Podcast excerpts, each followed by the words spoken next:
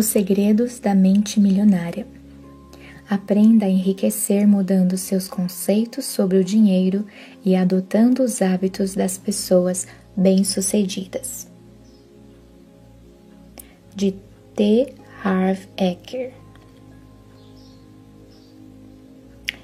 Este livro é dedicado à minha família, à minha amorosa mulher Rochelle, à minha incrível filha Madison e ao meu fantástico filho Jesse.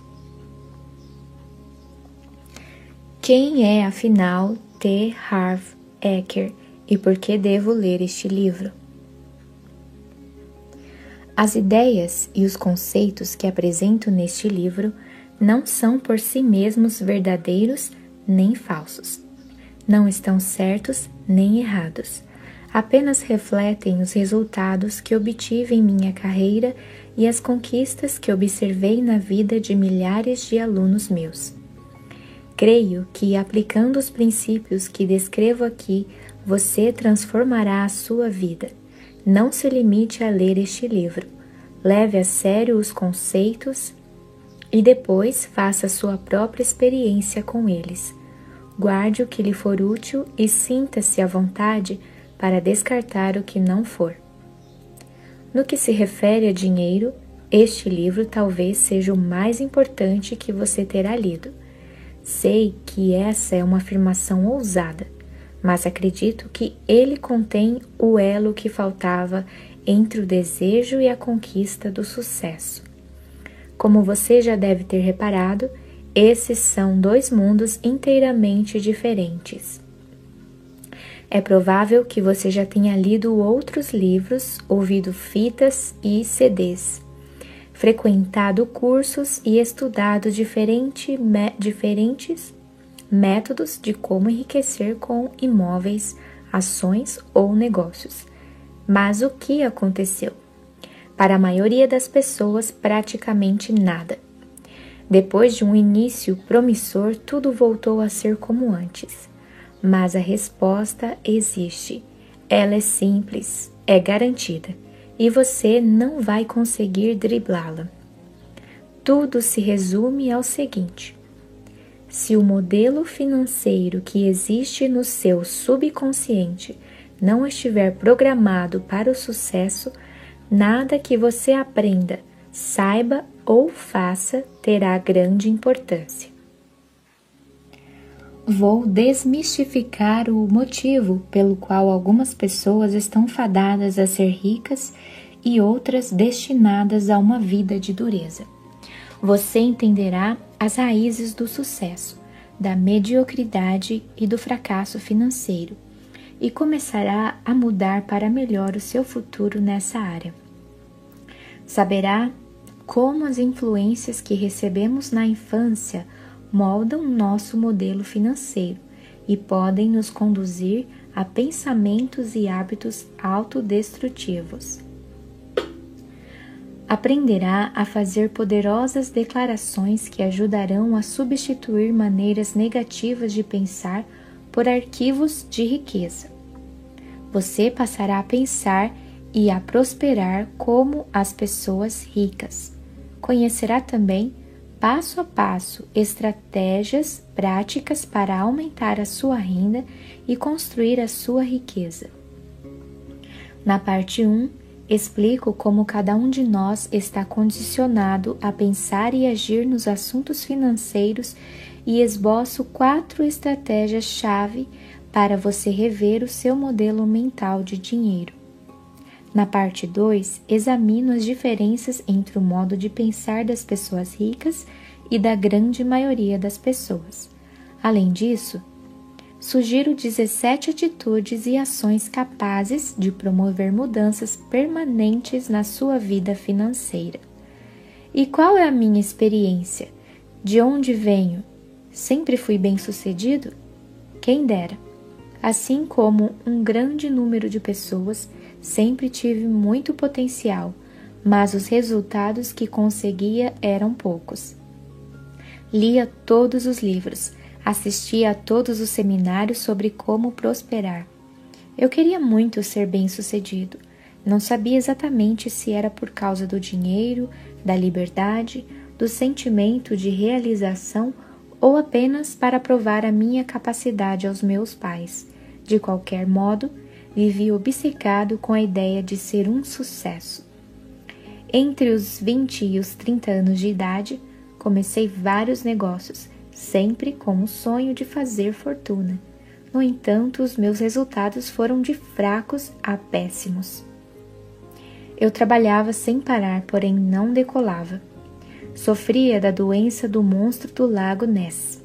Embora ouvisse falar muito dessa coisa chamada lucro, nunca conseguia vê-lo. E pensava: se eu montar o negócio certo, se pegar uma onda boa, me dou bem. Mas estava errado. Nada dava certo, pelo menos para mim. E foi a última parte dessa frase que acabou chamando a minha atenção. Porque outras pessoas que atuavam no mesmo ramo estavam conseguindo ter sucesso e eu continuava quebrado? Tratei então de fazer um rigoroso exame de consciência. Analisando as minhas crenças, observei que, apesar de dizer que queria ficar rico, eu tinha certas inquietações enraizadas a respeito do dinheiro. Acima de tudo, sentia medo. Temia fracassar, ou pior, ter sucesso e acabar perdendo tudo. Nesse caso, eu seria realmente um panaca. Pior, destruiria a única coisa que soprava a meu favor, a lenda de que eu tinha um grande potencial.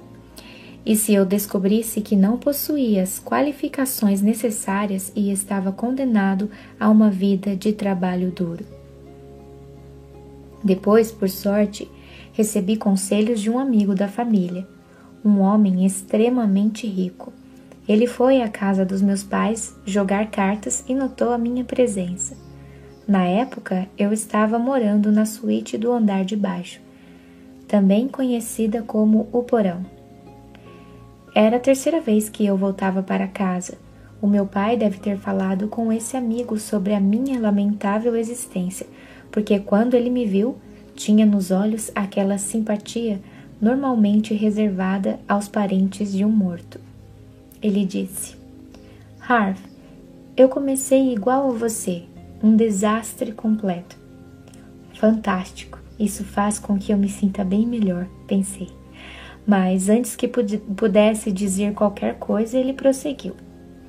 Mas recebi um conselho que mudou a minha vida e eu gostaria de transmiti-lo a você.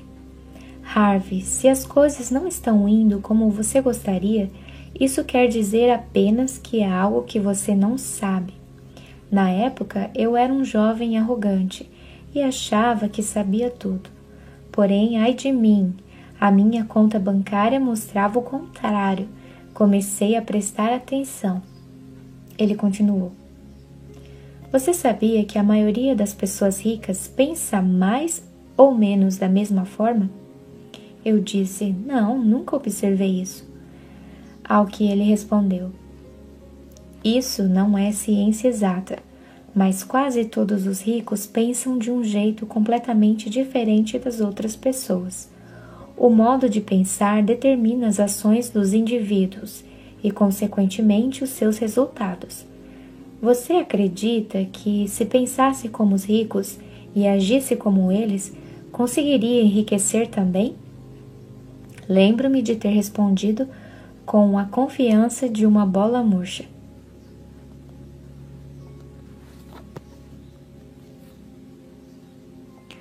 Acho que sim.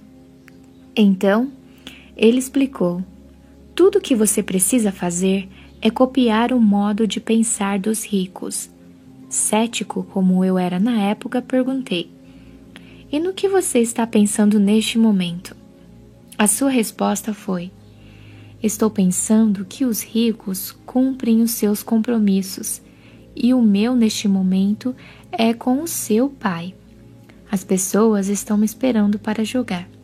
A gente se vê e foi embora.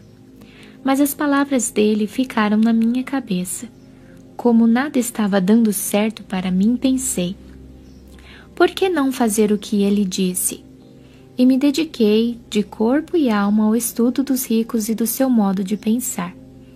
Aprendi tudo o que podia sobre o funcionamento da mente humana, mas me concentrei principalmente na psicologia do dinheiro e do sucesso.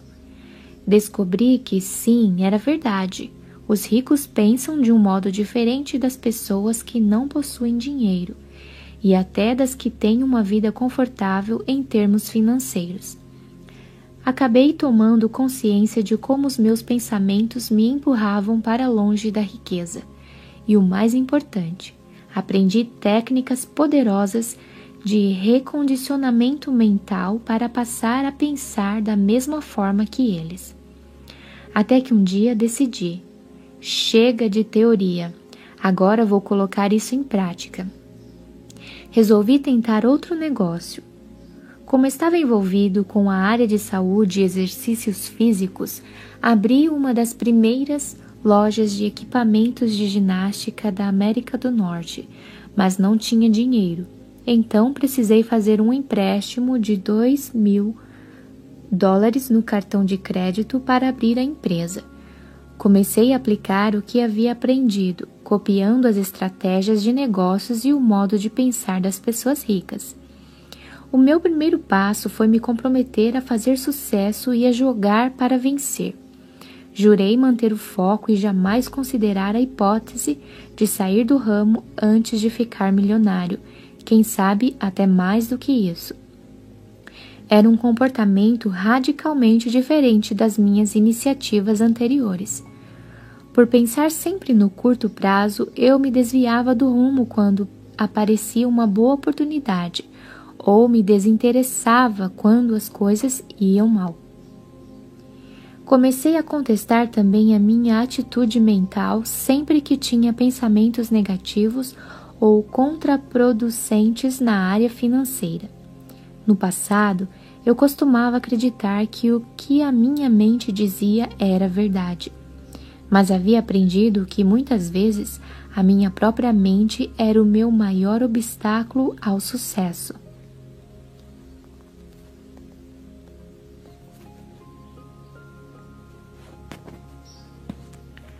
Decidi desprezar os pensamentos que não reforçassem a visão que eu possuía da riqueza. Apliquei todos os princípios que você vai aprender neste livro. Se deu certo e como. O meu negócio fez tanto sucesso que abri 10 lojas em apenas dois anos e meio. Depois, vendi metade das ações da empresa para uma grande companhia por 1,6 milhão de dólares e mudei para a ensolarada São de San Diego, na Califórnia. Tirei dois anos para aperfeiçoar as minhas estratégias e começar a prestar consultoria de negócios a clientes em sessões individuais. Acredito que esse trabalho tenha sido bastante eficaz, pois essas pessoas começaram a levar amigos, parceiros e sócios às reuniões. Em pouco tempo, passei a orientar 10, às vezes 20 clientes ao mesmo tempo. Um deles sugeriu que eu abrisse uma escola. Considerei a ideia excelente. Fundei a Street Smart Business School e ensinei a milhares de pessoas estratégias práticas de negócios para fazer sucesso em alta velocidade. Enquanto eu viajava realizando seminários, percebi algo curioso. Às vezes, duas pessoas se sentavam lado a lado na sala e aprendiam exatamente os mesmos princípios e estratégias. Uma delas utilizava essas ferramentas e subia como um foguete rumo ao sucesso. A outra, porém, não alcançava praticamente nenhum resultado. Ficou óbvio que, mesmo de posse das ferramentas mais espetaculares do mundo, a pessoa terá grandes problemas se houver um pequeno vazamento na sua caixa de ferramentas, isto é, na sua cabeça. Por causa disso, formulei um programa chamado Seminário Intensivo da Mente Milionária, que se fundamenta no jogo interno do dinheiro e do sucesso. A combinação do jogo interno, a caixa de ferramentas, com o jogo externo, as ferramentas fez com que os resultados de quase todos os participantes melhorassem extraordinariamente. É isto que você vai aprender neste livro: como dominar o jogo interno do dinheiro para ser bem sucedido nele. Isto é, como pensar da mesma forma que as pessoas ricas para ficar rico também. Costumavam me perguntar se o meu sucesso era fogo de palha ou uma conquista sólida. Vou expor a questão da seguinte maneira: usando os mesmos princípios que ensino, ganhei muitos milhões de dólares e me tornei multimilionário. Quase todos os meus negócios e investimentos vão de vento em popa. Há quem diga que eu tenho o toque de Midas, porque tudo que toco vira ouro. Essas pessoas estão certas, mas o que talvez elas não percebem é que o toque de Midas é apenas outra maneira de mencionar um modelo financeiro programado para o sucesso. Exatamente o que você terá quando aprender esses princípios e colocá-los em prática. No começo de cada seminário intensivo da mente milionária, eu geralmente pergunto aos participantes: Quantos de vocês vieram aqui para aprender? Essa pergunta é uma pegadinha, porque, como diz o escritor Josh Billings, não é o que não sabemos que nos impede de vencer. O nosso maior obstáculo é justamente o que já sabemos. Este livro é mais sobre desaprender do que sobre aprender. É essencial que você reconheça até que ponto seus velhos modos de pensar e agir o conduziram à situação em que você está agora. Se você já é verdadeiramente rico e feliz, ótimo. Caso contrário, eu o convido a considerar algumas possibilidades que podem não se adequar ao que você pensa que é certo ou apropriado para a sua situação. E por falar em confiança, adoro a história do homem que está caminhando à beira de um penhasco quando de repente perde o equilíbrio, escorrega e cai. Felizmente, ele tem a presença de espírito de se agarrar a uma saliência do penhasco e ficar pendurado ali de forma desesperadora. Depois de passar algum tempo nessa situação, começa a gritar por socorro. Há alguém aí em cima que possa me ajudar? Não houve nada. Ele continua gritando. Há alguém aí em cima que possa me ajudar? Até que uma voz estrondosa responde: Sou eu, Deus. Posso ajudá-lo. Solte-se e confie em mim. O que se ouviu em seguida foi: Há mais alguém aí em cima que possa me ajudar? A lição é simples. Se você quer passar para um nível de vida mais elevado, tem que estar disposto a abrir mão de alguns dos seus velhos modos de ser e pensar e adotar novas opções. No fim, os resultados falarão por si mesmos. Parte 1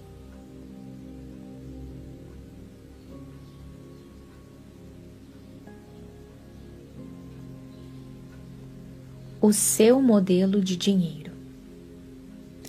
Vivemos no mundo de dualidades, alto e baixo, claro e escuro, quente e frio, rápido e lento, direita e esquerda são alguns exemplos dos milhares de polos opostos com que convivemos. Para que um polo exista, é necessário que o outro exista também. É possível haver um lado direito sem que haja um lado esquerdo? Sem chance.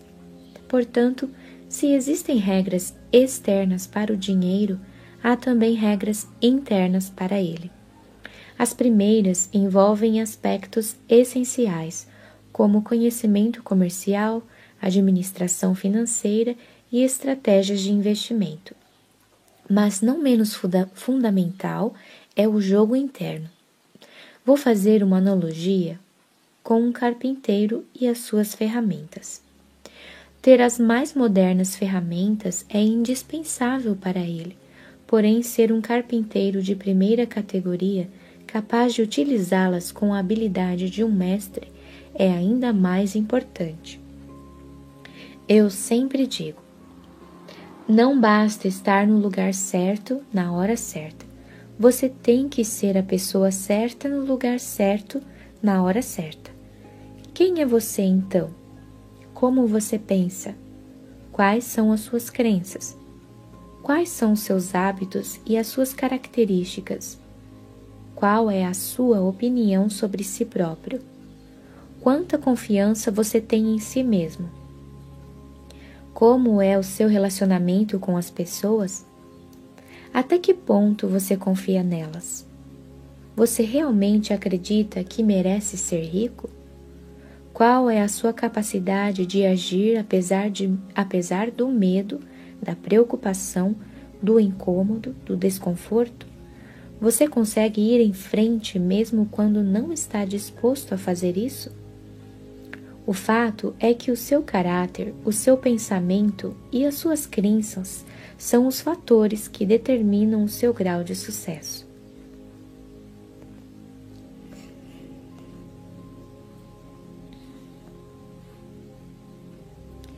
Stuart White, um dos meus escritores favoritos, apresenta a questão da seguinte maneira: A chave do sucesso é despertar a própria energia, pois isso atrairá as pessoas até você, e quando elas aparecerem, fature.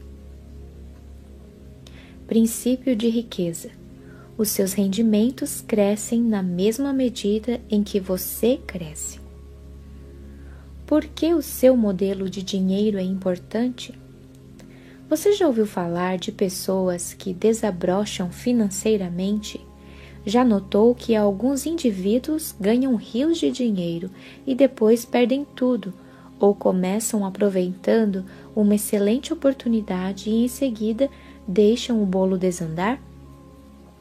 Agora você sabe qual é a verdadeira causa desse problema.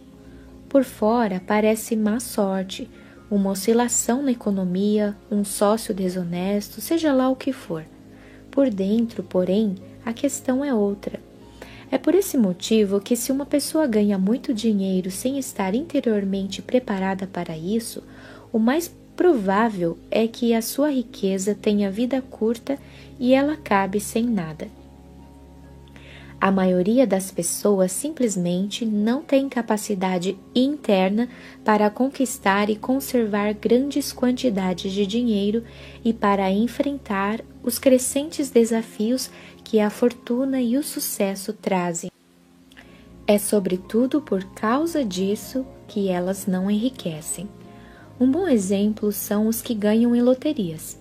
As pesquisas mostram continuamente que, seja qual for o tamanho do prêmio, a maior parte desses felizardos acaba voltando ao seu estado financeiro original, isto é, a ter a quantidade de dinheiro com a qual conseguem lidar com mais facilidade.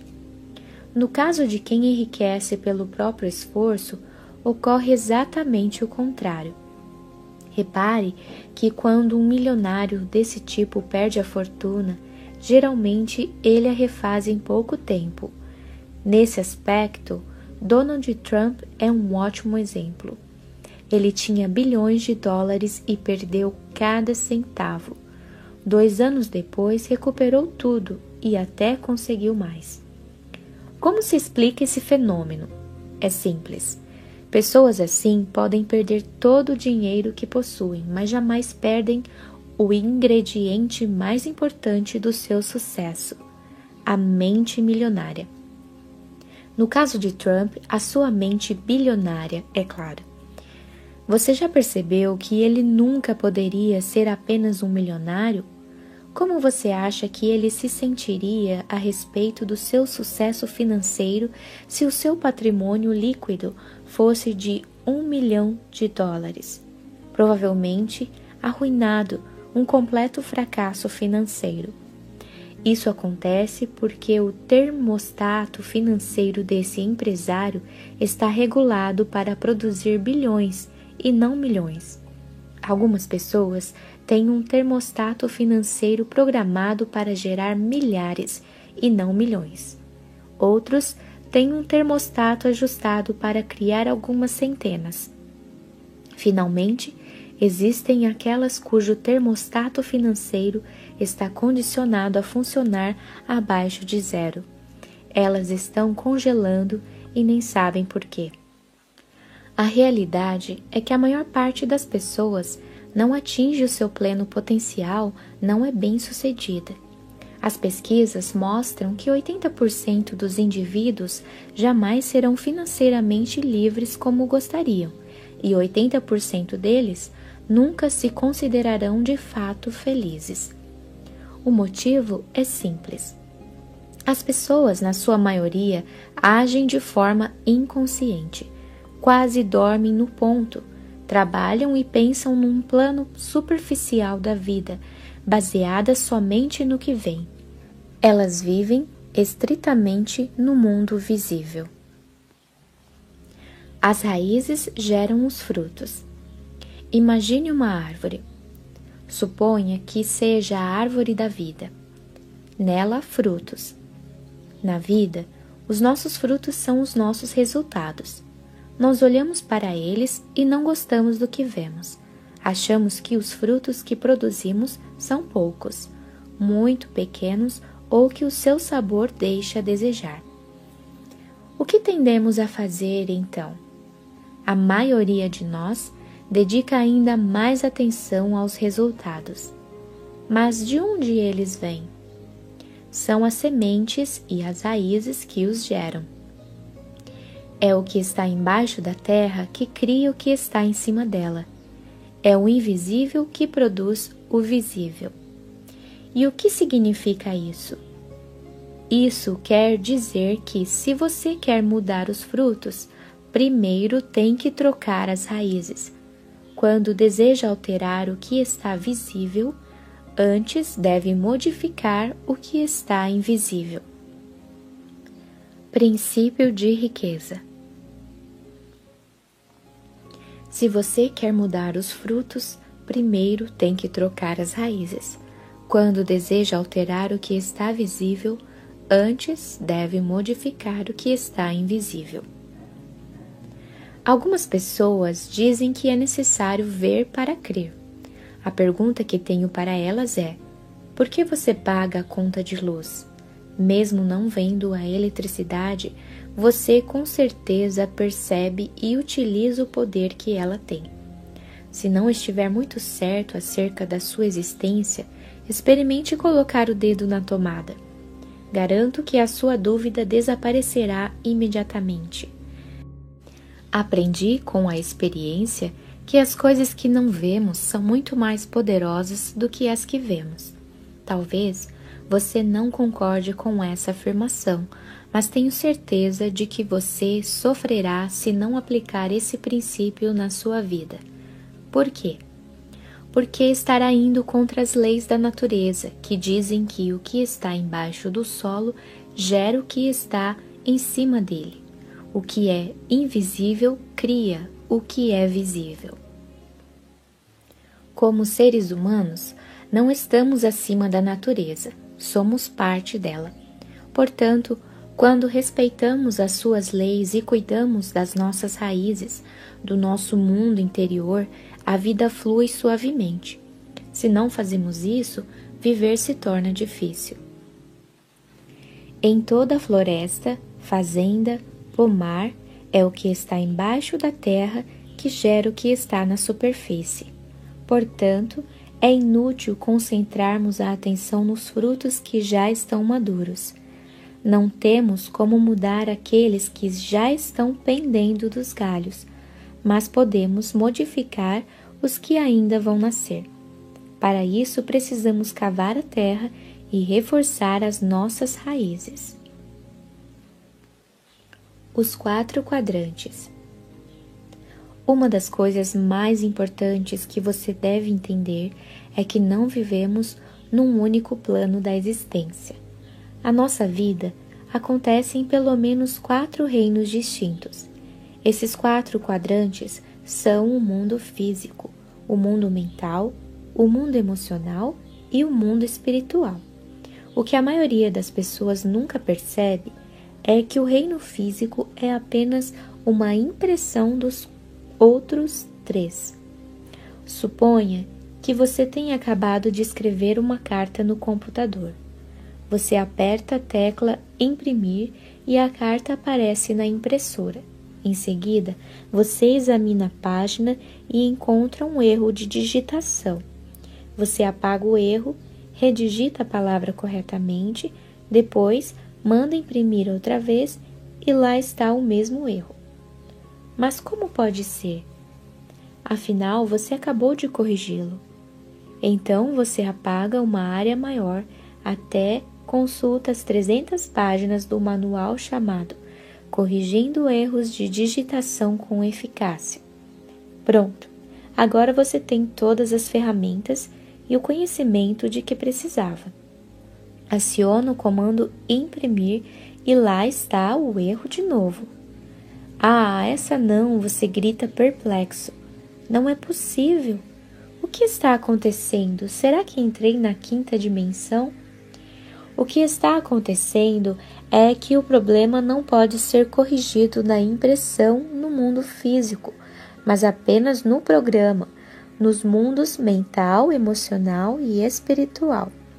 Dinheiro é resultado, riqueza é resultado, saúde é resultado, doença é resultado, o seu peso é resultado.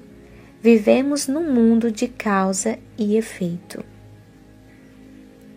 Princípio de riqueza: dinheiro é resultado, riqueza é resultado, saúde é resultado, doença é resultado, o seu peso é resultado. Vivemos no mundo de causa e efeito. Você já ouviu alguém dizer que a falta de dinheiro é um enorme problema? Na verdade, ela nunca é um problema, e sim um sintoma do que está acontecendo embaixo da terra. A falta de dinheiro é o efeito, mas onde está a causa? Ela se resume ao seguinte: a única maneira de mudar o seu mundo exterior é modificar o seu mundo interior.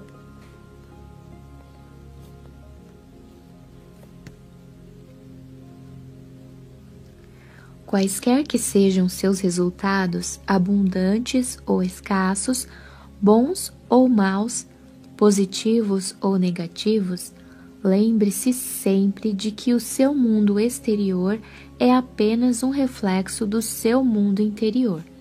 Se as coisas não vão bem na sua vida exterior, é porque não estão indo bem na sua vida interior. É simples assim. Declarações: Um poderoso segredo para a mudança. Nos seminários, uso técnicas de aprendizado acelerado. Com elas, as pessoas aprendem mais depressa e memorizam uma quantidade maior de ensinamentos. A chave é o envolvimento. A abordagem que emprego segue o velho ditado: você se esquece daquilo que escuta, você se lembra daquilo que vê, você entende aquilo que faz. Por isso, vou lhe pedir que toda vez que você terminar a leitura de um princípio de riqueza, faça uma declaração verbal. Em seguida, emita outra declaração. O que é uma declaração? Uma simples afirmação positiva pronunciada enfaticamente em voz alta. Por que as declarações são uma ferramenta tão valiosa? Porque tudo que existe é feito de uma única coisa: energia. A energia sempre viaja em frequências e vibrações. Assim, toda declaração tem uma frequência vibratória. Quando você faz uma declaração em voz alta, a energia que ela libera vibra por todas as células do seu corpo. Ela envia mensagens específicas não apenas para o universo, como também para o seu subconsciente. A diferença entre uma declaração e uma afirmação é pequena, mas, até onde sei, poderosa. A afirmação é definida como um enunciado positivo, segundo o qual um objetivo que você pretende alcançar já está se concretizando. Uma declaração é definida como o anúncio formal da intenção de empreender um dado curso de ação ou de adotar uma posição específica. A afirmação diz que determinado objetivo já está sendo alcançado. Não a vejo com bons olhos porque quase sempre, quando afirmamos alguma coisa que ainda não é real, uma voz dentro da nossa cabeça costuma responder: Isso não é verdade, é lorota. Por outro lado, declarar não é dizer que algo já é real, e sim que temos a intenção de fazer ou de ser alguma coisa. É uma posição que a voz consegue aceitar porque não estamos afirmando que é verdade agora, mas um propósito para o futuro.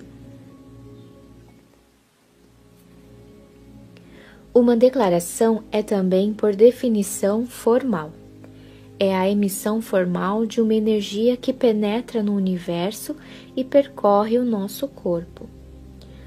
Outra palavra importante da definição de declaração é ação devemos executar todas as ações necessárias para que as nossas intenções se tornem realidade. Recomendo que você faça as declarações em voz alta todo dia de manhã e à noite. Devo admitir que quando ouvi tudo isso pela primeira vez, eu disse: sem essa, esse negócio de declaração é muito artificial. Mas, como na época eu estava quebrado, pensei: mas que diabos, isso não vai doer. E fui em frente. Como agora estou rico, não surpreende que eu acredite que as declarações funcionam de verdade. De qualquer forma, prefiro ser absolutamente crédulo e rico do que absolutamente incrédulo e duro. E você? Eu o convido a dizer. Declaração. O meu mundo interior cria o meu mundo exterior. Agora diga: Eu tenho uma mente milionária.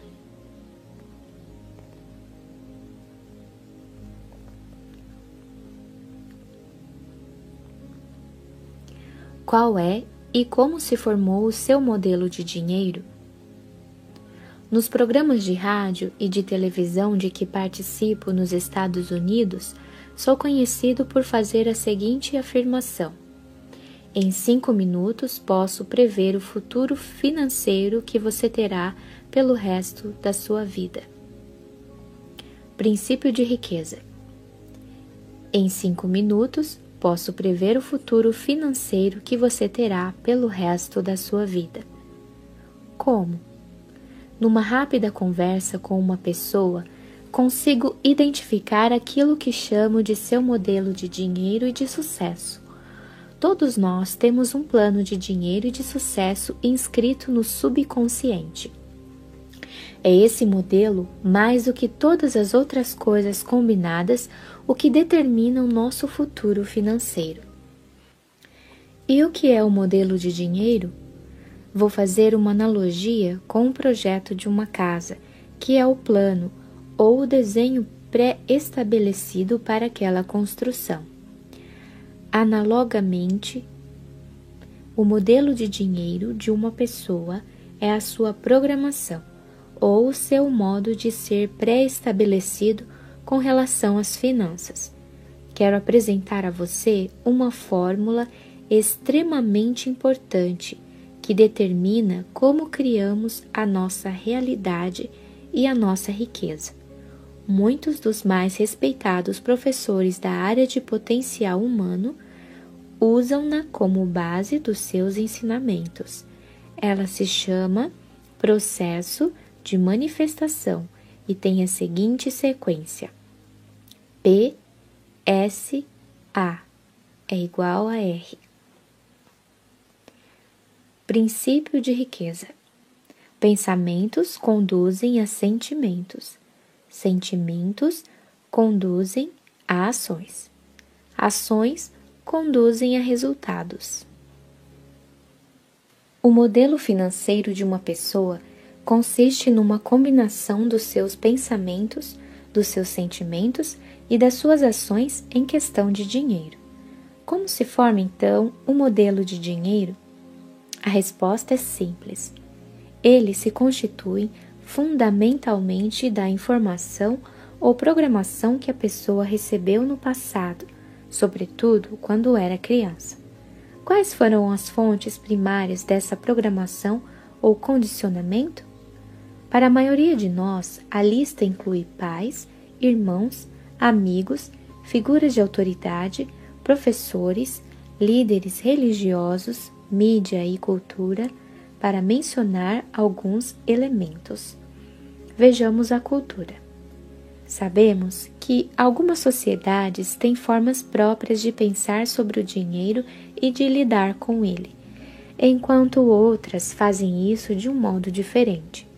Você acredita que a criança já sai do ventre da mãe com as atitudes formadas em relação ao dinheiro ou que ela é ensinada a lidar com ele?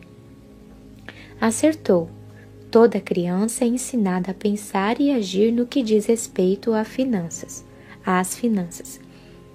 O mesmo vale para você, para mim e para todas as pessoas. Fomos ensinados a pensar e agir de determinada maneira no que se refere ao dinheiro. Esses ensinamentos se transformaram no condicionamento, que são todas as respostas automáticas que nos conduzem ao longo da vida, a menos, é claro, que sejamos capazes de intervir e rever os arquivos de dinheiro que temos na cabeça. É exatamente isso o que você fará ao longo da leitura deste livro e o que venho ensinando a milhares de pessoas nos meus seminários. Eu disse que pensamentos conduzem a sentimentos, sentimentos conduzem a ações e ações conduzem a resultados. Nesse ponto surge uma pergunta interessante: de onde vêm os seus pensamentos? Por que você pensa de modo diferente das outras pessoas? Os seus pensamentos têm origem nos arquivos de informação que você guarda nos compartimentos de armazenagem da sua mente. Mas de onde parte essa informação? Da sua programação passada. É verdade, o seu condicionamento determina todos os pensamentos que surgem na sua mente. É por isso que ele costuma ser chamado de mente condicionada. Por isso, ou melhor, para incluir esse entendimento, o processo de manifestação pode agora ser ajustado da seguinte maneira: P, P, S, A é igual a R. A sua programação conduz aos seus pensamentos, os seus pensamentos conduzem aos seus sentimentos. Os seus sentimentos conduzem às suas ações. As suas ações conduzem aos seus resultados. Mudando a programação, você dá o primeiro e indispensável passo para modificar os seus resultados. E como ocorre o condicionamento? Ele se estabelece de três maneiras principais em todos os campos da vida, inclusive no do dinheiro. Programação verbal. O que você ouvia quando era criança? Exemplo. O que você via quando era criança? Episódios específicos. Que experiências você teve quando era criança? Como é muito importante que você entenda os três aspectos do condicionamento, vou analisar cada um deles mais a fundo. Na parte 2, você aprenderá a se recondicionar para obter riqueza e sucesso. A primeira influência: programação verbal. Na sua infância, que frases você ouvia a respeito de dinheiro, riqueza e pessoas ricas? Provavelmente algo como: O dinheiro é a fonte de todo mal. Poupe para os dias ruins. Os ricos são gananciosos. Os ricos são criminosos. Os ricos são desonestos. Você tem que dar duro para ganhar dinheiro. Não se pode ser rico e espiritualizado ao mesmo tempo. Dinheiro não nasce em árvore. O dinheiro fala mais alto. Os ricos ficam cada vez mais ricos e os, pro, e os pobres cada vez mais pobres. Isso não é para o nosso bico. Nem todo mundo pode ser rico. Nunca se tem o bastante e a infame frase: não temos dinheiro para isso. Nunca se tem o bastante e a infame frase: não temos dinheiro para isso. Na minha casa, toda vez que eu pedia dinheiro ao meu pai, ele respondia aos brados: Você acha que eu sou feito de quê? De dinheiro? Rindo, eu dizia: Até que seria bom. Eu pegaria um braço, uma perna e até mesmo um dedo seu. Ele nunca riu. Esse é o problema. Todas as frases que você ouviu sobre dinheiro quando era criança permanecem no seu subconsciente como parte do modelo que governa sua vida financeira. O condicionamento verbal é extremamente poderoso. Por exemplo, um dia meu filho Jesse, que na época tinha três anos de idade, veio correndo até mim, todo animado, e disse: Papai, vamos ver o filme da Tartaruga Ninja? Está passando aqui perto. Juro que não fazia a menor ideia de como aquele pingo de gente já podia ser um craque em geografia. Duas horas depois, obtive a resposta ao assistir ao anúncio do filme na televisão. A chamada final dizia: em cartaz no cinema perto de você. Tive outro exemplo da força do condicionamento verbal por meio de um dos participantes do seminário intensivo da mente milionária. Stephen não tinha nenhum problema em ganhar dinheiro. A sua dificuldade era conservá-lo. Na época em que se inscreveu no programa, ele embolsava mais de 800 mil dólares por ano, o mesmo resultado dos nove anos anteriores. Apesar disso, ainda passava sufoco. Stephen dava sempre um jeito de gastar o dinheiro emprestá-lo ou perdê-lo em maus investimentos. Fosse qual fosse a razão, o seu patrimônio líquido ainda era igual a zero. Ele me contou que, quando era garoto, a sua mãe costumava dizer: Os ricos são gananciosos, eles lucram com o suor dos pobres. A gente deve ter o suficiente para viver. Mais do que isso é cobiça. Ninguém precisa ser um Einstein para perceber o que se passava no subconsciente de Stephen. Não era de admirar que ele estivesse quebrado, pois fora verbalmente condicionado pela mãe a acreditar que os ricos são gananciosos. Consequentemente, a sua mente ligava as pessoas ricas à ambição desmedida, que é evidentemente má.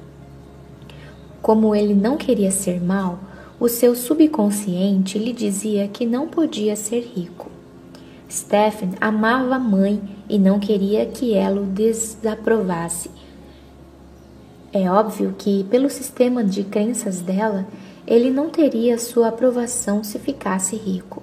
Assim, a única coisa que podia fazer era livrar-se de todo o dinheiro que excedesse o estritamente necessário para o seu sustento. De outra forma, estaria sendo ganancioso. Você deve estar pensando que, entre possuir riqueza e ter a aprovação da mãe ou de quem quer que seja, a maioria das pessoas escolheria ser rica. Nem pensar. A mente humana não funciona assim.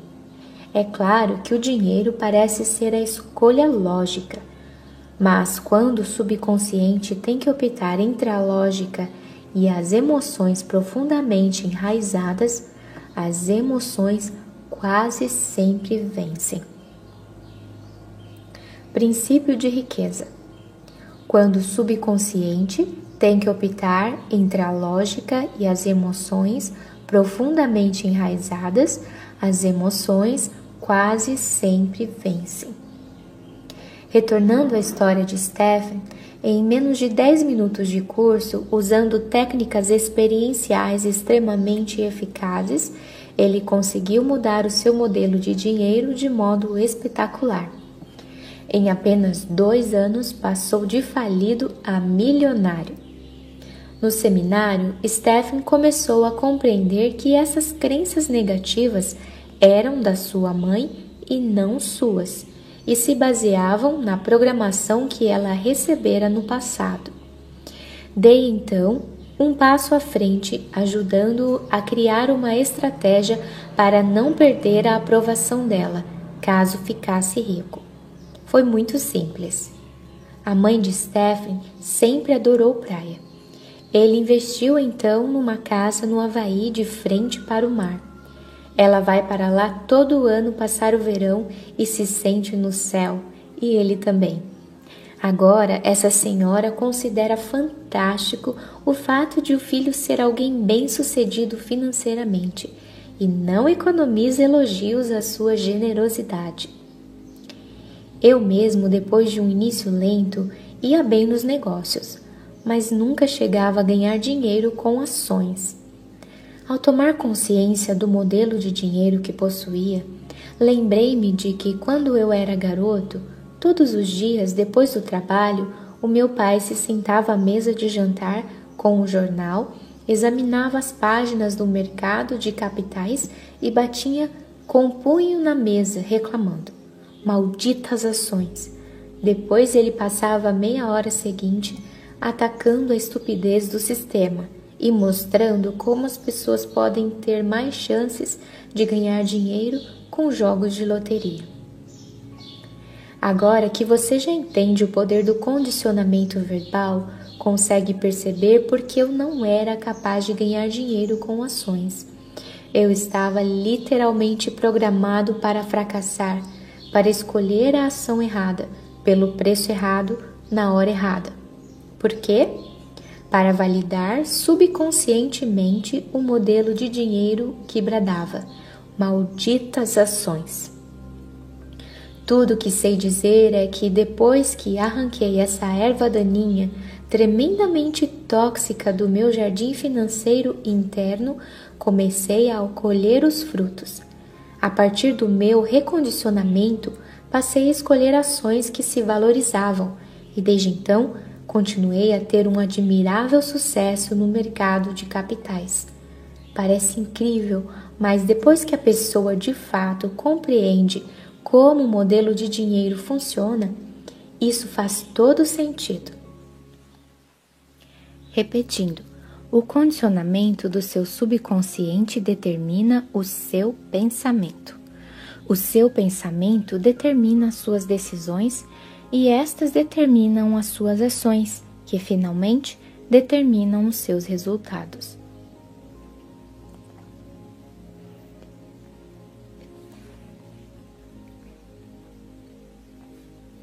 São quatro os elementos-chave da mudança, todos essenciais para a reprogramação do seu modelo de dinheiro. Eles são simples, porém muito poderosos. O primeiro elemento da mudança é a conscientização. Você não pode modificar uma coisa cuja existência ignora. O segundo elemento da mudança é o entendimento. Compreendendo a origem do seu modo de pensar, você será capaz de reconhecer que ele tem que vir de fora. O terceiro elemento da mudança é a desassociação. Ao constatar que esse modo de pensar não é seu, você tem a opção de mantê-lo ou largá-lo, baseado em quem você é hoje e onde quer estar amanhã. Pode observar essa maneira de pensar e vê-la como ela é, apenas um arquivo de informação armazenado na sua mente há muito tempo que talvez não tenha mais um pingo de verdade nem de valor para você. O quarto elemento é o recondicionamento. Iniciarei esse processo na parte 2, em que apresento os arquivos mentais que criam a riqueza. Agora, vou retornar à questão do condicionamento verbal e expor os passos que você pode dar desde já para começar a rever o seu modelo de dinheiro.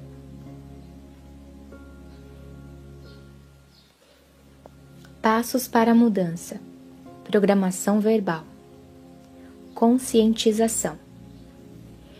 Escreva as frases que você ouvia sobre dinheiro, riqueza e pessoas ricas quando era criança. Entendimento. Escreva sobre como essas frases vêm afetando a sua vida financeira até hoje. Dissociação. Você percebe que esses pensamentos representam apenas o seu aprendizado passado, que eles não são parte da sua anatomia, não são quem você é? Consegue ver que o presente lhe dá a opção de ser diferente? Declaração: As coisas que eu ouvia sobre dinheiro não são necessariamente verdadeiras. Opto por adotar novas formas de pensar que contribuam para minha felicidade e o meu sucesso. Agora diga: eu tenho uma mente milionária. A segunda influência: exemplos. A segunda maneira como somos condicionadas é chamada de exemplo, como se comportavam os seus pais ou responsáveis em questão de dinheiro quando você era criança? Eles cuidavam bem ou mal das finanças? Eram gastadores ou econômicos? Eram investidores perspicazes ou nunca investiam? Eram propensos a arriscar ou conservadores? Vocês tinham dinheiro sempre ou só esporadicamente? O dinheiro afluía com facilidade à sua família ou era suado? Era fonte de felicidade ou motivo de ásperas discussões. Por que essa informação é importante? Você já deve ter ouvido a frase: macaco vê, macaco faz. Ora, nós, seres humanos, não ficamos muito atrás. Quando crianças, aprendemos quase tudo a partir dos exemplos que nos dão. Embora a maioria de nós odeie admitir o que vou dizer, Há uma boa dose de verdade no velho ditado: a fruta não cai longe da árvore. Isso me lembra a história da mulher que estava preparando o pernil para o jantar, cortando as duas pontas dessa peça de carne. Sem entender, o marido lhe perguntou por que ela fazia isso. Ele, ela respondeu: Era assim que a minha mãe fazia. Justamente naquela noite, a sua mãe foi jantar com eles. Os dois aproveitaram para lhe perguntar por que ela sempre cortava as duas extremidades do pernil. A mãe respondeu: Porque era assim que a minha mãe fazia. Então, eles decidiram telefonar para a avó dela e saber por que ela cortava as pontas do pernil. A resposta? Porque a minha panela era pequena. A questão é: em matéria de dinheiro, tendemos a ser idênticos aos nossos pais, a um deles em particular ou a uma combinação dos dois. O meu pai, por exemplo, era empresário do ramo da construção civil. Construía de 12 a 100 casas por projeto. Cada um desses empreendimentos demandava um pesado investimento de capital. O meu pai precisava empenhar tudo o que tínhamos para fazer empréstimos nos bancos até as casas serem vendidas e o dinheiro começar a entrar.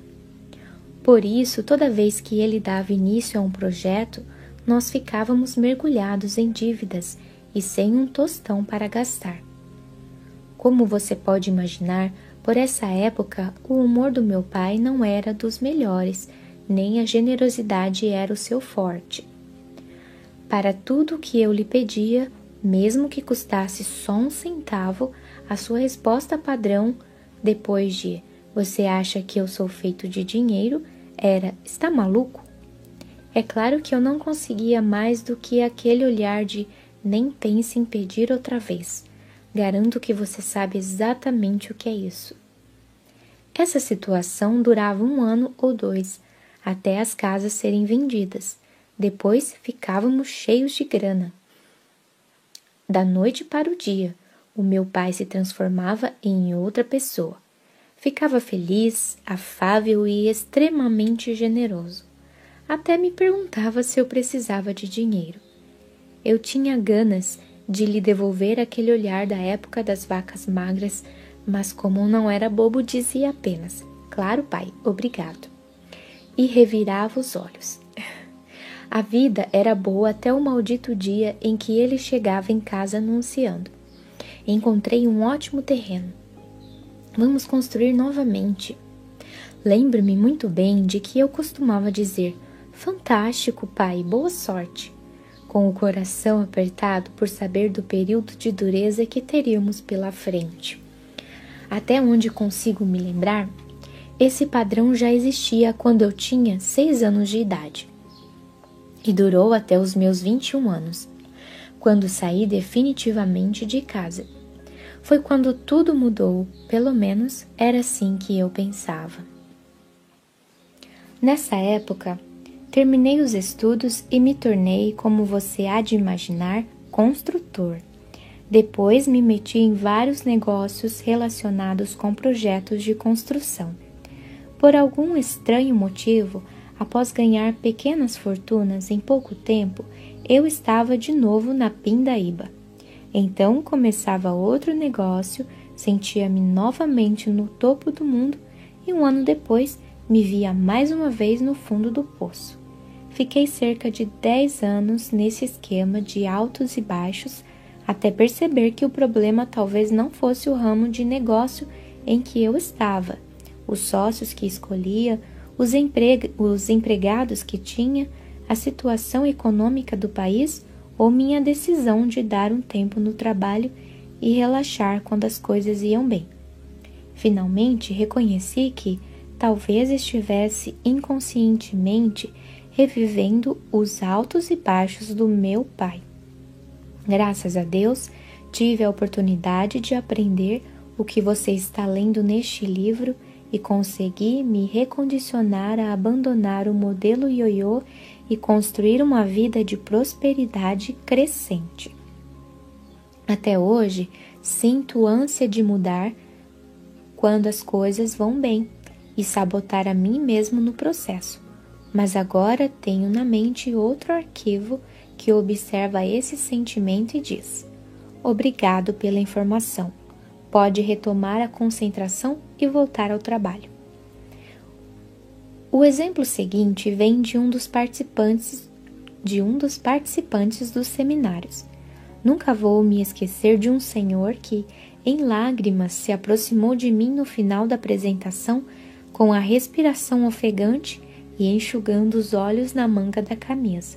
Olhei para ele e perguntei: Qual é o problema, senhor? Ele respondeu: Tenho 63 anos de idade. Leio livros e frequento seminários desde que eles foram inventados. Já escutei todo tipo de palestrante e tentei tudo o que eles sugeriram: ações, imóveis, uma dúzia de negócios diferentes.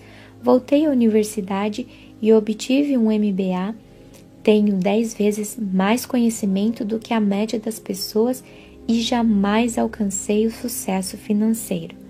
Em todos esses anos, sempre comecei muito bem e acabei de mãos vazias e nunca soube por quê. Eu me achava um completo idiota até hoje. Depois de ouvir o que você falou e processar as informações, Finalmente as coisas começaram a fazer sentido. Não há nada errado comigo. Simplesmente trago o modelo de dinheiro do meu pai gravado na mente, e esse tem sido o meu castigo. O meu pai perdeu tudo o que possuía num negócio mal sucedido. Todo dia ele saía de casa para procurar trabalho ou tentar vender alguma coisa e voltava sem nada. Ah, se eu tivesse aprendido sobre modelos e padrões de dinheiro há 40 anos, quanta perda de tempo todo esse aprendizado e conhecimento. E começou a chorar convulsivamente. Eu lhe disse: O seu conhecimento não é de forma nenhuma uma perda de tempo. Ele apenas ficou latente num canto do seu cérebro, à espera do momento oportuno para se manifestar. Agora que o Senhor formulou um modelo de sucesso, tudo o que aprendeu ao longo da vida se tornará útil e fará com que seja bem-sucedido. A maioria de nós já sabe a verdade quando a escuta. Ele começou a ficar ofegante de novo, depois foi se mostrando mais aliviado e passou a respirar profundamente.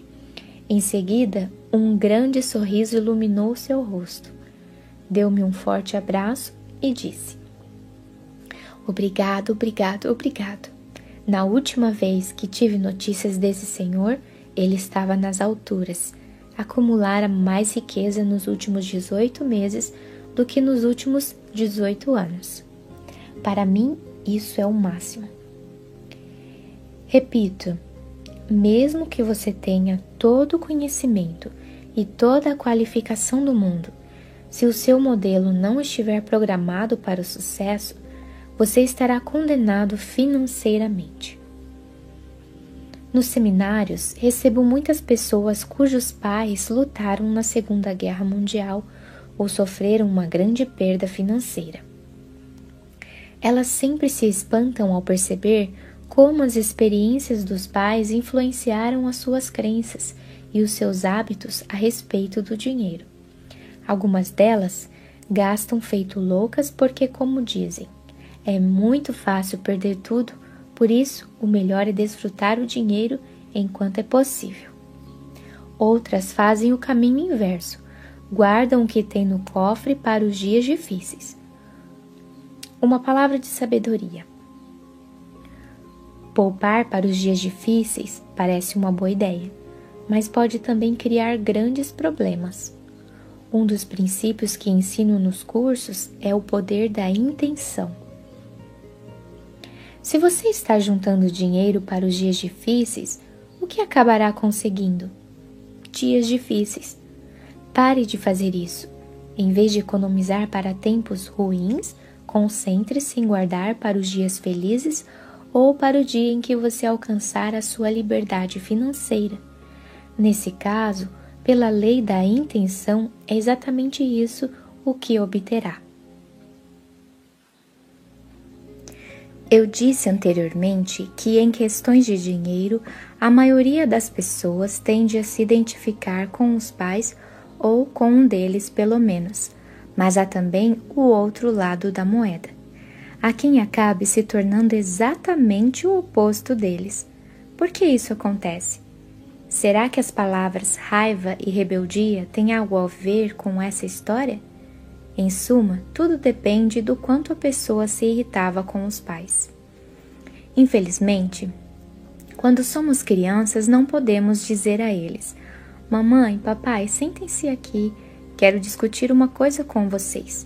Não gosto da maneira como vocês lidam com o seu dinheiro. Por isso, quando for adulto, vou agir de um modo totalmente diferente. Espero que compreendam. Agora vão dormir. Tenham bons sonhos. Não, as coisas definitivamente não acontecem assim. Pelo contrário, quando os nossos botões são apertados, geralmente tendemos a ficar furiosos e a reagir com uma atitude do tipo: Eu odeio vocês, jamais serei como vocês. Quando eu crescer, serei rico, terei tudo o que quero, gostem vocês ou não. Depois vamos para o quarto, batemos a porta e começamos a socar o travesseiro ou o que estiver ao alcance da mão para extravasar a frustração. Muitas pessoas nascidas em famílias pobres sentem raiva e se rebelam. Em geral, elas vão à luta e enriquecem ou têm pelo menos o impulso de enriquecer. Mas há um pequeno problema, que é na verdade um problemão. Mesmo que façam fortuna ou se mantêm de trabalhar na tentativa de alcançar o sucesso, elas não costumam ser felizes. Por quê? Porque as raízes da sua riqueza ou motivação para ganhar dinheiro são a raiva e o ressentimento. Consequentemente, dinheiro e raiva tornam-se entidades associadas na sua mente. Quanto mais dinheiro elas têm ou lutam para ter, mais enraivecidas ficam. Até o dia em que a sua consciência lhe diz: Estou cansado de tanta raiva e de tanto estresse. Tudo o que eu quero é paz e felicidade. Nesse ponto, as pessoas perguntam à mesma mente que criou aquela associação o que fazer a respeito dessa situação, e a mente responde: Para se livrar da raiva, será necessário dar um fim ao seu dinheiro. E é o que elas fazem. Inconscientemente, livram-se dele. Começam a gastar loucamente, a realizar maus investimentos, a pedir divórcios desastrosos do ponto de vista financeiro ou a sabotar o próprio sucesso de outra forma. Mas não importa, porque agora elas são felizes, certo? Errado. As coisas ficam ainda piores porque agora, além de continuarem a sentir raiva, elas estão também na lona. Deram fim à coisa errada. Livraram-se do dinheiro e não da raiva, do fruto e não da raiz. Quando a verdadeira questão é, e sempre foi, a raiva que sentem dos pais. Enquanto esse sentimento permanecer, elas nunca estarão verdadeiramente felizes ou em paz, não importa quanto dinheiro tenham ou deixem de ter. A sua razão ou motivação para enriquecer ou fazer sucesso é crucial. Se ela possuir uma raiz negativa, como o medo, a raiva ou a necessidade de provar algo a si mesmo, o dinheiro nunca lhe trará felicidade. Princípio de riqueza. A sua razão ou motivação para enriquecer ou fazer sucesso é crucial. Se ela possui uma raiz negativa, como o medo, a raiva ou a necessidade de provar algo a si mesmo, o dinheiro nunca lhe trará felicidade. Por quê? Porque nenhum desses problemas pode ser resolvido com dinheiro. Veja o caso do medo, por exemplo. Nos seminários, costumamos costumo perguntar à plateia: quantos de vocês diriam que o medo é a sua principal motivação para o sucesso? Poucas pessoas erguem o braço. No entanto, quando eu pergunto quanto de vocês, quantos de vocês diriam que a segurança é uma das suas principais motivações para o sucesso? Quase todos os presentes levantam a mão. Mas preste atenção a segurança e o medo são ambos motivados pelo mesmo fator. A busca por segurança tem origem na insegurança, cujo fundamento é o medo. Será que mais dinheiro dissipa o medo? Quem dera. A resposta é absolutamente não. Por quê? Porque o dinheiro não é a raiz do problema. O medo, sim. E o pior é que esse sentimento, mais do que um problema, é um hábito. Portanto, ganhar mais dinheiro apenas mudará o tipo de temor que trazemos dentro de nós. Quando não possuímos nada, sentimos medo de não conseguir chegar lá ou de não termos o suficiente. Se atingirmos um patamar qualquer, o medo passa a ser: e se eu perder tudo o que eu consegui? Ou todo mundo vai querer meu dinheiro, ou ainda vou ter que pagar uma fortuna de impostos. Em resumo, se não formos à raiz da questão e nos livrarmos do medo, nenhuma quantidade de dinheiro será capaz de nos ajudar. É claro que a maioria das pessoas, se pudessem escolher, preferiria se preocupar com a possibilidade de perder o dinheiro que possui a não ter um centavo mas nenhuma dessas duas hipóteses propicia um modo agradável de viver. Assim como existem pessoas movidas pelo medo, há quem seja motivado a alcançar o sucesso financeiro para provar que é suficientemente capaz. Vou tratar detalhadamente desse desafio na parte 2. Por enquanto, Apenas entenda que nenhuma quantidade de dinheiro jamais fará de você alguém competente. O dinheiro não pode transformá-lo em algo que você já é.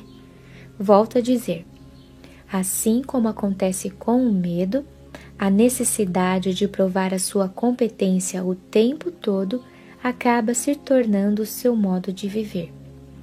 Nem passa pela sua cabeça que essa necessidade está governando seus atos. Você se considera um grande realizador, um baita líder, uma pessoa determinada, características que são todas excelentes. A questão que permanece é por quê? Que motor está na raiz de tudo isso? No caso dos indivíduos movidos pela necessidade constante de provar que são capazes, nenhuma quantidade de dinheiro consegue aliviar a dor daquela ferida interna que faz com que, para eles, todas as coisas e todas as pessoas da sua vida não são o suficiente. Nem todo o dinheiro do mundo, nem qualquer outra coisa do gênero será o bastante para quem não se sente capaz. Mais uma vez, está tudo dentro de você. Lembre-se, o seu mundo interior reflete o seu mundo exterior. Se você não se considera pleno, acabará confirmando essa crença e criando a realidade de que não tem o suficiente.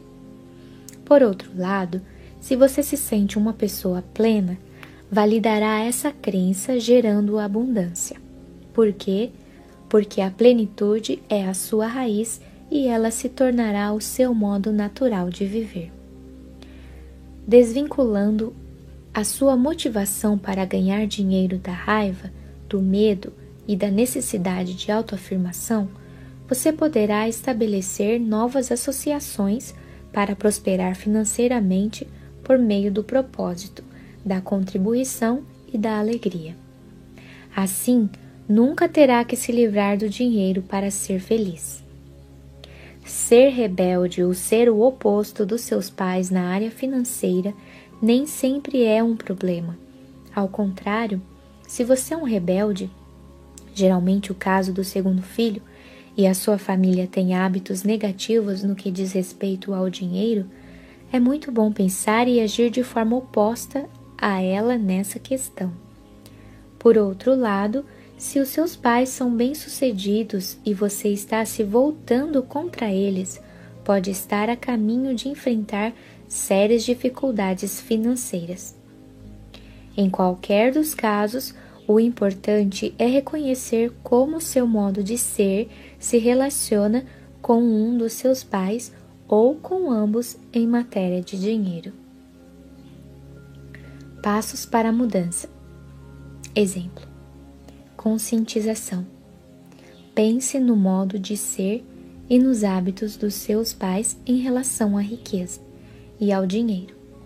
Liste por escrito em que aspectos você se considera igual a cada um deles ou o seu oposto. Entendimento. Escreva sobre o efeito que esse exemplo vem causando na sua vida financeira. Dissociação. Você compreende que esse modo de ser é apenas o seu aprendizado passado e não quem você é? Consegue perceber quem tem a opção de ser diferente agora? Declaração: O exemplo que tive a respeito do dinheiro era o modo de agir dos meus pais. A minha maneira de fazer as coisas nessa área sou eu que escolho. Agora diga: eu tenho uma mente milionária. A terceira influência: episódios específicos. A terceira forma básica de condicionamento são os episódios específicos. Que experiências com dinheiro, riqueza e pessoas ricas você teve quando criança?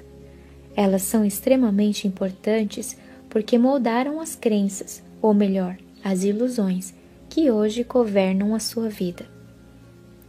Vou dar um exemplo. Josie uma enfermeira de sala de cirurgia foi ao seminário intensivo da mente milionária. Os seus rendimentos eram excelentes, mas ela sempre gastava tudo.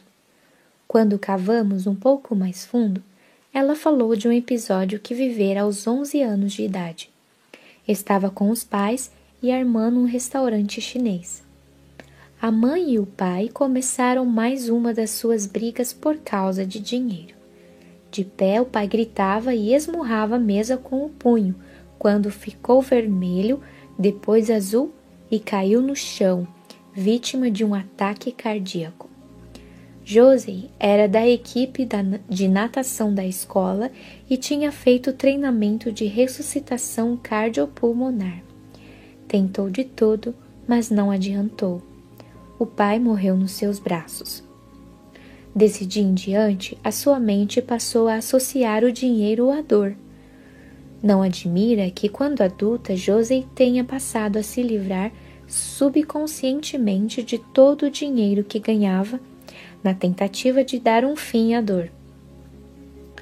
Outro dado interessante é o fato de ela ter se tornado enfermeira, porque talvez ainda estivesse tentando salvar o pai. No curso, nós a ajudamos a identificar e revisar o seu antigo modelo de dinheiro. Hoje ela está a caminho de se tornar financeiramente independente e não é mais enfermeira. Não que não gostasse do trabalho, o problema é que estava nessa profissão pelo motivo errado. Hoje, José trabalha com planejamento financeiro personalizado, ajudando as pessoas a entender como a programação passada governa todos os aspectos da sua vida financeira. O próximo exemplo de episódio específico é mais pessoal. Quando a minha mulher tinha oito anos de idade, toda vez que ela ouvia a buzina do caminhão de sorvete na sua rua, corria até a mãe para pedir uma moedinha. E ouvia a seguinte resposta: Sinto muito, querida, eu não tenho. Peça ao seu pai. Ele então lhe dava uma moeda e ela ia comprar o sorvete feliz da vida. Toda semana essa mesma história se repetia. O que foi então que a minha mulher aprendeu a respeito do dinheiro? Primeiro, que são os homens que têm dinheiro. E o que você acha que ela esperava de mim quando nos casamos? Exatamente, que eu lhe desse dinheiro. Só que agora ela não pedia mais moedinhas, já era uma mulher formada. Segundo, ela aprendeu que mulher não tem dinheiro. Se a sua mãe, a deusa, não, não o tinha, obviamente era assim que as coisas deviam ser. Para confirmar esse padrão, ela se livrava subconscientemente de todo o dinheiro que ganhava e era sempre precisa nesse aspecto. Se eu lhe desse 100 dólares, ela gastava 100. Se lhe desse 200 dólares, ela gastava 200 dólares. Se lhe desse 500 dólares, ela gastava 500 dólares. Foi quando ela fez um dos meus cursos e aprendeu tudo sobre a arte de alavancagem financeira. Eu lhe dava 2 mil dólares e ela gastava 10 mil. Tentei explicar. Não, meu amor, com alavancagem quero dizer que nós deveríamos receber 10 mil dólares e não gastá-los. Por alguma razão, esse conceito não se fixava na sua mente. O único motivo pela qual nós brigávamos era o dinheiro. Isso quase custou o nosso casamento. O que não sabíamos é que o que não sabíamos era que dávamos significados inteiramente diferentes a ele. Para minha mulher, dinheiro correspondia a prazer imediato, como saborear um sorvete. Eu, por outro lado, cresci com a crença de que ele devia ser acumulado para proporcionar liberdade. No que me dizia respeito, quando a minha mulher gastava dinheiro, ela estava acabando com a nossa liberdade futura. E do ponto de vista dela, sempre que eu a impedia de gastar, estava tirando seu prazer de viver.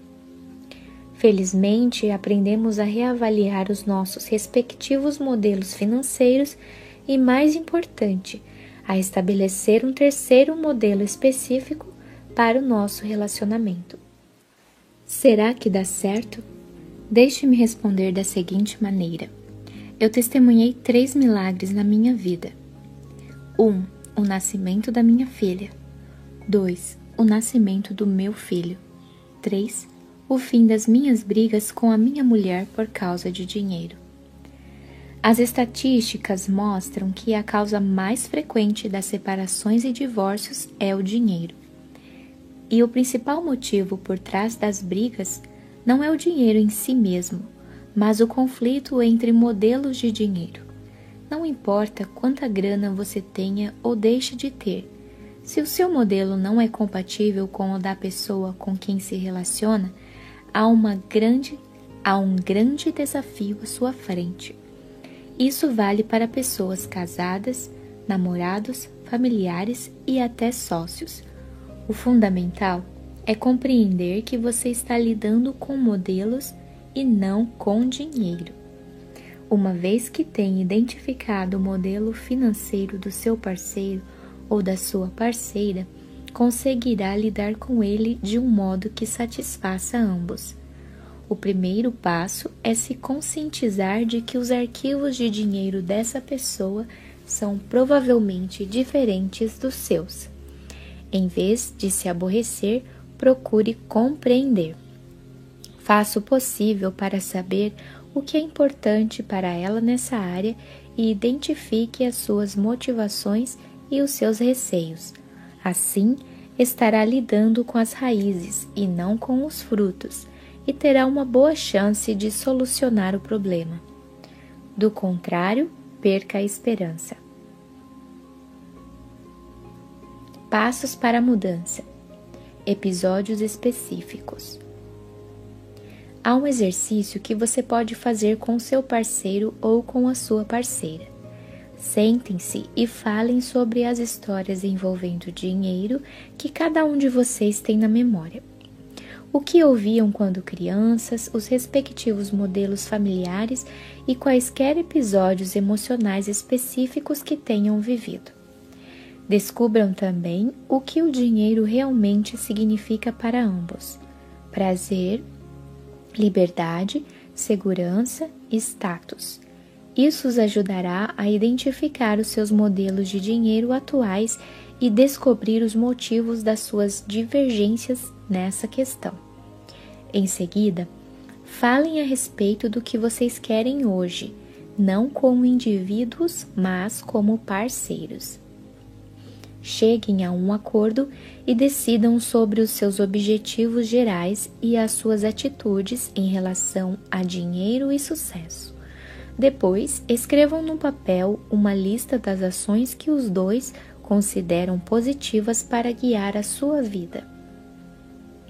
Prenda o papel na parede e sempre que houver um problema, lembre-se mutuamente e com toda gentileza daquilo que vocês decidiram juntos quando conversaram de maneira objetiva, desapaixonada e livre das garras dos seus antigos modelos de dinheiro. Conscientização. Pense no episódio emocional específico a respeito de dinheiro que você tenha vivido quando criança. Entendimento. Escreva sobre como esse episódio pode ter afetado a sua vida financeira atual. Dissociação.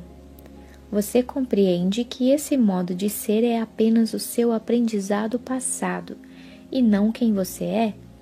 Consegue perceber que tem a opção de ser diferente agora? De novo, dissociação.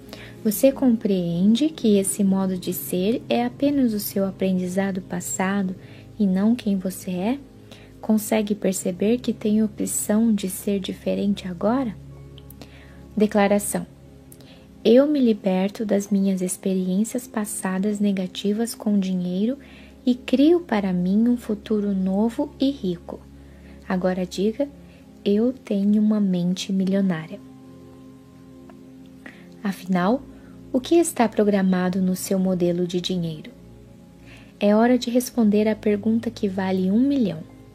Qual é o seu atual modelo de dinheiro e sucesso e para quais resultados ele está dirigindo você subconscientemente? Você está programado para o sucesso, para a mediocridade ou para o fracasso financeiro? Está programado para viver na dureza ou para viver ou para fazer fortuna? Está programado para batalhar por dinheiro ou para trabalhar de forma equilibrada? Você está condicionado a ter um rendimento estável ou flutuante? Já sabe do que se trata.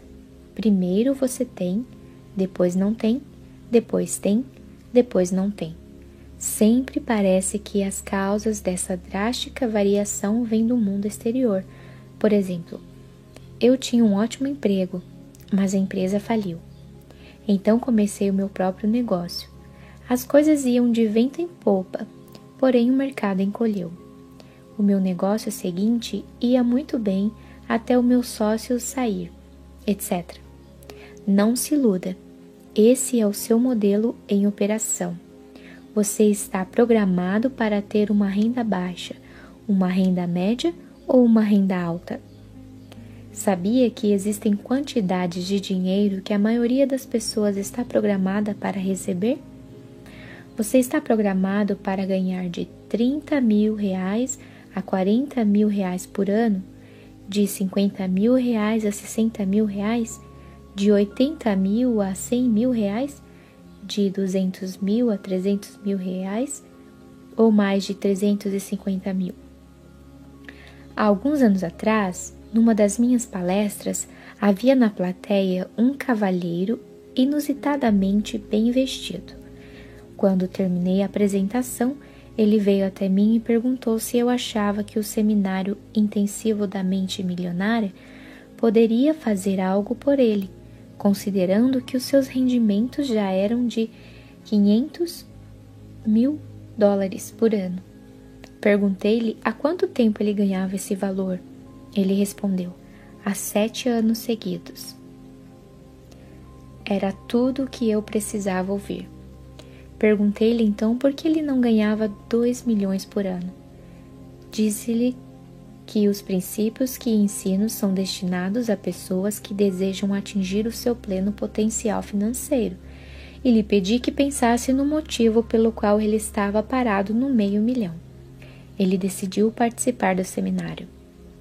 Um ano depois, recebi dele um e-mail que dizia: O meu aprendizado foi incrível, mas cometi um erro.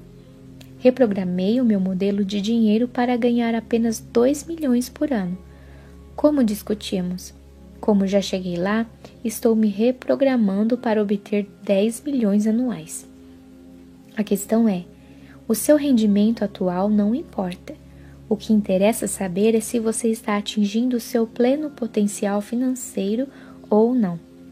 Talvez você esteja se perguntando por que diabos uma pessoa precisa de tanto dinheiro. Primeiro, a própria pergunta não é francamente positiva para a sua riqueza, mas um sinal de que você deve rever o seu modelo de dinheiro.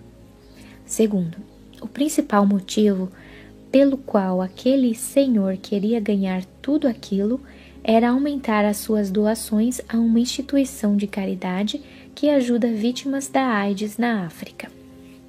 Um golpe na crença de que as pessoas ricas são gananciosas. Vamos em frente. Você está programado para economizar dinheiro ou para gastá-lo? Está programado para administrá-lo bem ou para administrá-lo mal?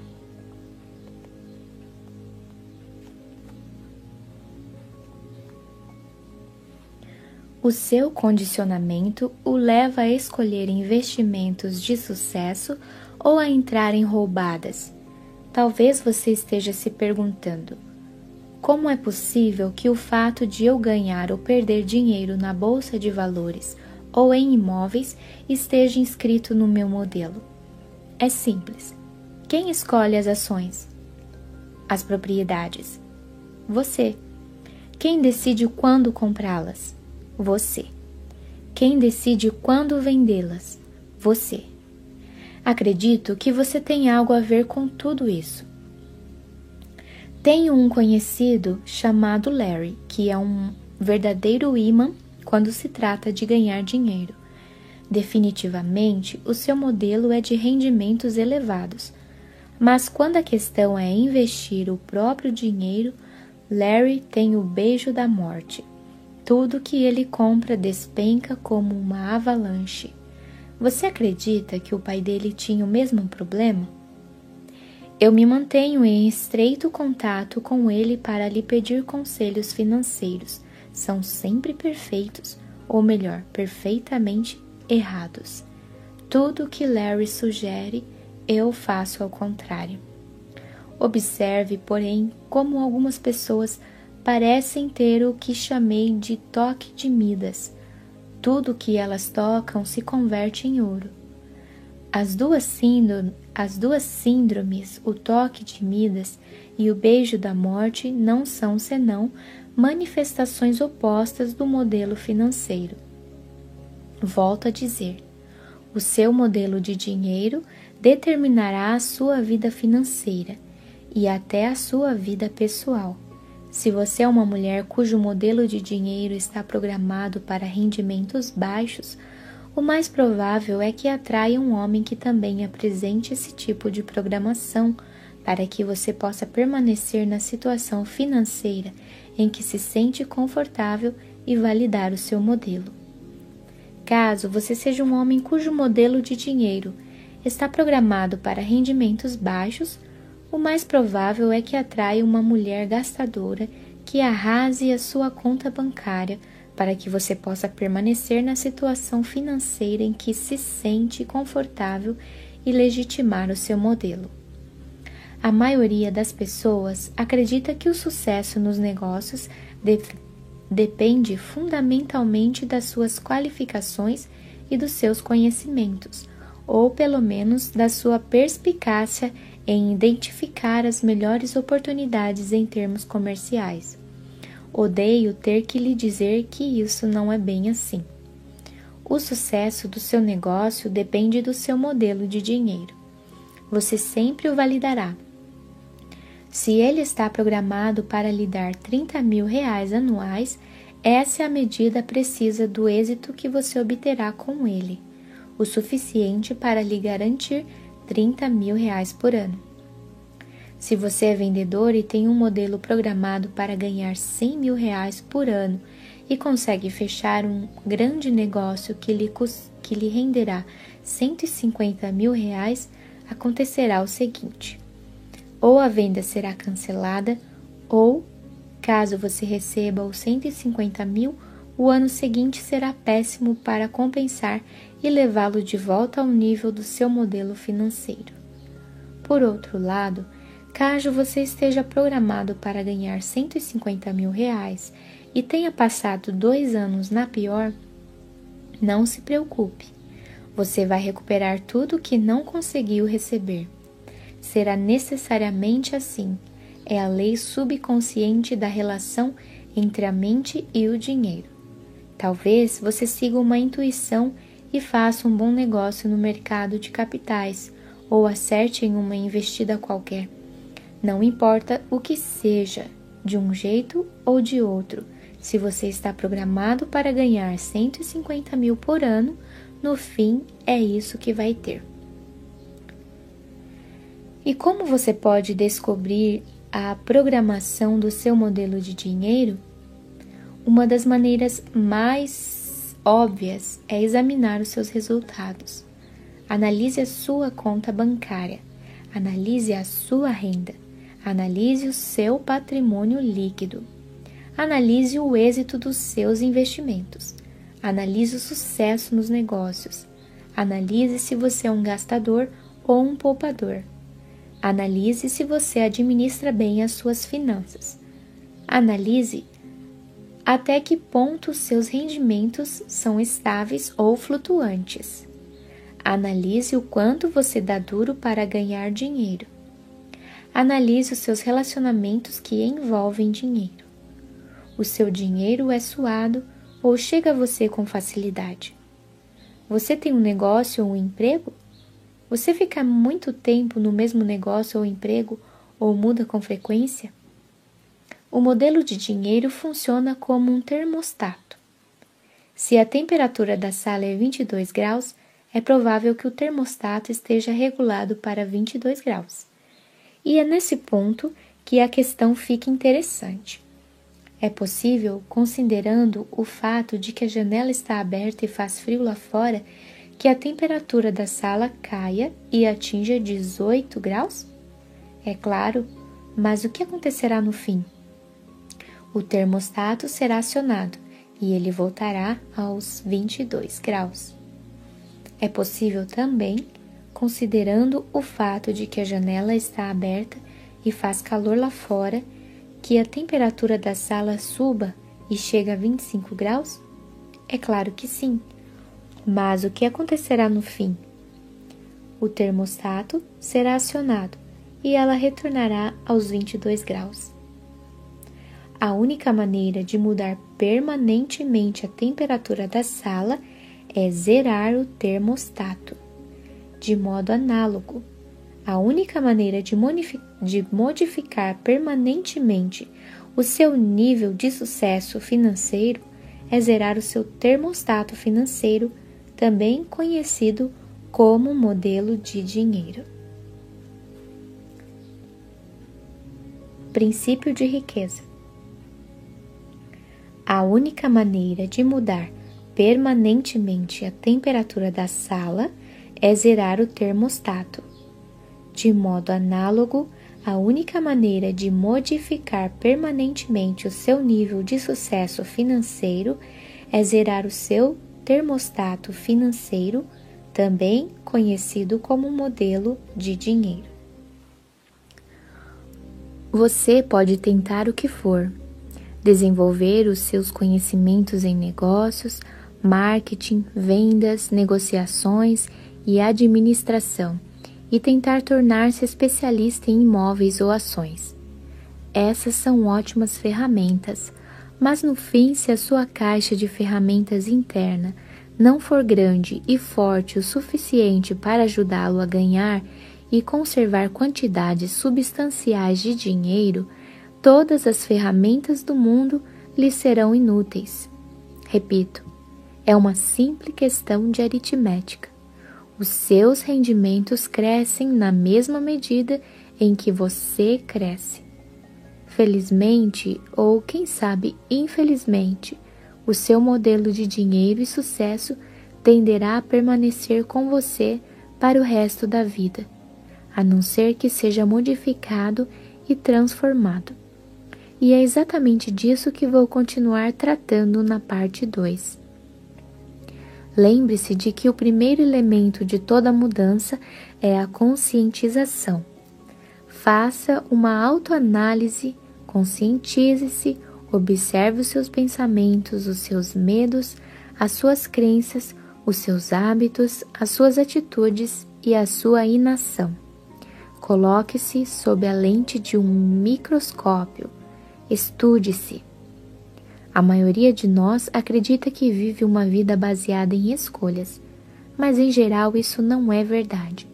Mesmo sendo pessoas esclarecidas, ao longo de um dia, tomamos poucas decisões que refletem a consciência que temos de nós mesmos naquele momento. Na maior parte do tempo, somos como robôs. Agimos no automático, dirigidos por condicionamentos passados e por velhos hábitos. É nesse ponto que entra a conscientização. A consciência observa os nossos pensamentos e as nossas ações para que vivamos das escolhas verdadeiras feitas no momento presente, em lugar de sermos governados por uma programação proveniente do passado. Princípio de riqueza. A consciência Observa os nossos pensamentos e as nossas ações para que vivamos das escolhas verdadeiras feitas no momento presente, em lugar de sermos governados por uma programação proveniente do passado.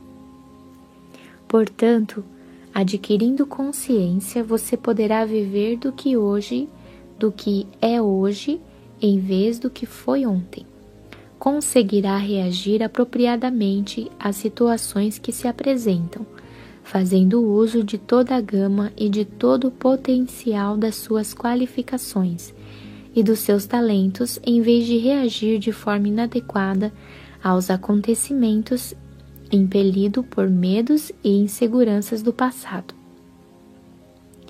Uma vez consciente, conseguirá ver a sua programação tal como ela é. Meras gravações de informações recebidas e aceitas no passado, quando você era muito jovem para conhecer algo melhor. Entenderá que esse condicionamento não é quem você é, mas quem escolheu ser.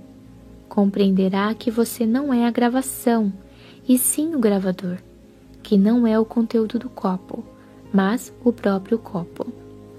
De fato, a genética pode ter influência nisso tudo.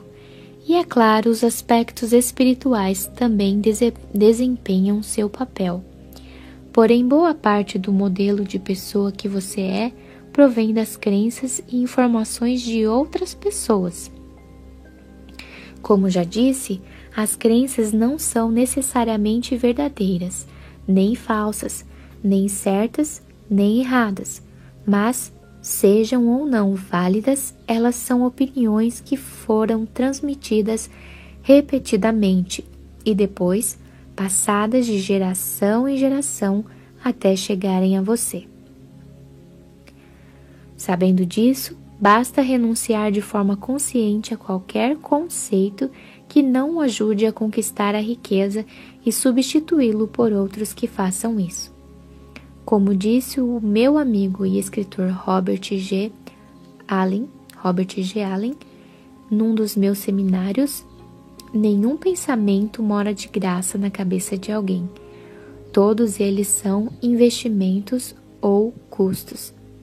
Ou levam a pessoa na direção da felicidade e do sucesso, ou a afastam dessas duas coisas, ou a fortalecem ou a enfraquece.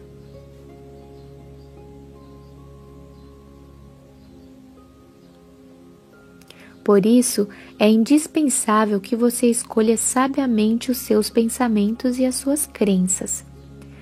Conscientize-se de que eles não são quem você é, tampouco estão necessariamente ligados a você por mais preciosos que pareçam, não têm mais importância e significado do que aqueles que você lhes confere. Nada tem significado exceto aquele que nós mesmos atribuímos às coisas. Se o seu verdadeiro objetivo na vida é decolar rumo ao sucesso, não acredite numa só palavra que você mesmo disser. E se deseja clareza instantânea, não creia num só pensamento seu. Caso você seja como a maioria das pessoas, vai acreditar em algo neste interim. Portanto, pode perfeitamente adotar para si mesmo crenças positivas, enriquecedoras. Lembre-se, pensamentos conduzem a sentimentos, que conduzem a ações, que conduzem a resultados. Você pode optar por pensar e agir como as pessoas ricas e, desse modo, conquistar resultados semelhantes aos que elas alcançam. A questão é: como pensam e agem as pessoas ricas? É exatamente isso o que mostrarei na parte 2.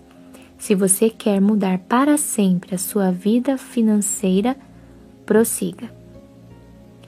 Declaração Observo os meus pensamentos e só alimento aqueles que me fortalecem. Agora diga: eu tenho uma mente milionária. Parte 2 Os arquivos de riqueza. 17 modos de pensar e agir que distinguem os ricos das outras pessoas. Na parte 1, abordei o processo de manifestação. Lembre-se, pensamentos conduzem a sentimentos, sentimentos conduzem a ações, e ações conduzem a resultados. Tudo tem início com os pensamentos. Não é espantoso que, embora esse poderoso mecanismo seja a base da nossa vida, a maioria de nós não faz a menor ideia de como ele funciona. Comece dando uma rápida olhada em como a sua mente trabalha. Metaforicamente falando, ela não é nada mais do que um grande armário cheio de arquivos, similar ao que você talvez tenha em casa ou no escritório. Toda informação que entra ali é etiquetada e guardada nesses arquivos de fácil acesso para ajudar na sua sobrevivência. Você percebeu? Eu não disse prosperidade, disse sobrevivência. Em cada situação, você recorre a esses arquivos mentais para determinar a sua reação. Digamos, por exemplo, que se trate de uma oportunidade financeira. Você vai automaticamente até os arquivos que têm a etiqueta dinheiro e, com base neles, decide o que fazer. Os seus únicos pensamentos possíveis a respeito desse assunto são aqueles armazenados nessas pastas, ou seja, elas contêm tudo que está guardado na sua mente sob essa categoria. As suas decisões se fundamentam naquilo que lhe parece lógico, sensato e apropriado naquele momento. Então você faz o que acredita ser a escolha certa. O problema, no entanto, é que a escolha certa pode não ser uma escolha bem-sucedida. Na verdade, aquilo que faz total sentido para você pode produzir péssimos resultados. Digamos que a minha mulher está no shopping center e vê uma bolsa verde em promoção com 25% de desconto. Ela se dirige imediatamente aos arquivos da sua mente com a pergunta: Devo comprar esta bolsa? Numa fração de segundo, eles lhe dão a resposta. Você anda procurando uma bolsa verde para combinar com o sapato que comprou na semana passada. Além disso, esta tem o tamanho ideal. Compre-a. Ela se encaminha para o balcão sentindo-se emocionada, afinal vai comprar a linda bolsa e também orgulhosa, pois a está adquirindo com 25% de desconto. Na mente da minha mulher, essa compra faz total sentido. Ela quer a bolsa, acredita que precisa dela e ainda por cima que aquele é um grande negócio. No entanto, em nenhum momento a sua mente encontrou o seguinte pensamento: É verdade, esta bolsa é muito linda e, caramba, é uma verdadeira pechincha. Mas, como neste momento estou com um débito imenso no cartão de crédito, é melhor eu me segurar. A minha mulher não se deparou com essa informação porque esse dado não está em nenhum arquivo dentro da sua cabeça. A pasta quando você estiver devendo evite comprar, nunca foi armazenada na sua mente. Portanto, essa opção simplesmente não existe. Percebeu? Se no seu armário só existem arquivos desfavoráveis ao sucesso financeiro, essas serão as únicas opções à sua disposição. Escolhas naturais, automáticas e que farão total sentido para você mas cujo resultado final será um problema muito maior ou melhor das hipóteses, alguma coisa medíocre. Inversamente, se na sua mente há arquivos favoráveis ao sucesso financeiro, você tomará de forma natural e automática decisões que conduzem a ele. Nem precisará refletir sobre o assunto. O seu modo normal de pensar resultará numa ação bem-sucedida da mesma forma que o modo normal de pensar de Donald Trump produz riqueza. Não seria fantástico se você fosse naturalmente capaz de pensar como os ricos em matéria de dinheiro? Desejo muito que a sua resposta a essa pergunta tenha sido com certeza ou algo semelhante. Sim, você é capaz. Como disse anteriormente, o primeiro passo para qualquer mudança é a conscientização. isto é, o ponto de partida para pensar da mesma forma que os ricos é saber como eles pensam. As pessoas ricas pensam de um modo muito diferente de quem tem uma, uma mentalidade pobre ou uma visão de classe média. Os seus pensamentos se distinguem em matéria de dinheiro, de riqueza, de si próprias, de outras pessoas e de praticamente todos os aspectos da vida.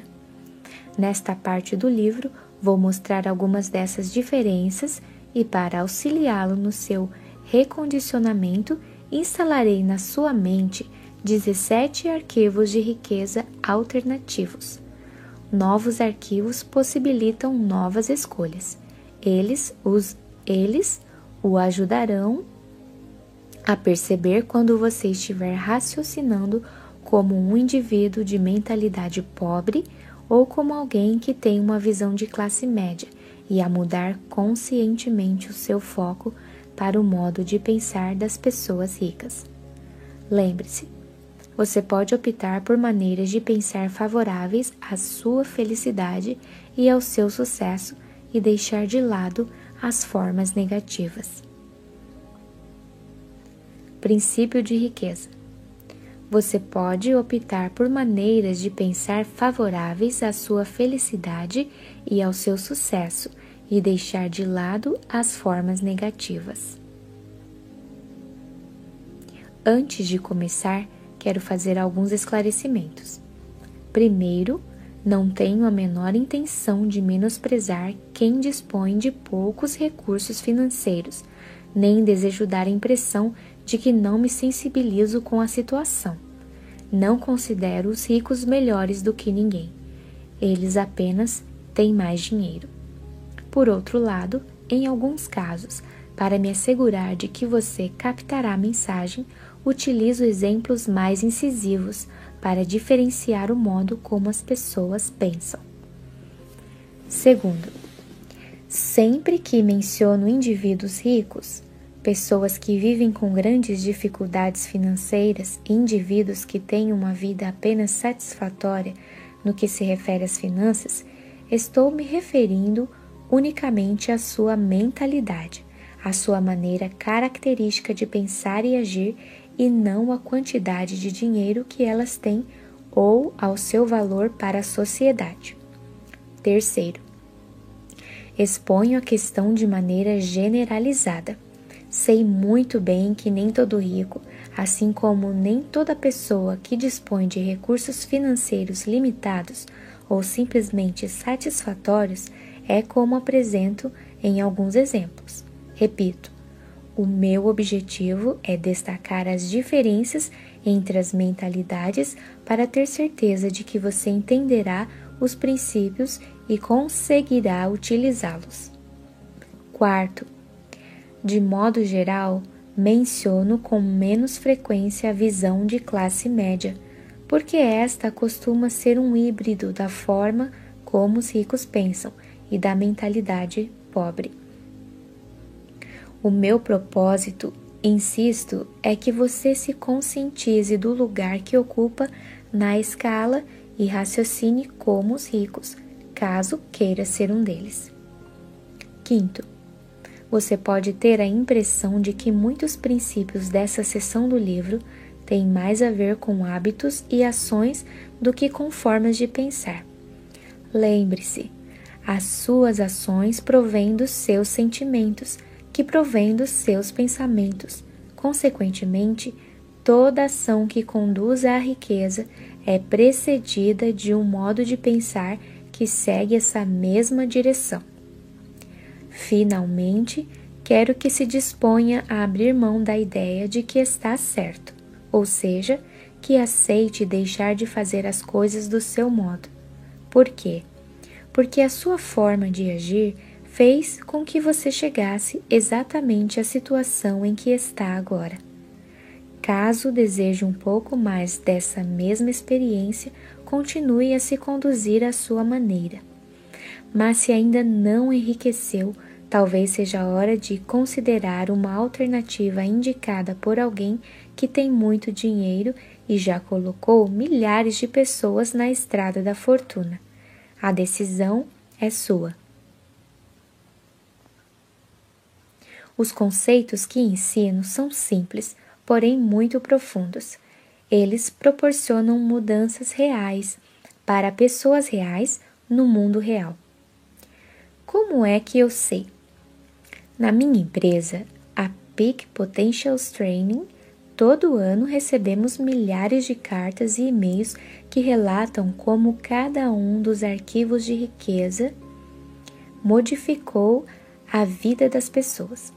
Se você aprender o que são esses arquivos e usá-los, tenho absoluta confiança de que eles lhe darão a chance de transformar a sua vida também. No fim de cada sessão, apresento uma declaração e descrevo as medidas que você deve tomar para gravar esse arquivo específico de riqueza. É essencial que cada um dos arquivos seja colocado em prática o mais rápido possível na sua vida, para que o conhecimento passe ao nível físico, celular, criando uma mudança permanente e duradoura. Quase todas as pessoas entendem que somos criaturas de hábitos. O que elas não sabem é que existem dois tipos de hábitos: os de fazer e os de não fazer. Tudo que você não está fazendo neste momento você tem o hábito de não fazer. A única maneira de mudar isso é fazer. A leitura o ajudará, mas a questão é completamente diferente quando se passa da teoria à prática. Caso esteja de fato comprometido com o sucesso, prove isso executando as ações sugeridas. Arquivo de riqueza número 1 as pessoas ricas acreditam na seguinte ideia: eu crio a minha própria vida. As pessoas de mentalidade pobre acreditam na seguinte ideia: na minha vida as coisas acontecem. Se você quer enriquecer, é imperativo acreditar que está no comando da sua vida, em especial da sua vida financeira. Caso contrário, você tem uma crença enraizada de que exerce pouco ou nenhum controle sobre a sua própria vida e, consequentemente, de que exerce pouco ou nenhum controle sobre o seu sucesso financeiro. Já reparou que, em geral, são as pessoas que têm uma situação financeira difícil as que gastam mais dinheiro com jogos lotéricos? Elas realmente acreditam que a riqueza cairá no seu colo quando as bolinhas com os seus números forem sorteadas. Às vezes, passam a noite coladas na tela da televisão, esperando ansiosamente pelo sorteio para ver se desta vez a fortuna finalmente lhe sorrirá. É claro que todo mundo quer ganhar na loteria e até os ricos jogam de vez em quando para se divertir. Porém, em primeiro lugar, eles não gastam uma parte substancial dos seus rendimentos com bilhetes. Em segundo lugar, essa não é a sua principal estratégia para fazer fortuna. Você precisa acreditar que é você mesmo quem conquista o seu próprio êxito, que é você mesmo quem promove a sua própria mediocridade e que é você mesmo quem estabelece a sua própria batalha pelo dinheiro e pelo sucesso. Consciente ou inconscientemente, sempre se trata de você. Em vez de assumirem a responsabilidade pelo que acontece na sua própria vida, as pessoas de mentalidade pobre preferem se colocar no papel de vítimas. Um pensamento típico de quem apresenta esse padrão é: pobre de mim. Assim, por força da lei da intenção, é literalmente isto que as vítimas conseguem ser: pobres. Repare que eu disse que elas se colocam no papel de vítimas. Não afirmei que são vítimas. Na minha opinião, ninguém é vítima. Creio que as pessoas adotam essa imagem por acreditarem que desse modo conseguem alguma coisa. Mais adiante examinarei essa questão com mais detalhes. Sendo assim, Como é que você sabe quando alguém está se fazendo de vítima? A resposta é: uma vítima deixa três pistas óbvias. Pista número um da vítima: a culpa é dos outros. Quando o assunto é o motivo de não serem ricas, as vítimas, na sua maioria, são especialistas no jogo da culpa. O objetivo desse jogo é ver para quantas pessoas e circunstâncias uma vítima consegue apontar o dedo sem jamais olhar para si mesma. É algo divertido, pelo menos para ela. Infelizmente, não é assim tão legal para qualquer um que tenha a má sorte de estar ao seu lado. A razão é simples: quem está muito próximo a ela se torna um alvo fácil. A vítima põe a culpa na economia, no governo, na bolsa de valores, nos seus corretores, no ramo de negócio em que atua, no patrão, no patrão, nos empregados, no gerente, nos diretores da empresa, no serviço de atendimento ao cliente, no, de, no departamento de entregas, no marido ou na sua mulher, no sócio, em Deus e, é claro, nos pais. A culpa é sempre de uma de outra pessoa ou de outra coisa. O problema é invariavelmente alguém ou alguma coisa, nunca ela própria. Pista número 2 da vítima. Sempre há uma justificativa. Quando não está culpando alguém, a vítima trata de racionalizar ou justificar a sua situação dizendo algo do gênero o dinheiro não é assim tão importante.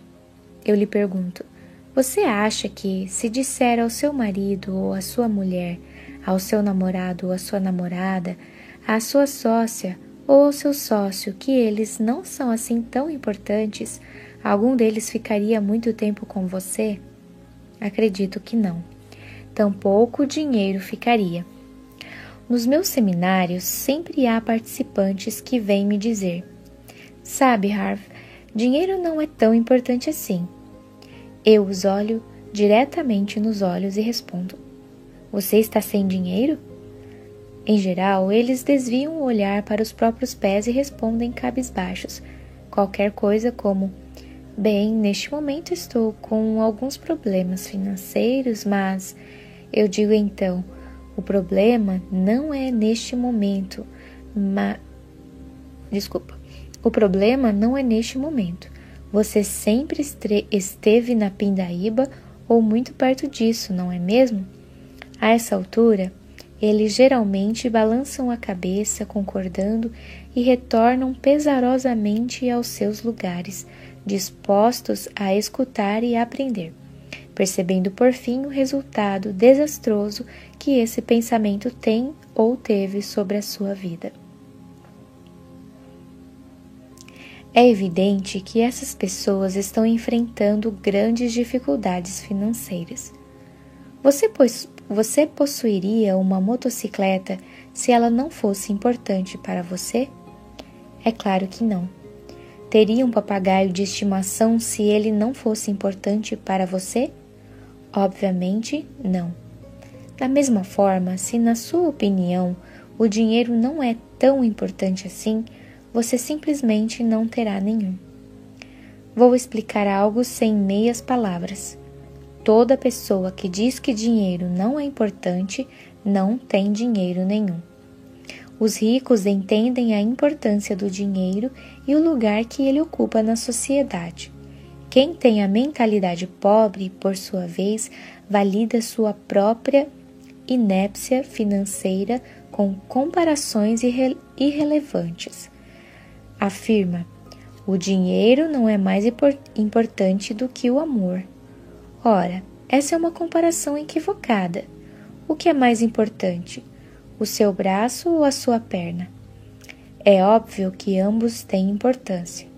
O dinheiro é essencial nas áreas em que produz resultados e insignificante nos campos em que não tem utilidade. E, embora o amor possa fazer o mundo girar, esse sentimento certamente não paga a construção de hospitais, igrejas e casas e também não enche a barriga de ninguém. Princípio de riqueza: O dinheiro é extremamente importante nas áreas em que produz resultados e insignificante nos campos em que não tem utilidade.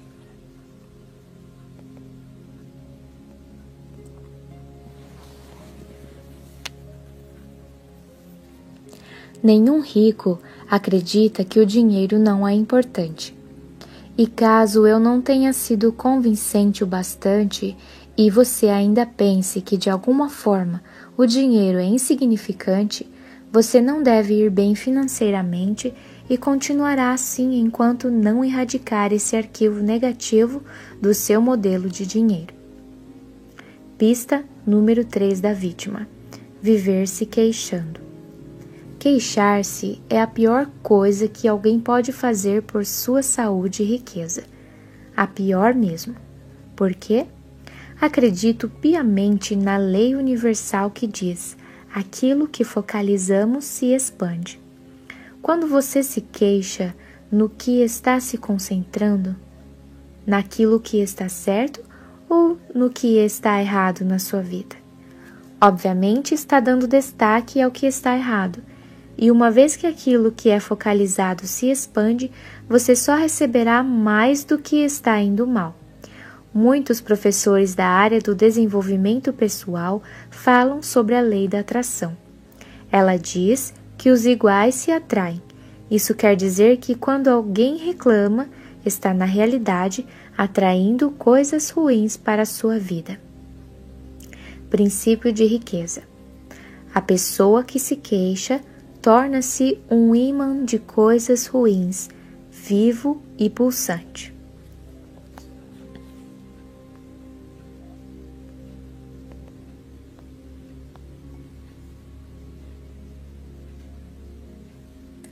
Você já reparou como costuma ser difícil a vida das pessoas que vivem se lamentando? Parece que tudo o que pode dar errado lhes acontece. Elas dizem: é claro que eu reclamo. Olha só como minha vida é uma droga. Agora que você já sabe mais sobre esse assunto, poderá explicar. Não, é exatamente porque você se queixa que a sua vida é uma droga. Isso remete a outro ponto. Você tem que fazer questão absoluta de não ficar na companhia de pessoas que vivem reclamando. Se você tiver uma grande necessidade de estar perto de uma delas, não se esqueça de se proteger com um guarda-chuva de aço. Do contrário, a coisa ruim que era destinada a ela vai cair em cima de você também. Eu procuro ficar tão distante quanto possível de quem reclama, porque a energia negativa é contagiosa. Muitas pessoas, porém, adoram se aproximar dos resmungões e ouvi-los. Por quê? Por um motivo simples. Elas estão esperando a sua vez de se queixar. E você acha que isso é horrível? Espere só até ouvir o que aconteceu comigo. Vou lhe passar um dever de casa e prometo que ele lhe dará uma grande oportunidade de mudar a sua vida. Eu o desafio a não reclamar de nada durante os próximos sete dias, e não apenas em voz alta, na sua cabeça também. Porém, você terá que fazer isso nos próximos sete dias inteirinhos. Por quê? Porque durante os primeiros dias talvez você ainda receba alguma coisa ruim residual do passado. Por isso, pode demorar um pouco para ela se dissipar. Desafiei milhares de pessoas a fazer esse pequeno exercício e fiquei admirado com a quantidade de gente que me disse depois que ele transformou as suas vidas. Garanto que a sua vida também se tornará surpreendente quando você parar de se concentrar nas coisas negativas e de atraí-las, portanto. Se você costuma se lamentar, Esqueça por enquanto a ideia de atrair o sucesso. Para a maioria das pessoas, atingir o ponto morto já é um grande começo.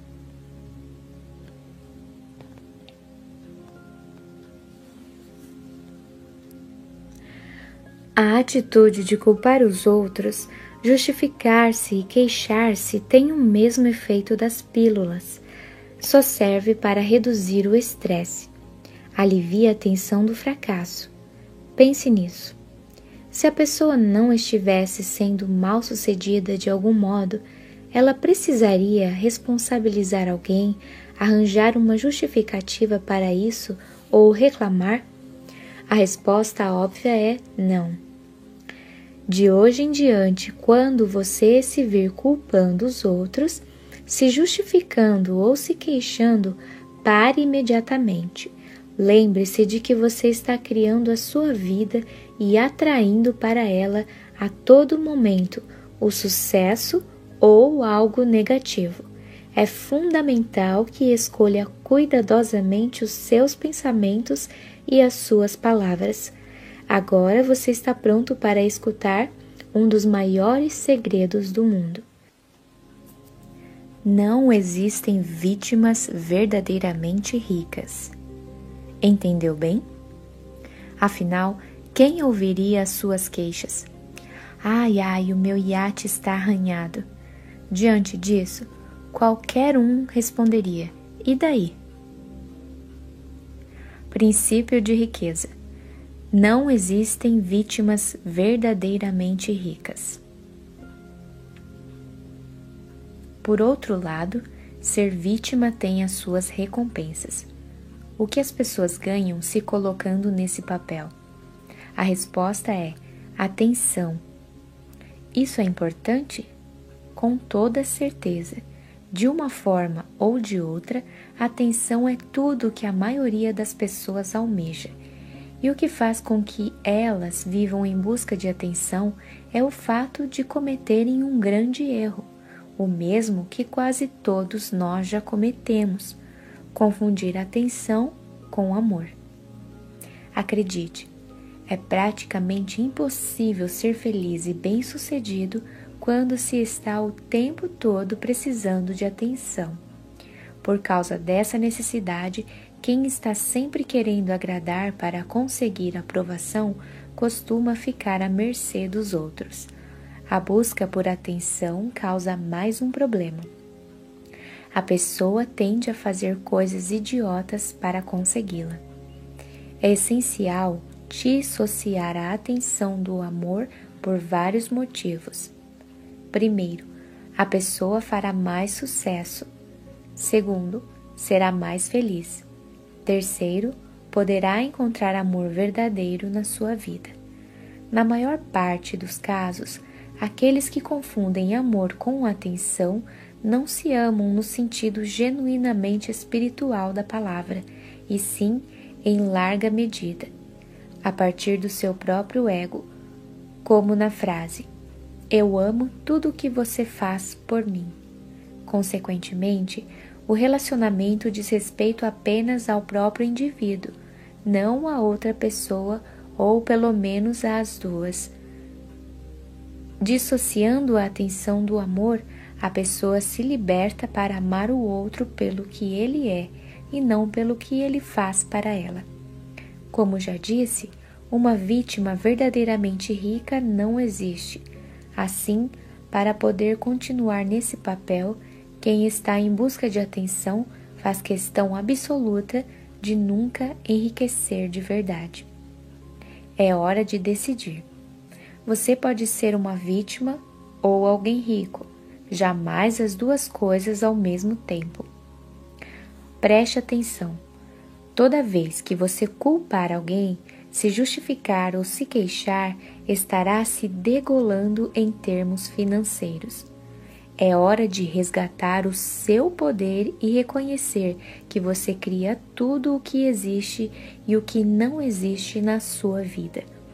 Observe que você produz a sua riqueza, a sua falta de riqueza e todas as possibilidades que estão no meio do caminho. Declaração: Eu mesmo crio meu próprio grau de sucesso financeiro. Eu tenho uma mente milionária. Ações da mente milionária.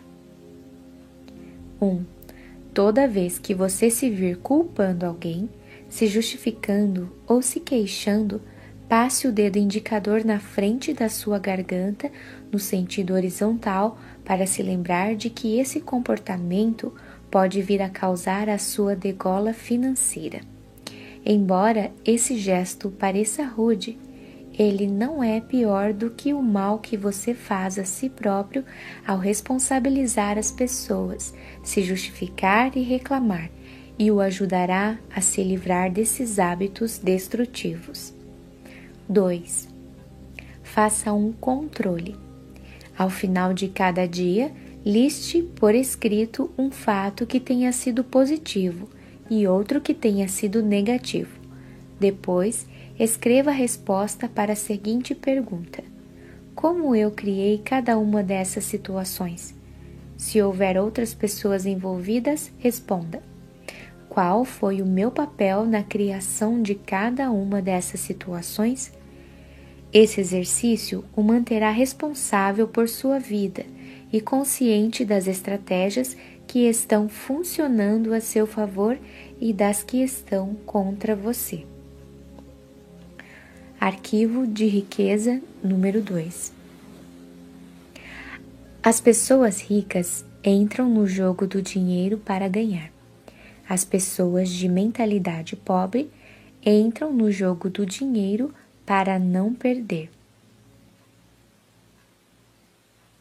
As pessoas de mentalidade pobre jogam o jogo do dinheiro na defensiva. Responda: se você fosse disputar uma partida de um esporte qualquer usando uma tática estritamente defensiva, quais seriam as suas chances de vencer? Muita gente concordaria que pouca ou nenhuma. No entanto, é assim que a maioria das pessoas joga o jogo do dinheiro. A sua principal preocupação é a sobrevivência e a segurança, e não a conquista de riqueza e abundância. Então, qual é a sua meta, seu objetivo, sua real intenção? A meta das pessoas verdadeiramente ricas é ter grande fortuna e abundância não apenas algum dinheiro, mas muito dinheiro. E qual é o objetivo das pessoas de mentalidade pobre? Ter dinheiro suficiente para pagar as contas em dia já seria um milagre. Deixe-me falar uma vez mais sobre o poder da intenção. Se o que você pretende é possuir apenas o bastante para cobrir as despesas, é exatamente isso que conseguirá. Nem um único centavo a mais. As pessoas que têm uma visão de classe média dão pelo menos um passo além. Pena que seja um passo muito pequeno. O seu grande objetivo na vida é igual à palavra de que mais gostam neste mundo: conforto.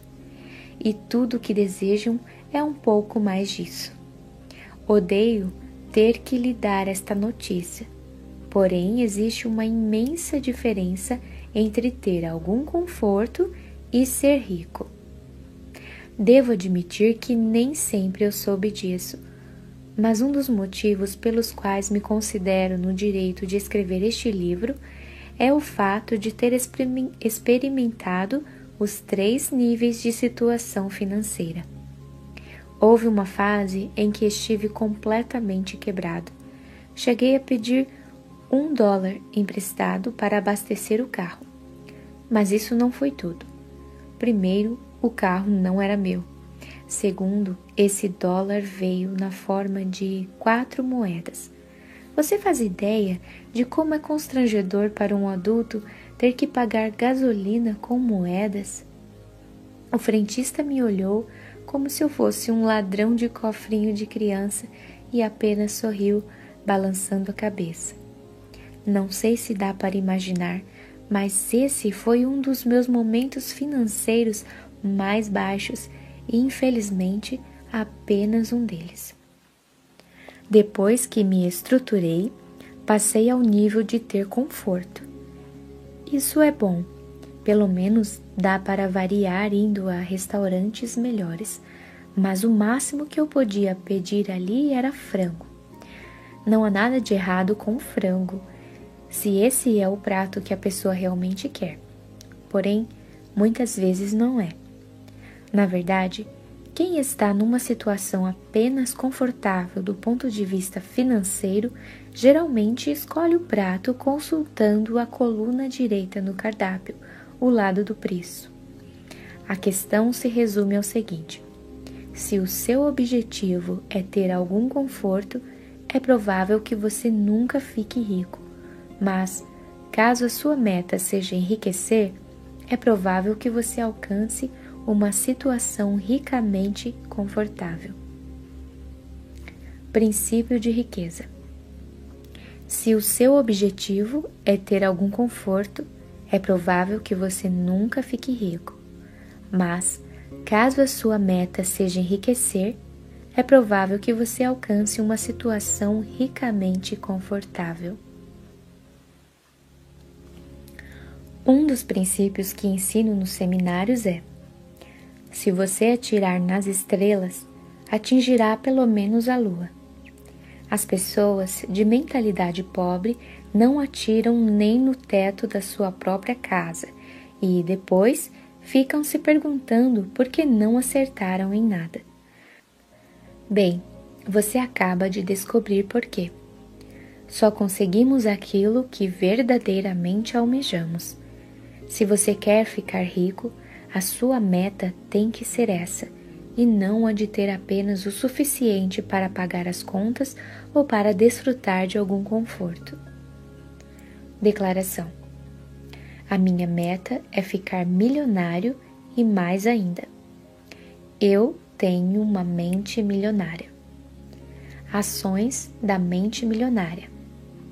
1. Um, lixe por escrito dois objetivos financeiros que demonstrem a sua intenção de criar abundância e não mediocridade ou pobreza. Relacione metas do tipo jogar para ganhar em termos de A. Rendimento anual. B patrimônio líquido. Torne essas metas possíveis dentro de um prazo realista, mas lembre-se também de atirar nas estrelas. 2. Vá a um restaurante sofisticado e peça um prato caro sem perguntar quanto custa. Se a grana estiver curta, é aceitável dividir. Observação: frango não vale. Arquivo de riqueza número 3.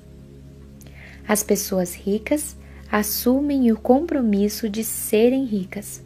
As pessoas de mentalidade pobre gostariam de ser ricas. Pergunte às pessoas se elas querem ser ricas.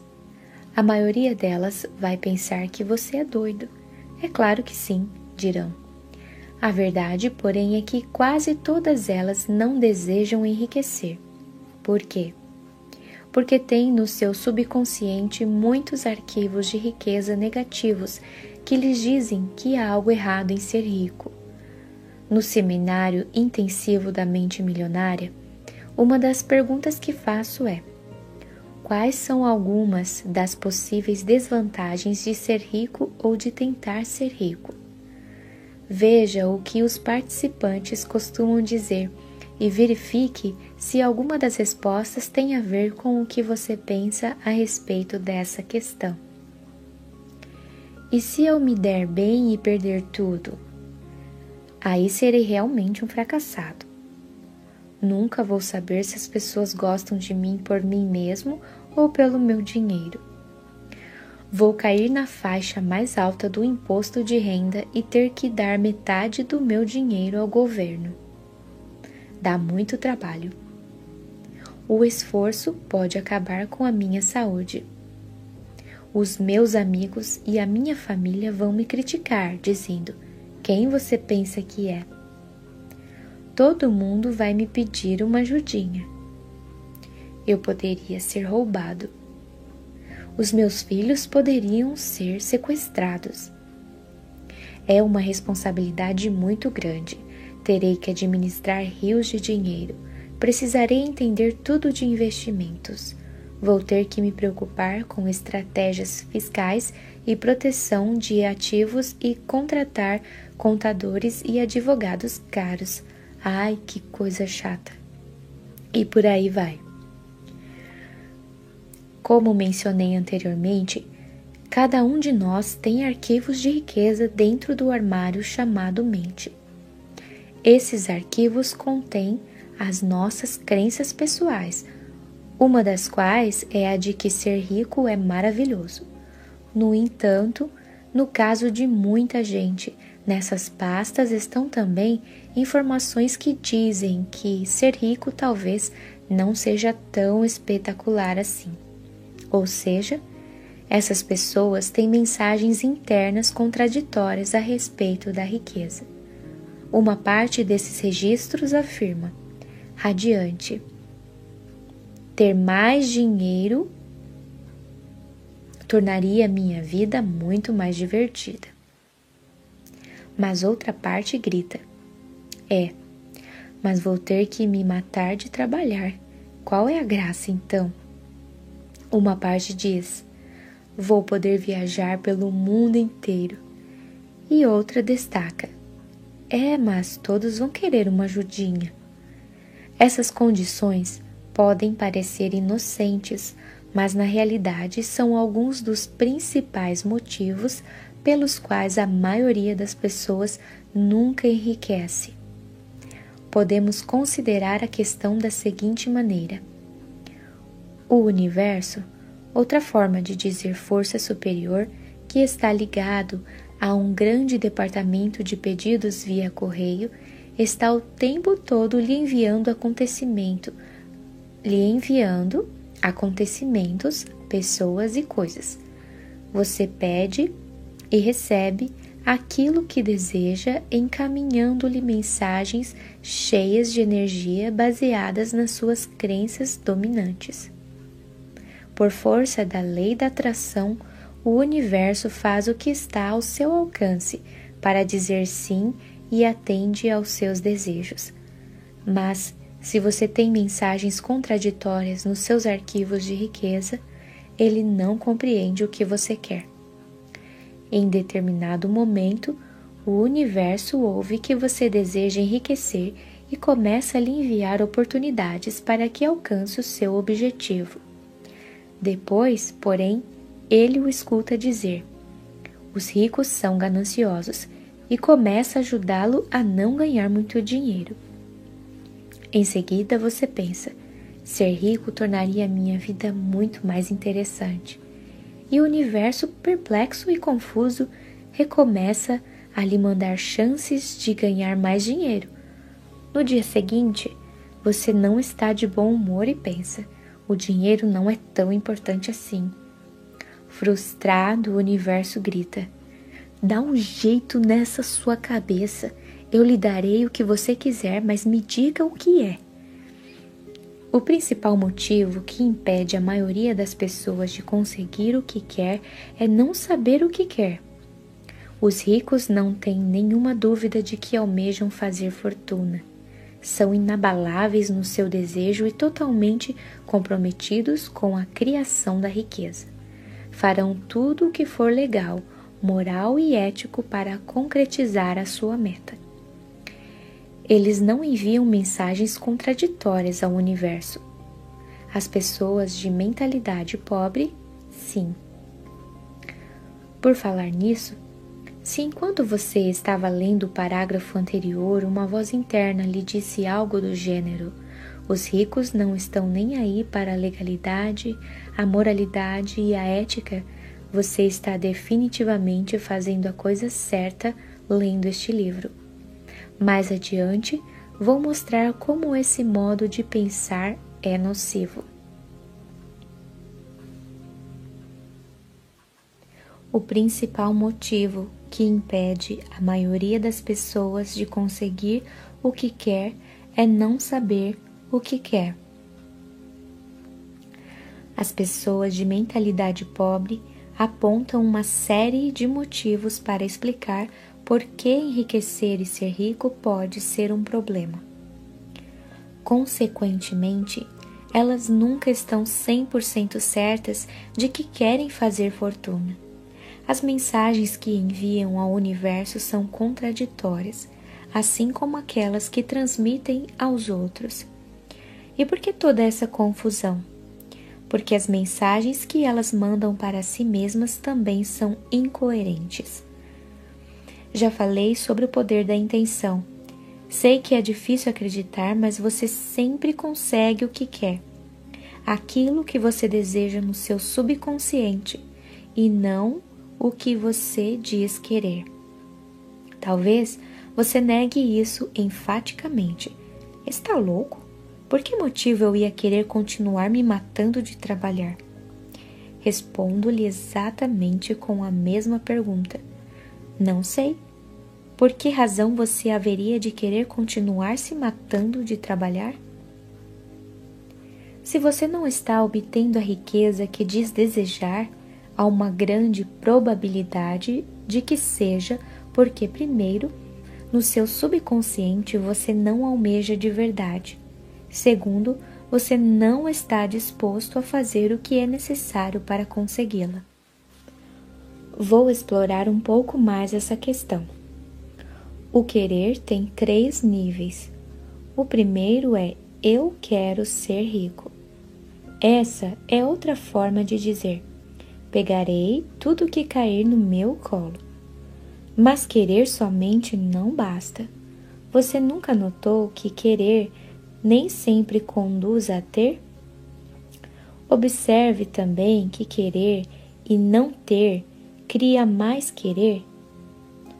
Querer torna-se um hábito que só leva a ele mesmo, um círculo vicioso que não chega a lugar nenhum. A riqueza não resulta simplesmente do fato de a pessoa desejar possuí-la. Como eu sei disso? Basta observar a realidade. Bilhões de indivíduos querem ser ricos, mas relativamente poucos são. O segundo nível do querer é: eu escolho ser rico. Isso implica a decisão de ficar rico. A escolha tem uma energia muito forte e anda de mãos dadas com a responsabilidade que a pessoa tem de criar a sua própria realidade.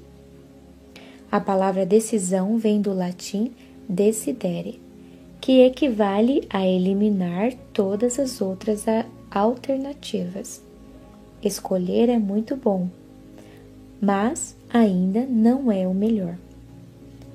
O terceiro nível do querer é: eu me comprometo a ser rico. O significado de comprometer-se é dedicar-se sem restrições, o que exige não se refriar e dar 100% de tudo o que se tem para obter riqueza. Isso requer disposição para fazer o que for necessário durante o tempo que for preciso. É o caminho do guerreiro.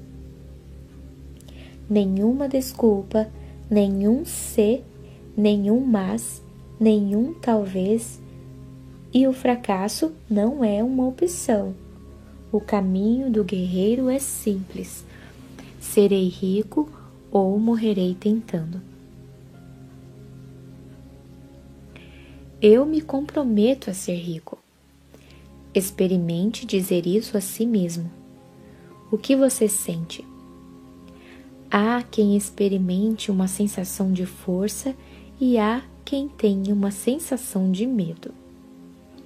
As pessoas, na sua maioria, jamais se comprometeriam a ser ricas. Se alguém lhes perguntasse: Vocês apostariam a sua vida que farão fortuna nos próximos dez anos? Quase todas elas diriam: Nem pensar. Essa é a diferença entre quem tem muito dinheiro e os indivíduos de mentalidade pobre. É por não se comprometerem de verdade a se tornarem ricos que estes últimos não o são e provavelmente jamais o serão. Alguém entre eles poderia dizer: Harv, não sei do que você está falando. Eu trabalho duro o ano inteiro, faço o possível de todas as formas. É claro que estou comprometido com o objetivo de enriquecer, e eu responderia que tentar não é o suficiente. A definição de comprometer-se é dedicar-se incondicionalmente. A palavra-chave é incondicionalmente. Ela mostra que você está dando tudo, e quero dizer tudo mesmo, o que tem para conseguir ser rico. Muitas das pessoas financeiramente empacadas que conheço têm um limite quanto ao que estão dispostas a fazer, ao que aceitam arriscar e ao que admitem sacrificar. Embora se digam prontas para fazer tudo o que for necessário, eu sempre descubro, quando as questiono profundamente, que elas impõem uma série de condições em relação ao que estão ou não dispostas a realizar para terem sucesso. Detesto ter que lhe dizer isso, mas ficar rico não é um passeio no bosque. E se alguém disser que é, ou essa pessoa sabe muito mais do que eu, ou não é sincera. A minha experiência diz que enriquecer exige foco, coragem, conhecimento, especialização, 100% de dedicação, atitude de não desistir jamais e, é claro, programação mental de pessoa rica. Você precisa também acreditar piamente que pode conquistar a riqueza e que de fato a merece. Repito, o significado de tudo isso é que, se você não estiver verdadeira e plenamente determinado a fazer fortuna, o mais provável é que não a obtenha mesmo. Princípio de riqueza. Se você não está verdadeiro e plenamente determinado a fazer fortuna, o mais provável é que não a obtenha mesmo. Você está disposto a trabalhar 16 horas por dia? As pessoas ricas estão. Concorda em trabalhar sete dias por semana e abrir mão da maior parte dos seus fins de semana? As pessoas ricas, sim admite sacrificar o seu tempo com a família e os amigos e se privar das suas diversões e dos seus hobbies? As pessoas ricas fazem isso. Aceita arriscar todo o seu tempo, toda a sua energia e todo o seu capital inicial sem nenhuma garantia de retorno? As pessoas ricas correm esse risco. Elas estão preparadas para agir assim e dispostas a fazer tudo isso durante um tempo que pode ser curto ou bastante longo. E você, está pronto para essa realidade? Com sorte, não terá que trabalhar muito tempo, nem muito, nem sacrificar nada. Desejar é de graça, porém eu não contaria com isso. No entanto, é interessante notar que, uma vez que você se comprometa, o universo se apressará em ajudá-lo. Um dos meus textos favoritos, escritos pelo explorador W. H. Murray numa das suas primeiras expedições ao Himalaia, diz o seguinte: Até que se esteja comprometido, sobrevém a excitação a possibilidade de recuar, uma ineficiência permanente. Todo ato de iniciativa e criação responde a uma única verdade elementar, e desconhecê-la mata incontáveis ideias e esplêndidos planos. A partir do momento em que o indivíduo se compromete definitivamente, a providência se move junto com ele Toda uma cadeia de eventos emana da decisão do indivíduo, levando a seu favor todos os tipos de imprevistos, encontros e assistência material que ninguém jamais sonharia que pudessem ocorrer dessa maneira. Em outras palavras, o universo ajudará, guiará, apoiará e fará até milagres a seu favor. Mas primeiro você tem que se comprometer.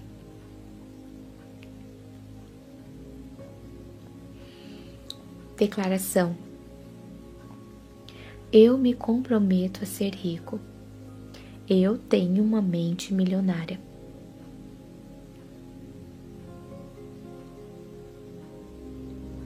Ações da mente milionária. Escreva um pequeno parágrafo sobre o motivo exato pelo qual enriquecer é importante para você. Seja específico. 2. Procure um amigo ou parente que esteja disposto a ajudá-lo. Diga a ele que você quer conquistar o máximo de sucesso, invocando o poder do compromisso.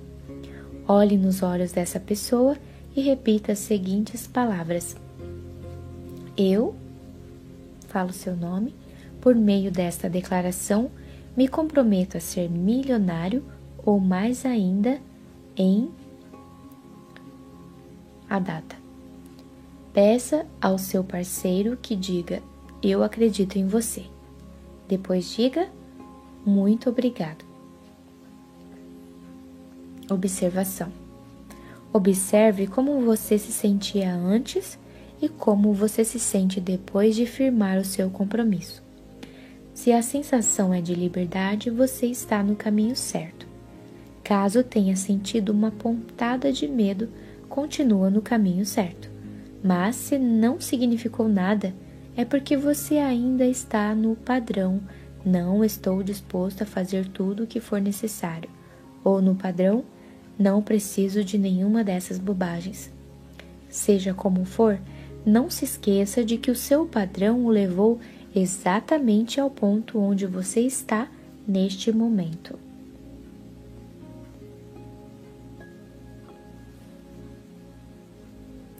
Arquivo de riqueza número 4. As pessoas ricas pensam grande. As pessoas de mentalidade pobre pensam pequeno. Num dos seminários, havia um professor instrutor que aumentara o seu patrimônio líquido de 250 mil dólares para 6 milhões em apenas três anos. Quando lhe perguntei qual o seu segredo, ele disse: Tudo mudou a partir do momento em que comecei a pensar grande. Considere a lei dos rendimentos. A sua remuneração se dará na proporção direta do valor que você agregar de acordo com o mercado.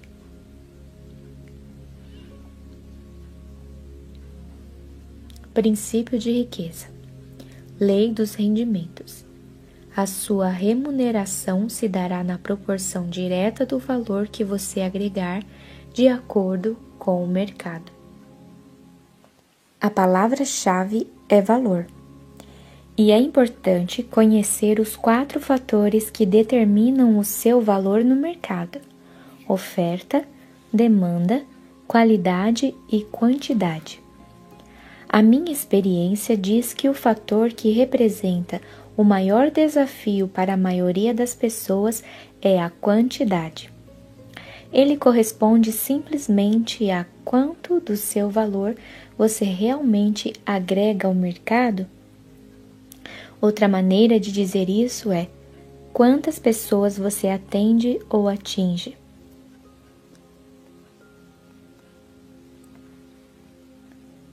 No meu negócio, por exemplo, há instrutores que preferem ensinar a pequenos grupos de 20 pessoas de uma vez. Outros que se sentem confortáveis com 100 ouvintes na sala. Outros que gostam de um público de 500 participantes e outros ainda que adoram plateias de mil a cinco mil pessoas ou mais. A diferença de rendimento entre esses instrutores? Pode acreditar que sim. No começo desse livro, mencionei que fui proprietário de uma cadeia de lojas de equipamentos de ginástica. A partir do momento em que pensei entrar nesse ramo, a minha intenção era ter 100 lojas bem-sucedidas e atender milhares de clientes. A minha concorrente, que começou seis meses depois de mim, tinha a meta de possuir uma única loja de sucesso. Como você quer viver? Como deseja jogar o jogo? Prefere pensar grande ou pequeno? A escolha é sua. A maioria das pessoas escolhe pensar pequeno. Por quê? Primeiro, por causa do medo. Elas morrem de medo do fracasso e também do sucesso. Segundo, porque se sentem inferiores e não merecedoras. Não se consideram suficientemente importantes ou capazes de fazer uma real diferença na vida de alguém. Mas preste atenção: a nossa vida não diz respeito somente a nós, diz respeito também a contribuir para a vida dos outros. Diz respeito a ser fiel à nossa missão e à nossa razão de estarmos nesse mundo neste momento. Diz respeito a acrescentarmos a nossa peça ao quebra-cabeça do planeta.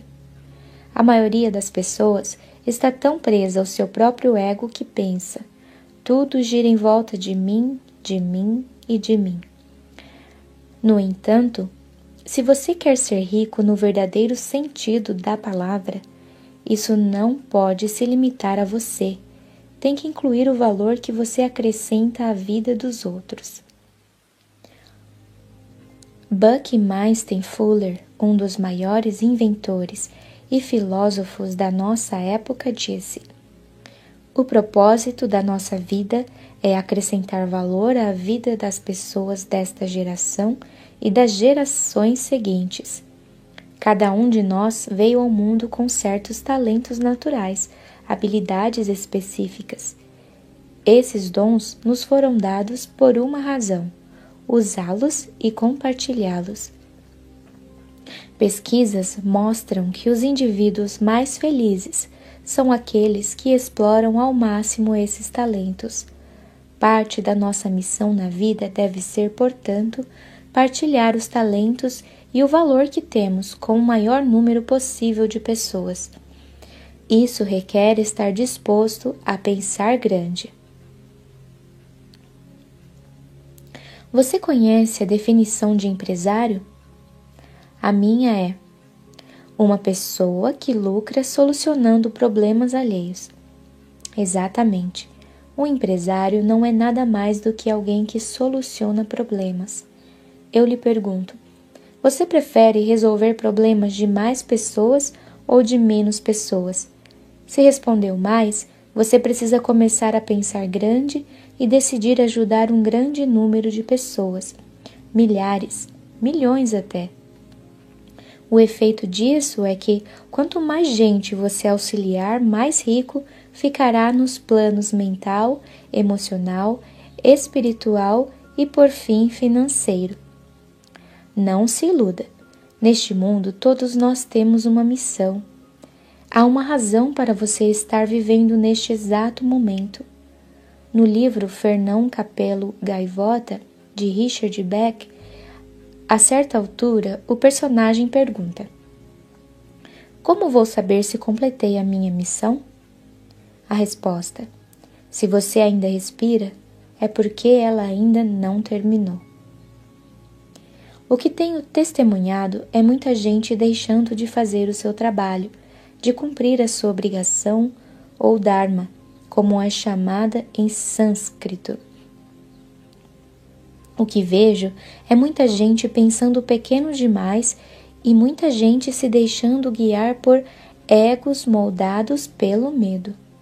O resultado é muita gente abrindo mão de viver à altura do seu potencial, tanto em termos da própria vida quanto da sua contribuição para os outros.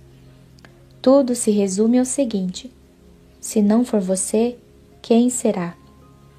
Volto a dizer: Cada um de nós tem um propósito exclusivo na vida. Suponha que você seja um investidor que compra imóveis para alugá-los e ganhar dinheiro com o fluxo de caixa e a valorização. Que ajuda você está prestando? Você agrega valor à sua comunidade, auxiliando famílias a encontrar casas confortáveis que de outra forma elas talvez não chegassem a conhecer. Mas a questão é: a quantas famílias e pessoas você pode dar a sua contribuição? A sua intenção é ajudar 10 em vez de uma, 20 em vez de 10, 100 em vez de 20? É isso o que eu quero dizer com pensar grande. Em um retorno ao amor, a escritora Marianne Williamson expôs a questão da seguinte maneira: Você é filho de Deus. Viver de modo pequeno não serve ao mundo. Não há nada de iluminado em se esconder para que as pessoas não se sintam inseguras ao seu redor. Todos nós fomos feitos para brilhar como as crianças. Nascemos para tornar manifesta a glória de Deus que está dentro de nós não apenas de algumas pessoas, mas de todas. Quando deixamos a nossa luz brilhar, inconscientemente damos permissão aos outros para fazerem o mesmo. No momento em que nos libertamos do nosso próprio medo, a nossa presença liberta automaticamente outras pessoas. O mundo não precisa de mais gente que viva de modo pequeno. É hora de parar de se esconder e ir à luta. É hora de parar de necessitar e passar a conduzir. É hora de começar a compartilhar os seus talentos, em vez de escondê-los ou fingir que eles não existem. É hora de dar início ao jogo da vida em grande estilo. No fim, Pensar e agir pequeno só leva uma vida de sacrifícios e insatisfação. Pensar grande e agir grande permite possuir dinheiro e uma vida com sentido. A escolha é sua. Declaração: Eu penso grande. Escolho ajudar milhares de pessoas. Eu tenho uma mente milionária. Ações da mente milionária. 1. Um, liste por escrito o que você acredita serem os seus talentos naturais, as coisas em que você sempre se destacou. Descreva também como e em que você pode usar mais esses talentos, especialmente na sua vida profissional. Escreva ou faça uma sessão de brainstorm com um grupo de pessoas sobre como você pode resolver problemas de um número de 10 de um número de pessoas 10 vezes maior do que o que você atinge com o seu trabalho ou negócio atual.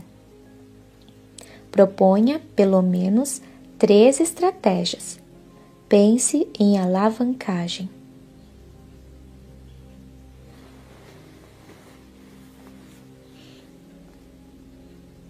Arquivo de riqueza número 5. As pessoas ricas focalizam oportunidades. As pessoas de mentalidade pobre focalizam obstáculos. As pessoas ricas veem oportunidades.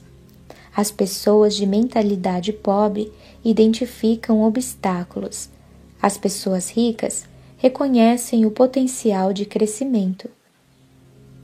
As pessoas de mentalidade pobre consideram o potencial de perda.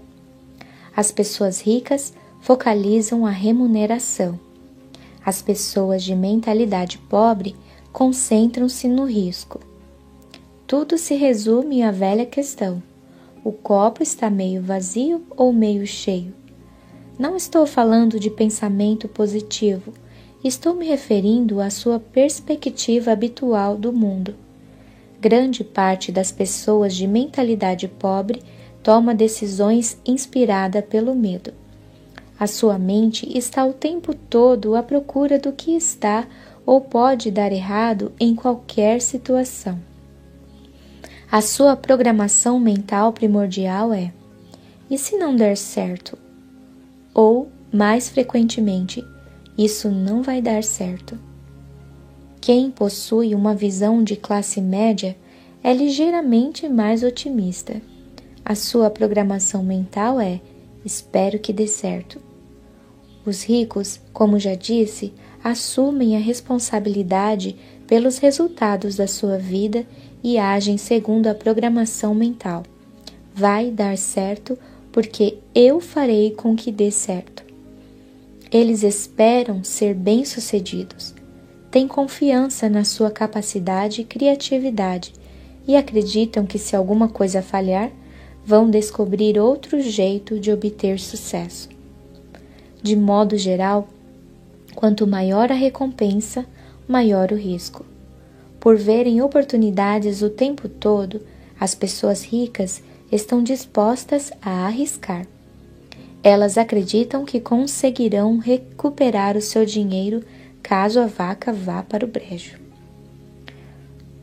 A expectativa das pessoas de mentalidade pobre, ao contrário, é fracassar. Elas não têm confiança em si mesmas nem na sua capacidade. Estão certas de que, se não forem bem-sucedidas nas suas ações, será uma catástrofe. E, como só vêm obstáculos, geralmente não estão dispostas a correr riscos. Sem risco, não há recompensa. É bom lembrar que estar aberto a aceitar riscos não corresponde necessariamente a estar disposto a perder. As pessoas ricas correm riscos calculados. Isso quer dizer que elas pesquisam, realizam as análises necessárias e tomam decisões baseadas em fatos e informações sólidas. Mas será que passam a vida inteira se informando? Não. Elas fazem o que está ao seu alcance, no menor tempo possível, e tomam a decisão calculada de ir à luta ou não. Embora digam estar se preparando para uma oportunidade, o que as pessoas de mentalidade pobre geralmente fazem é marcar passo. Morrendo de medo, levam semanas, meses e até mesmo anos a fio pensando no que fazer, e quando decidem, a oportunidade já desapareceu. Então elas se justificam dizendo: Eu estava me preparando. Com certeza, mas enquanto se preparavam, o sujeito rico entrou em cena, saiu de cena e ganhou mais uma fortuna. Sei que pode parecer estranho o que vou dizer, considerando o quanto valorizo a responsabilidade do indivíduo para consigo mesmo. Realmente acredito que o que as pessoas chamam de sorte está associado ao enriquecimento e ao sucesso em qualquer campo. No futebol, um time pode ganhar o jogo porque o goleiro da outra equipe engole um frango faltando menos de um minuto para o fim da partida. No golfe, pode ser uma tacada mal dada que bate numa árvore e volta para o green a 10 centímetros do buraco. No mundo dos negócios, você já deve ter ouvido falar de alguém que aplicou dinheiro num terreno da periferia e 10 anos depois surgiu um conglomerado que decidiu construir ali um shopping center ou um edifício de escritórios. Esse investidor ficou rico. Terá sido uma brilhante jogada comercial ou pura sorte? O meu palpite é um pouco das duas coisas. A questão, porém, é que a sorte ou qualquer coisa do gênero não cruzará o seu caminho se você não executar uma ação. Para ter sucesso financeiro, primeiro é necessário que você faça algo, compre algo ou comece algo. E depois disso, terá sido a sorte, o universo ou um poder superior que a terá ajudado com o um milagre por sua coragem e por seu compromisso de ir à luta? Na minha opinião, tanto faz, apenas acontece. Outro princípio-chave pertinente nesse caso é: as pessoas ricas focalizam o que elas querem, enquanto as que têm uma mentalidade pobre concentram-se no que não querem. Repetindo, a lei universal diz: aquilo que você focaliza se expande. Como os ricos estão sempre voltados para as oportunidades, elas chovem na sua vida. O seu maior problema é administrar todas as chances de ganhar dinheiro que aparecem à sua frente. No caso das pessoas de mentalidade pobre, que por outro lado estão sempre enfatizando os obstáculos, eles se multiplicam ao seu redor. O seu maior problema é como se livrar de tantos problemas. A questão é simples. O seu campo focal determina o que você encontrará na vida. Concentre-se nas oportunidades e verá oportunidades. Atenha-se aos obstáculos e terá obstáculos. Não estou lhe dizendo para não tomar cuidado com os problemas. Trate deles à medida que forem aparecendo no momento presente, mas mantenha os olhos postos nas suas metas, permaneça em movimento rumo aos seus objetivos. Dedique o seu tempo e a sua energia a conquistar aquilo que você quer. Quando surgirem dificuldades, supere-as e, em seguida, recupere ra rapidamente o seu foco. Não permaneça a vida inteira resolvendo complicações. Pare de ficar o tempo todo apagando incêndios. Quem faz isso anda para trás. Empregue o seu tempo e a sua energia em pensamentos e atos, seguindo firmemente adiante na direção do seu propósito. Quer um conselho simples, mas raro? Se você deseja ficar rico, concentre-se em ganhar, conservar e multiplicar o seu dinheiro. Se prefere ser pobre, dedique-se a gastá-lo, independentemente de quantas dezenas de livros você leia e de quantos cursos sobre sucesso você faça. Tudo se resume a isso.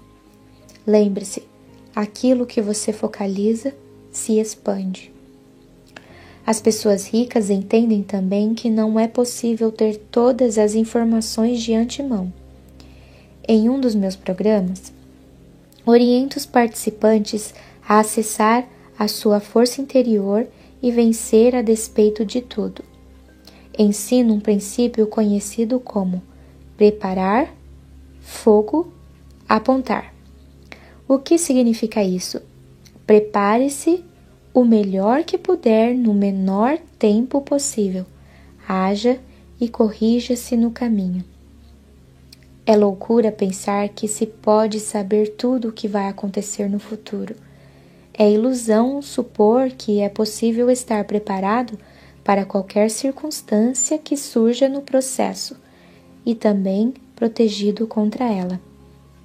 No universo não há linha reta, você sabia? A vida não viaja em linhas perfeitamente retas. Ela se assemelha mais a uma estrada sinuosa. Em geral, só conseguimos ver a curva seguinte e só depois de alcançá-la é que somos capazes de avistar mais. A ideia é você começar o jogo com tudo o que tem no lugar onde está é o que chamo de entrar no corredor. Vou lhe dar um exemplo. Anos atrás, eu planejava abrir um café e confeitaria 24 horas em Fort Lauderdale, em Fort Lauderdale, Flórida. Estudei as opções de localização, o mercado e o equipamento necessário. Pesquisei também os tipos de bolos, tortas, sorvetes e cafés disponíveis. O primeiro problema foi que engordei a beça. Comer o objeto da minha pesquisa não foi de grande ajuda. Então me perguntei: Harv, qual é a melhor maneira de estudar um ramo de negócio? E esse sujeito chamado Harv, que era evidentemente muito mais esperto do que eu, respondeu: Se você quer conhecer um negócio a fundo, entre nele. Ninguém tem obrigação de saber tudo. Entre no corredor conseguindo um emprego na área. Você aprenderá mais varrendo o chão e lavando pratos num restaurante do que se passar dez anos pesquisando do lado de fora. Eu não disse que ele era muito mais esperto do que eu? Foi o que fiz. Arranjei um emprego numa empresa do ramo. Gostaria de poder dizer que os meus soberbos talentos foram imediatamente reconhecidos e que recebi de cara o cargo de diretor executivo. Mas o que fazer como ninguém ali percebeu as minhas qualidades de liderança, tive que começar como ajudante de garçom. É isso mesmo, varrendo o chão e lavando pratos. Não é engraçado como o poder da intenção dá certo? Você deve estar pensando que eu tive que engolir o meu orgulho para aceitar esse trabalho, mas a verdade é que nunca considerei a questão dessa forma. A minha missão era conhecer o negócio dos doces, por isso me senti grato pela oportunidade de aprender o assunto de carona na empresa de alguém e ainda por cima ganhar um dinheirinho. Nessa temporada, como ajudante de garçom, passei o máximo de tempo conversando com o gerente sobre receitas e despesas, examinando caixas para descobrir os nomes dos fornecedores e ajudando o padeiro às, quarta, às quatro da manhã, para aprender sobre os equipamentos, ingredientes e problemas do ramo. Eu devia estar indo bastante bem na minha função porque, depois de uma semana, o gerente me chamou, me deu um pedaço de torta e me ofereceu uma promoção ao posto de caixa. Pensei naquilo durante um exato nanosegundo e respondi: Obrigado, mas não muito obrigado. Primeiro, não haveria muito que aprender se eu ficasse preso atrás de uma caixa registradora. Segundo, já sabia o que eu queria saber. Missão cumprida. É isso que eu quero dizer com corredor. Entrar no campo em que você quer estar no futuro, aceitando qualquer função para ter condições de conhecer a atividade. Esse é, de longe, o melhor método para se aprender um negócio. Primeiro, você pode vê-lo por dentro. Segundo, tem condições de fazer os contatos necessários, o que seria complicado estando do lado de fora. Terceiro, uma vez no corredor, outras portas de oportunidade se abrem à sua frente, isto é, Observando o que realmente acontece, você tem a chance de identificar um nicho que não havia percebido antes. Quarto, talvez você descubra que não gosta do ramo e dê graças a Deus por ter ficado sabendo disso antes que fosse muito tarde. Então, qual dessas quatro situações ocorreu comigo? Quando deixei aquela empresa, mal podia ver uma torta e muito menos sentir o cheiro de qualquer uma delas. Segundo, o padeiro saiu de lá um dia depois de mim e me telefonou para dizer que acabara de descobrir um novo e fantástico equipamento de ginástica conhecido como botas para gravidade, que são usadas nos exercícios de inversão corporal feitos em barras Talvez você tenha visto Richard Gere com elas numa cena do filme Gigolô americano, em que ele fica pendurado de cabeça para baixo. Ele queria saber se eu estava interessado em dar uma olhada naquele produto. Fui conferir e cheguei à, conclu à conclusão de que as botas eram simplesmente o máximo, mas o ex-padeiro não. Assim, entrei sozinho no negócio. Comecei vendendo as botas para lojas de departamentos e de material esportivo. Percebi que todos os revendedores tinham algo em comum. equipamentos de ginástica de má qualidade. Os sinos do meu cérebro, do meu cérebro badalaram freneticamente. Oportunidade, oportunidade, oportunidade. É engraçado como as coisas acontecem. Era a minha primeira experiência com esse tipo de produto e ela me levou a abrir uma das primeiras lojas de, lojas de varejo de artigos de fitness da América do Norte e a ganhar o meu primeiro milhão. E pensar que tudo começou quando me propus a ser ajudante de garçom. A mensagem é simples: entre no corredor. Você nunca sabe que portas se abrirão no seu caminho. Eu tenho um lema: a ação sempre vence a inação. As pessoas ricas saem em campo acreditando que, uma vez dentro do jogo, podem tomar decisões inteligentes no momento presente, fazer correções de rumo e ajustar as velas durante o percurso. As pessoas de mentalidade pobre, por não confiarem em si mesmas e nas suas aptidões, acreditam que precisam saber tudo de antemão o que é praticamente impossível. Enquanto isso, não fazem nada. Os ricos, com a sua atitude positiva de preparar fogo apontar, entram em ação e quase sempre vencem.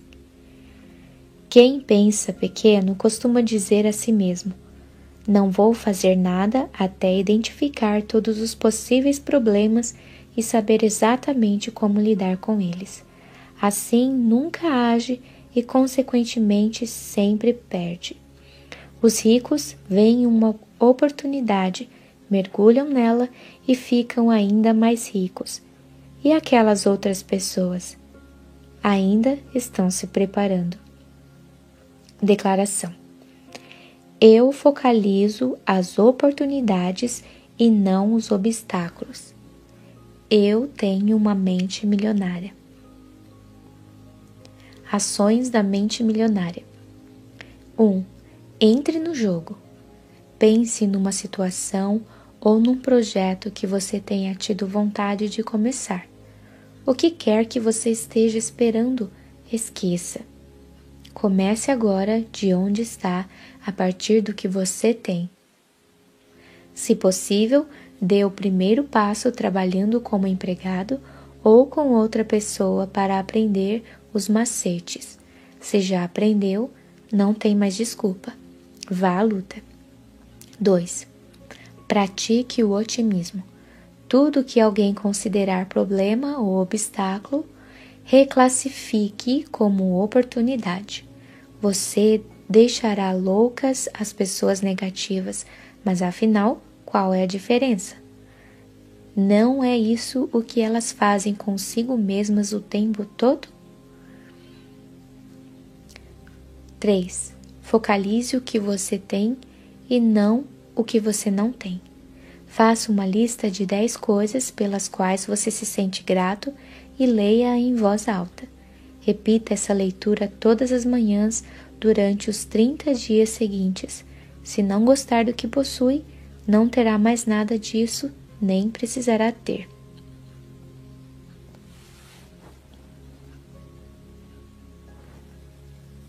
Arquivo de riqueza número 6.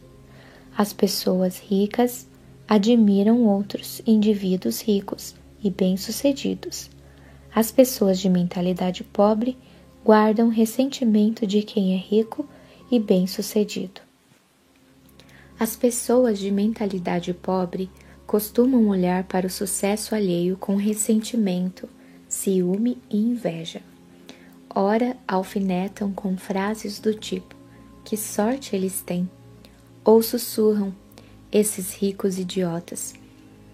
Se você quer ser uma pessoa boa, mas considera os ricos naturalmente maus, nunca será um deles. É impossível. Como você pode ser algo que despreza? É espantoso observar o ressentimento e até a raiva pura e simples que muitas pessoas de mentalidade pobre têm dos ricos. É como se acreditassem que eles são os responsáveis pela situação difícil em que ela se encontra. É isso mesmo. Os ricos ficam com todo o dinheiro, por isso não sobra nenhum para mim. Esse é obviamente o perfeito discurso da vítima. Vou contar uma história não para me queixar, mas para registrar uma experiência real que tive com esse princípio. Antigamente, nos meus tempos de dureza, eu tinha um carro velho. Mudar de faixa de tráfego nunca era problema. Quase todos os motoristas me deixavam entrar.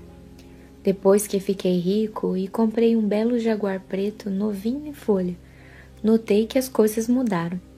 De um dia para o outro comecei a ser cortado, às vezes ganhando gestos obscenos de brinde. Chegavam-me a me atirar objetos e por uma única razão eu possuía um jaguar. Um dia eu estava dirigindo por um bairro muito simples onde tinha ido distribuir perus de Natal como caridade. Ao abrir o teto solar do jaguar, percebi atrás de mim quatro sujeitos mal encarados encarap... encarapitados na traseira de uma picape. Sem mais nem menos, eles começaram a usar o meu carro para jogar basquete, tentando acertar latas de cerveja no teto solar. Vários amassados e arranhões depois passaram por mim gritando: Rico, filho da mãe! Imaginei, é claro, que se tratava de um incidente isolado.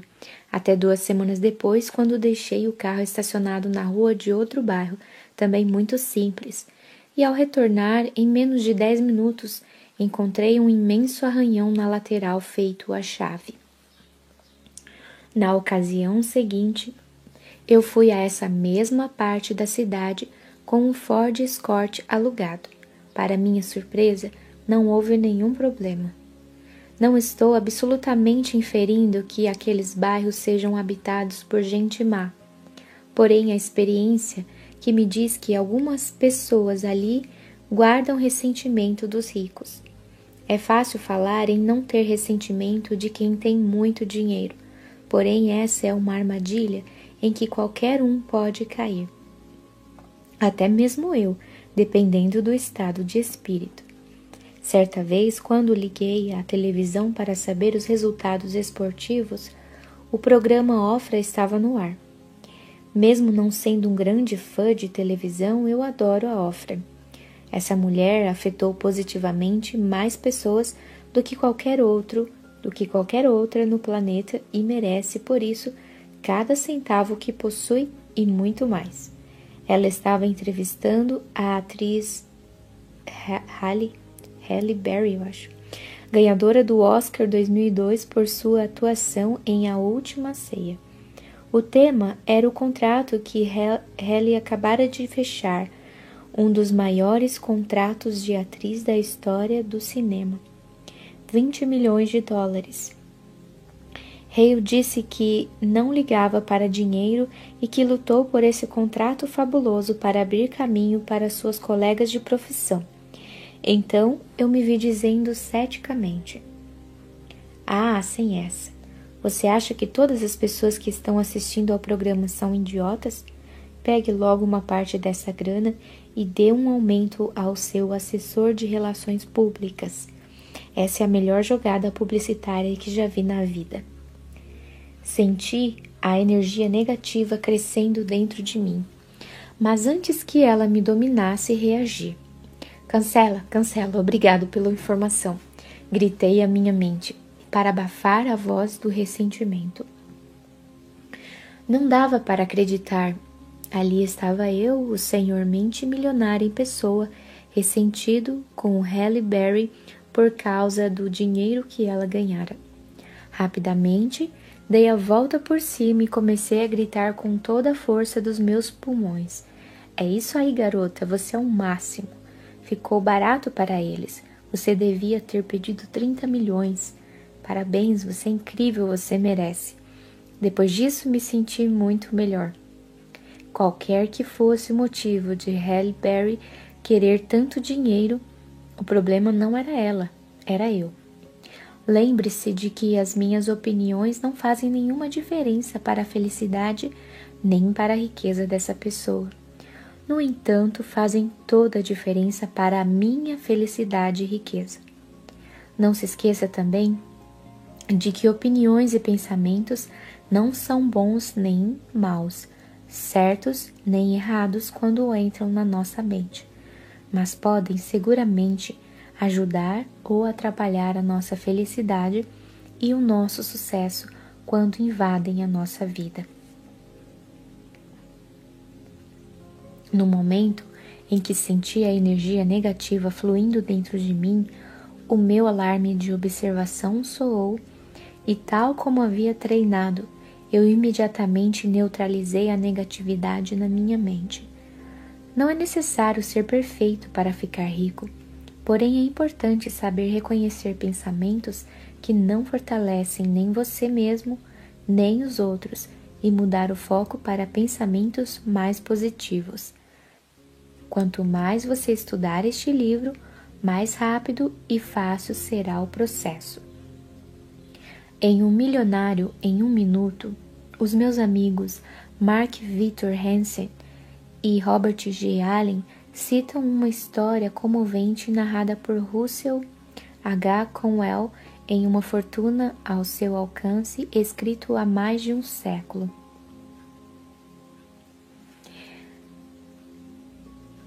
Eu digo que vocês devem enriquecer, que é seu dever enriquecer. Quantos irmãos piedosos me dizem, mas o Senhor, um ministro cristão, usa o seu tempo para percorrer o país de alto a baixo, aconselhando as pessoas a enriquecer, a ganhar dinheiro? Sim, é claro que sim. Então eles continuam: Que coisa horrível! Por que o Senhor não prega o Evangelho em vez de doutrinar as pessoas a ganhar dinheiro? Porque ganhar dinheiro honestamente é pregar o Evangelho. Essa é a razão. Os homens que enriquecem talvez sejam os mais honestos que podemos encontrar na comunidade.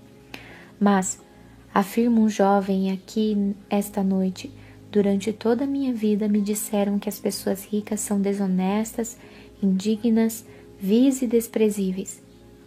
Meu amigo, é exatamente por aceitar essa ideia que você não tem nenhum dinheiro. A base da sua fé é totalmente falsa. Eu lhe digo com toda clareza: 98 de cada 100 homens e mulheres ricos dos Estados Unidos são honestos. E é por isso que são ricos. É por esse motivo que os outros lhe, lhes confiam dinheiro. É por causa disso que realizam grandes empreendimentos e sempre encontram pessoas para trabalhar com eles. Diz outro jovem: Às vezes ouço falar de homens que ganham milhões de dólares desonestamente. Sim, é claro que houve e eu também. Mas eles são tão raros que os jornais falam a seu respeito o tempo todo como notícia até ficarmos com a impressão de que todos os ricos conseguem as suas fortunas de modo desonesto. Meu amigo, leve-me aos subúrbios da Filadélfia e me apresente aos moradores que possuem casas ao redor dessa grande, dessa grande cidade, casas belas com jardins e flores, casas esplêndidas de refinada arte. E eu o apresentarei às pessoas mais plenas de caráter e iniciativa da nossa cidade. Aqueles que têm as suas próprias casas se tornam mais dignos, honestos e puros, mais fiéis, econômicos e cuidadosos por possuí-las. Nós pregamos contra a cobiça no púlpito e usamos a expressão lucro imundo de um mundo tão radical que os cristãos ficam com a ideia de que é pecado um homem ser rico. Dinheiro é poder e é preciso ser razoavelmente ambicioso para ganhá-lo. Deve ser assim porque vocês podem praticar mais boas ações com ele do que sem ele. O dinheiro imprime as suas Bíblias. O dinheiro constrói as suas igrejas. O dinheiro envia os seus missionários e o dinheiro sustenta aos seus pastores, ou melhor, os seus pastores. Portanto, eu digo que é necessário ter dinheiro. Se vocês são capazes de enriquecer honestamente, é seu dever sagrado fazer isso. É um erro terrível das pessoas piedosas pensar que se deve ser pobre para ser piedoso. Essa passagem de Conwell expõe excelentes questões. A primeira é a confiabilidade. De todos os atributos necessários para enriquecer, ser confiável deve estar perto do topo da lista. Diga-me, você faria negócio com uma pessoa em quem não confia pelo menos um pouco? Nem pensar. Portanto, para enriquecer é necessário ser confiável aos olhos de muita gente. E se tantas pessoas confiam assim em alguém, é porque esse indivíduo deve ser mesmo confiável. Que outras características as pessoas devem ter para fazer fortuna e, mais importante ainda, permanecer ricas? É claro, toda regra tem exceção, mas, em termos gerais, quem você precisa ser para se sair bem em qualquer coisa? Considere as seguintes características: alguém positivo, confiável, focado, determinado, persistente, trabalhador, ativo, bondoso, comunicador competente, razoavelmente inteligente e especializado em pelo menos uma área. Outro aspecto interessante da passagem de Conwell é o fato de tantas pessoas terem sido condicionadas a acreditar que não se pode ser ao mesmo tempo rico e bondoso, ou rico e espiritualizado. Até eu pensava dessa maneira. Como muitos de nós ouvia dos meus amigos e professores, da mídia e do resto da sociedade que todo rico é, em princípio, mau e ganancioso. Mais uma vez, esse modo de pensar é pura bobagem. Com base na minha própria experiência de vida e não em velhos mitos fundamentados no medo, descobri que as pessoas mais ricas que conheço são também as mais amáveis. Quando nos mudamos para San Diego, fomos morar num dos bairros mais sofisticados da cidade. Adorávamos a beleza da casa e da região, mas eu estava um pouco inseguro, pois não conhecia ninguém ali e ainda não me sentia adaptado. O meu plano era ficar na minha e não me misturar com aqueles endinheirados snobs. Mas quis o universo que os meus filhos, com cinco e sete anos de idade naquela época, se tornassem amigos das crianças da vizinhança. Assim, não demorou muito para que eu os levasse de carro a uma daquelas mansões para brincar. Lembro-me perfeitamente do momento em que bati na pesada porta de madeira, de pelo menos seis metros de altura, maravilhosamente entalhada. A dona da casa abriu e, com a voz mais simpática do mundo, disse: Harvey, é tão bom conhecê-lo. Entre. Eu me senti um pouco confuso ao ver que ela estava me servindo um chá gelado com uma tigela de frutas. Que brincadeira é esta? A minha mente cética não parava de perguntar. Logo chegou o marido que antes se divertia com as crianças na piscina. Ele foi ainda mais simpático. Harv, estamos felizes por você estar morando no bairro. Venha com a sua família ao nosso jantar amanhã. Vamos apresentá-los aos nossos amigos. Nem pense em recusar. Falando nisso, você joga golfe? Vou jogar depois de amanhã no clube. Venha como meu convidado. Fiquei em estado de choque. Onde estavam os snobs que eu tinha certeza que encontraria? Fui para casa dizer à minha mulher que iríamos ao jantar. Ai meu Deus, disse ela, eu não tenho roupa. Mas eu a acalmei. Meu bem, você não entendeu. As pessoas são incrivelmente simpáticas e absolutamente informais. Seja você mesma e vai ficar tudo bem. Fomos e naquela noite conhecemos algumas das pessoas mais afetuosas, amáveis, generosas e adoráveis da nossa vida. A certa altura, o assunto enveredou para uma campanha de caridade dirigida por uma das convidadas. Os talões de cheques foram logo aparecendo. Eu mal podia crer na fila que se formara para dar dinheiro àquela mulher. Mas os cheques eram doados sob a condição de que haveria reciprocidade. A mulher apoiaria a obra de caridade em que o doador estivesse envolvido. É isso mesmo. Cada pessoa ali era responsável por um projeto dessa natureza ou tinha um papel de destaque nesse trabalho. O casal que nos convidou participava de várias dessas iniciativas. Na verdade, todo ano seu objetivo era contribuir com as maiores doações individuais da cidade para o Hospital da Criança. Eles não apenas doavam milhares de dólares, como organizavam um jantar anual de gala que arrecadava mais alguns milhares. Depois, nos tornamos íntimos da família de um dos mais importantes angiologistas do mundo.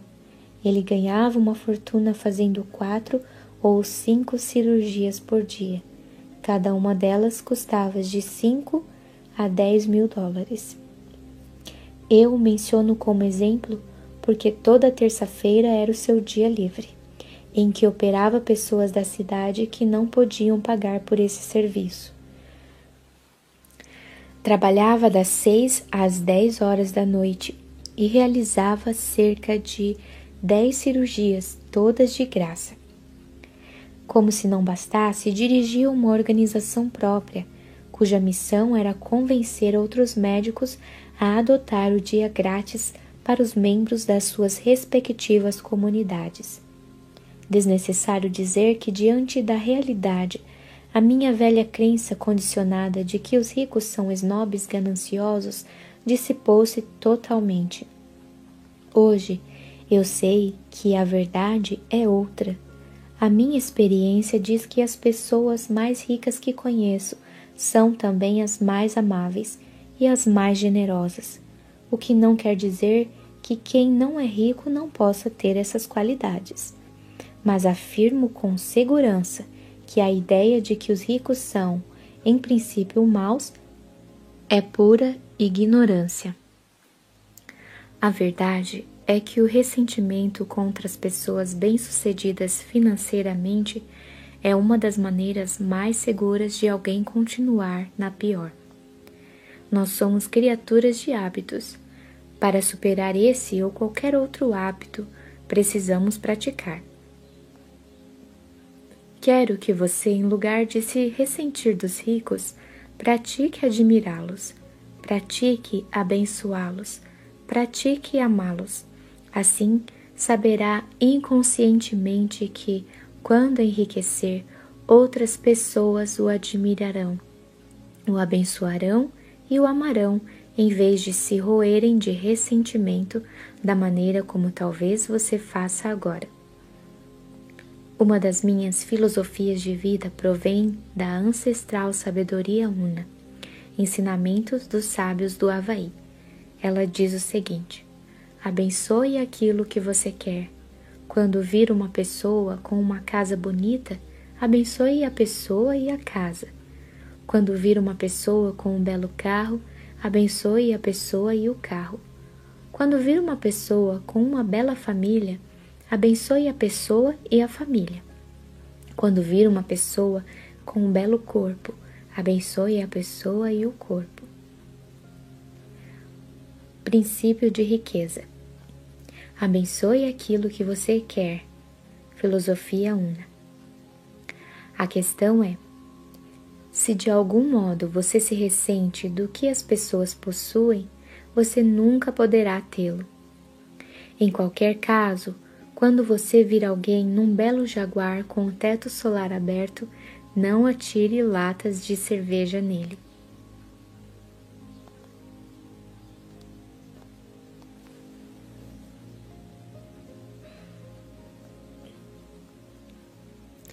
Declaração: Eu admiro as pessoas ricas. Eu abençoo as pessoas ricas. Eu amo as pessoas ricas. E vou ser uma pessoa rica também. Eu tenho uma mente milionária.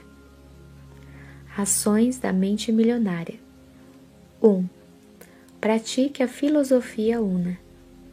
Abençoe aquilo que você quer. Passeie, compre revistas, observe as casas bonitas e os carros bacanas e leia sobre negócios bem-sucedidos. Abençoe tudo o que você vir e gostar. Abençoe também os proprietários desses bens ou as pessoas que estão envolvidas com eles. 2.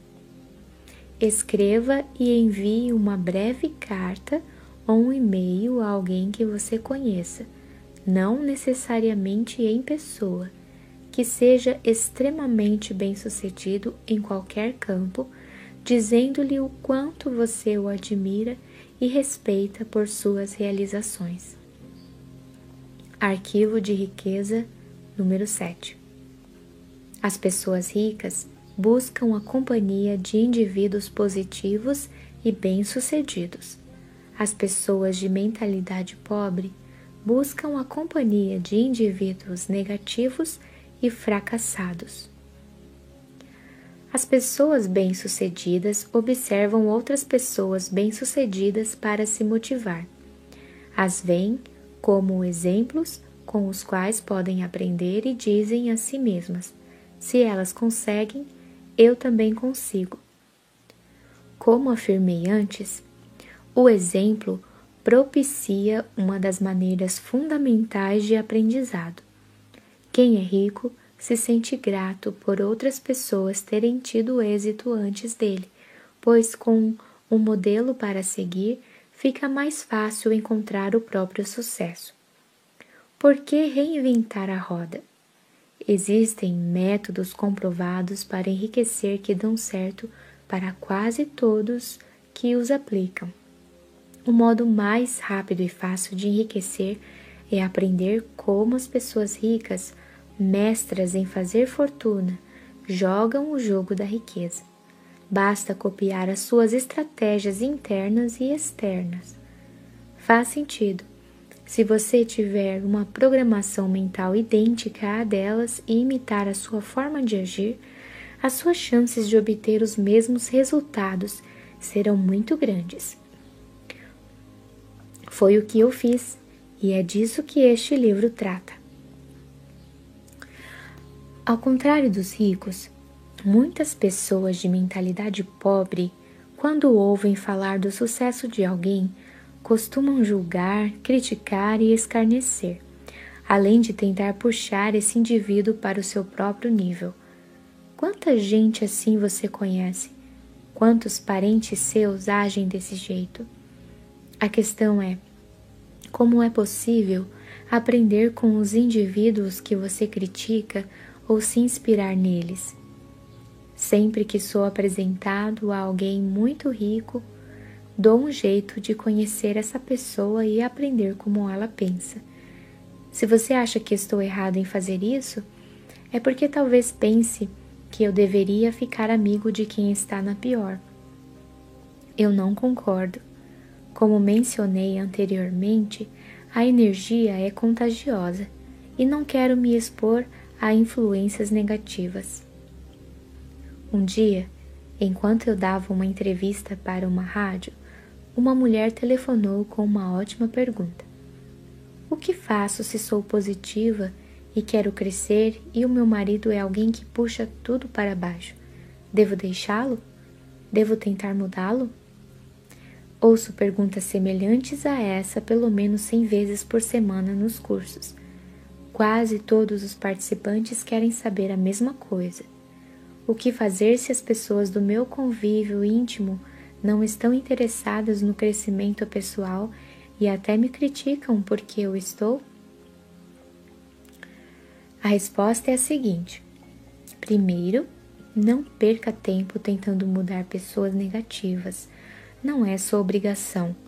O seu dever é usar o que aprendeu para melhorar a si mesmo e a sua vida.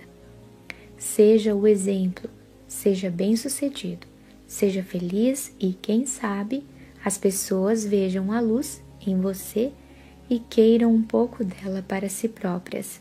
Repito, a energia é contagiosa. A escuridão se dissipa na luz. As pessoas têm que se esforçar para se manter escuras quando há luz à sua volta. A sua tarefa é apenas ser o melhor que puder. Se lhe perguntarem o seu segredo, conte. Segundo, tenha em mente um princípio que ensino nos cursos para que a pessoa aprenda a manifestar a sua vontade mantendo-se calma, centrada e em paz. Ele diz: Tudo acontece por um motivo, e esse motivo existe para me ajudar. De fato, é muito mais difícil ser positivo e consciente ao lado de pessoas e circunstâncias negativas, mas esse é o seu teste. Da mesma forma como o aço é endurecido pelo fogo, você crescerá mais rápido e ficará mais forte se permanecer fiel aos seus valores quando todos à sua volta estiverem cheios de dúvidas e propensos a recriminações. Não se esqueça de que nada tem significado, exceto aquele que nós mesmos atribuímos às coisas. Lembre-se também de que, na parte 1, você leu sobre como nos identifi identificamos com os nossos pais ou nos rebelamos contra eles, dependendo do modo como enquadramos as suas ações. De hoje em diante, quero que pratique reenquadrar a negatividade alheia para se recordar de como não deve pensar e agir.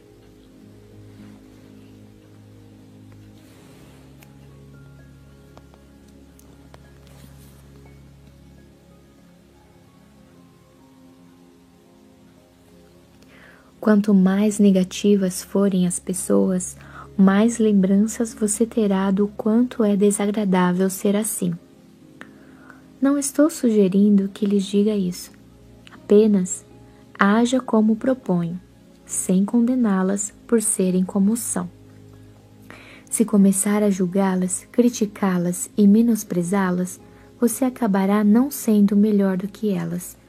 No pior dos casos, se não for mais capaz de lidar com a energia negativa de pessoas que o cercam e se isso estiver prejudicando de tal maneira que não consiga mais crescer, talvez você precise tomar algumas decisões corajosas a respeito de si próprio e de como quer viver a sua vida. Não estou lhe sugerindo que haja de modo irrefletido, mas eu, por exemplo, jamais poderia conviver com alguém negativo e que, desden... e que desdenhasse do meu desejo de aprender e crescer, pessoal, espiritual e financeiramente. Nunca faria isso comigo mesmo porque tenho respeito por mim e pela minha vida. Mereço toda a felicidade e todo o sucesso que puder ter. Repito, a energia é contagiosa, portanto, você pode afetar ou infectar as pessoas. O inverso também é verdade. Ou elas o afetam ou o infectam. Eu lhe pergunto: você abraçaria uma pessoa sabendo que ela está com conjuntivite? A maioria de nós diria nem pensar da conjuntivite, eu quero a distância. Muito bem, Acredito que o pensamento negativo é uma espécie de conjuntivite mental. Em vez de coceira nos olhos, ele provoca um sentimento de desdém. Em vez de dor, causa vontade de criticar. Em vez de ardência, desencadeia um sentimento de frustração. Agora me diga, está seguro de que deseja ficar perto de alguém que apresenta esses sintomas? Tenho certeza de que você já ouviu a expressão cada qual com o seu igual. Você sabia que a maior parte das pessoas ganha 20% a mais ou a menos do que os seus amigos íntimos? Por isso é importante observar quem são as pessoas com quem você se junta e escolher cuidadosamente com quem passar o seu tempo. Pela minha experiência, vejo que os ricos não entram para clubes de alta classe só para jogar golfe mas também para estar em contato com outros indivíduos bem-sucedidos. Há um ditado que diz: Não se trata do que você sabe, mas de quem você conhece. Faço questão de buscar a companhia de pessoas positivas e de sucesso, e tão importante quanto de manter distância de quem é negativo. Além disso, não abro mão de evitar situações destrutivas. Não vejo motivo para me deixar envenenar por uma energia prejudicial. Nisso incluo discutir, fofocar e falar pelas costas, e acrescento o hábito de assistir a programas bobocas na televisão, a não ser como estratégia de relaxamento, nunca como forma básica de diversão. Quando vejo televisão, geralmente assisto a programas esportivos, jogos e entrevistas com atletas de, de, de destaque. Primeiro, porque gosto de ver os campeões de qualquer área em ação. Segundo, porque aprecio ouvi-los. Presto muita atenção na sua programação mental. Para mim, quem está na primeira divisão de qualquer esporte já é um vencedor. O atleta desse nível necessariamente superou diversas etapas para chegar aonde chegou, o que considero fantástico. Admiro a atitude que eles assumem nas vitórias. Foi um grande esforço de toda a equipe. Obtivemos um bom resultado, apesar de ainda precisarmos melhorar muita coisa. Em todo caso, fomos recompensados pelo nosso trabalho. Gosto também do que eles costumam dizer depois das derrotas. Foi só uma partida. Estaremos em campo de novo. Vamos simplesmente esquecer esse jogo e nos concentrar no próximo. Agora é só conversarmos sobre os erros cometidos, treinar e fazer o que for necessário para vencer. Nos Jogos Olímpicos de 2004, a canadense Perdita Felicin, campeã mundial dos 100 metros com barreiras, era a favorita absoluta para a medalha de ouro. Mas na prova final, ela tocou no primeiro obstáculo e caiu feio. Nem completou a prova. Extremamente abalada, ficou lá chorando sem acreditar no que havia acontecido. Passar os quatro anos anteriores se preparando, seis horas por dia, sete dias por semana. Na manhã seguinte, eu ouvi a sua entrevista coletiva. Devia tê-la gravado. Fiquei impressionado com a visão dessa atleta sobre o que lhe ocorrera e sobre o futuro. Ela disse mais ou menos o seguinte: Não sei por que aconteceu, mas aconteceu e vou aprender com isso. Estou decidida a me concentrar mais e trabalhar mais nos próximos quatro anos. Quem sabe qual seria o meu caminho se eu tivesse vencido? Talvez eu perdesse o ímpeto de competir. Não sei, mas a minha gana de vencer é agora maior do que nunca. Voltarei ainda mais forte. Ouvindo-a falar assim, só pude dizer: Caramba!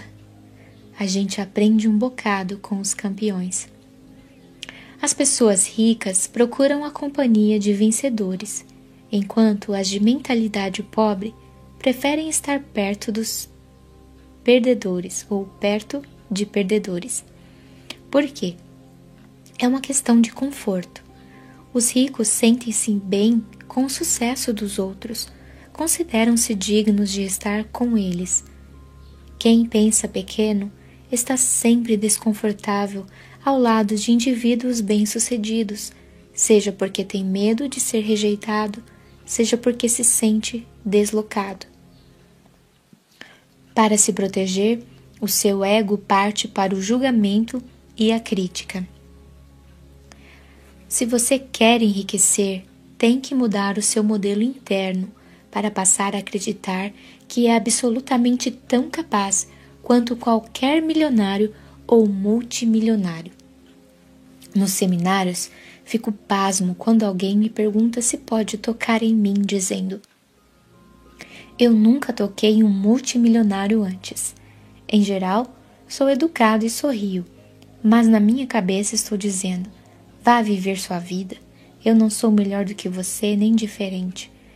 Se não entender isso rapidinho, estará sempre na pior. Não se trata de tocar os milionários, mas de decidir que você é tão capaz e merecedor quanto qualquer um deles e agir da mesma forma. O meu melhor conselho é o seguinte: caso você queira tocar um milionário, torne-se um deles. Espero que tenha compreendido. Em vez de desdenhar das pessoas ricas, imite-as. Em vez de evitá-las, conheça-as. Em vez de dizer caramba, elas são o máximo, diga se elas podem, eu também posso. No fim, quando você quiser tocar um milionário, bastará tocar a si mesmo. Declaração: Eu imito as pessoas ricas e bem-sucedidas. Eu busco a companhia de pessoas ricas e bem-sucedidas. Se elas podem, eu também posso. Eu tenho uma mente milionária. Ações da mente milionária. 1. Um, vá a uma biblioteca, a uma livraria ou acesse a internet para ler a biografia de uma pessoa que é ou foi extremamente rica e bem-sucedida. Roberto Marinho, Antônio Hermílio de Moraes, Abílio Diniz, Bill Gates, Donald Trump, Jack Welch e Ted Turner são bons exemplos. Use as suas histórias pessoais para se inspirar, para aprender estratégias de sucesso específicas e, o mais importante, para copiar a sua programação mental. 2. Associe-se a um clube de alta classe, de tênis, de negócios, de golfe, etc. Aproxime-se de pessoas ricas num ambiente requintado. Se não puder entrar para um clube de alto nível, tome um café ou drink no hotel mais chique da sua cidade. Sinta-se à vontade nessa atmosfera e observe os clientes. Perceba, perceba que eles não são diferentes de você. 3. Identifique uma situação ou pessoa que puxa você para baixo. Afaste-se dessa situação ou ligação, ou diminua os contatos. 4.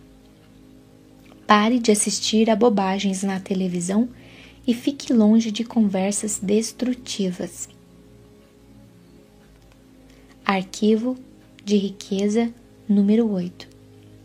As pessoas ricas gostam de se promover. As pessoas de mentalidade pobre não apreciam vendas nem autopromoção. Não gostar de autopromoção é um dos grandes obstáculos ao sucesso. Em geral, quem reage negativamente a vendas e promoções está na pior. É óbvio. Como alguém pode obter uma receita significativa com seu próprio negócio ou como representante de um se não está disposto a deixar os outros saberem que ele, o seu produto e o seu serviço existem? No caso de quem é empregado, se a pessoa não divulgar as próprias virtudes, outro funcionário que se dispõe a fazer isso passará rapidamente à sua frente na hierarquia da empresa. As pessoas costumam ter problemas com vendas e autopromoção por vários motivos. Quem sabe você reconhece um deles como o seu? Primeiro, talvez no passado você tenha tido uma experiência ruim com alguém que tentou lhe vender algo de maneira inadequada. Essa pessoa pode ter forçado a barra aborrecido você no momento impróprio ou se recusado a aceitar um não. O que importa, em qualquer caso, é reconhecer que esse episódio ficou para trás. Prender-se a ele não é útil hoje. Segundo, pode ser que você tenha vivido uma experiência decepcionante tentando vender algo a alguém que não estava nem um pouco interessado no seu produto. Nesse caso, a sua aversão a se promover é apenas uma projeção do seu próprio medo do fracasso e da rejeição. Repito, o passado não é necessariamente igual ao futuro. Terceiro, talvez a sua resistência se origine de uma programação transmitida por seus pais Muita gente aprende que é falta de educação vender o próprio peixe. Mas no mundo real dos negócios e do dinheiro, se você não vender o seu próprio peixe, ninguém fará isso no seu lugar. As pessoas ricas dispõem-se a exaltar as próprias virtudes e os próprios valores a qualquer um que queira ouvi-las e, quem sabe, fazer negócios com elas também. Finalmente, a quem se considere acima da autopromoção. Chamo isso de síndrome de superioridade. Atitude também conhecida como vejam como sou especial. Nesse caso, o sentimento é este: se os outros querem o que eu tenho, eles que me descubram e venham a mim. Os que acreditam nisso ou estão na pior ou estarão em pouco tempo, com certeza. Eles pensam que o mundo inteiro vai se virar pelo avesso para encontrá-los, só porque tem um bom produto. No entanto, nunca ninguém vai saber que esse produto existe, pois a empáfia dessas pessoas não lhes permite anunciar isso a quem quer que seja, e o mercado está cheio de concorrentes. Talvez você conheça este ditado Faça uma ratoeira melhor e todas as pessoas virão bater à sua porta. Isso só é verdade quando se acrescenta outra frase depois, se elas ficarem sabendo que a ratoeira existe. Em geral, os ricos são excelentes na atividade da promoção. Estão sempre dispostos a divulgar os seus produtos, os seus serviços e as suas ideias com paixão e entusiasmo e sabem também como colocá-los numa embalagem atraente. Se você acha que isso é errado, então devemos proibir as mulheres de se maquiar e, aproveitando o embalo, acabar também com os ternos masculinos. Todas essas coisas não passam de embalagens. Robert Kiyosaki, autor de Pai Rico, Pai Pobre, diz que todo negócio, inclusive o de escrever livros, depende de vendas e observa que é reconhecido como um autor campeão de vendas e não como o melhor escritor. A primeira qualificação paga muito mais do que a segunda. As pessoas ricas geralmente são líderes e todo grande líder é excelente em autopromoção. Para ser um líder, você tem que ter seguidores e pessoas que o apoiem. Portanto, deve ser capaz de convencer inspirar e motivar os outros a adotar as suas ideias. Até os presidentes dos países precisam vender as suas ideias o tempo todo ao público, ao Congresso e até ao seu partido, para vê-las implementadas. E muito antes disso, se não as venderem a si próprios, em primeiro lugar, não conseguirão nem se eleger. Em suma, Todo líder que não pode ou não quer se promover não ocupará essa posição por muito tempo, seja na política, nos negócios, nos esportes, nem mesmo em casa como pai ou mãe. Insisto nisto porque os líderes ganham muito mais dinheiro do que os seguidores. Princípio de riqueza: os líderes ganham muito mais dinheiro do que os seguidores. O ponto crítico nessa questão não é se você gosta ou não de se promover, mas porque precisa fazer isso. Tudo se resume às suas crenças. Você crê de verdade no seu próprio valor? Acredita de fato no seu produto ou serviço? Está inteiramente seguro de que ele beneficia as pessoas para as quais está tentando vendê-lo? Se você tem certeza do valor do seu produto, por que escondê-lo de quem necessita dele? Suponha que você vendesse um remédio para artrite e encontrasse uma pessoa que sofre dessa doença. Você o ocultaria dela?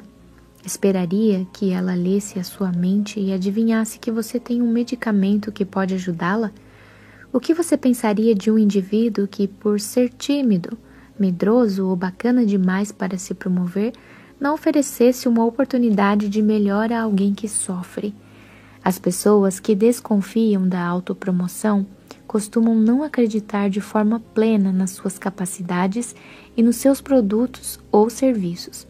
Por isso é extremamente difícil para elas imaginar que existe alguém que esteja tão certo do valor daquilo que possui que deseja compartilhá-lo de todas as formas possíveis com quem cruza o seu caminho.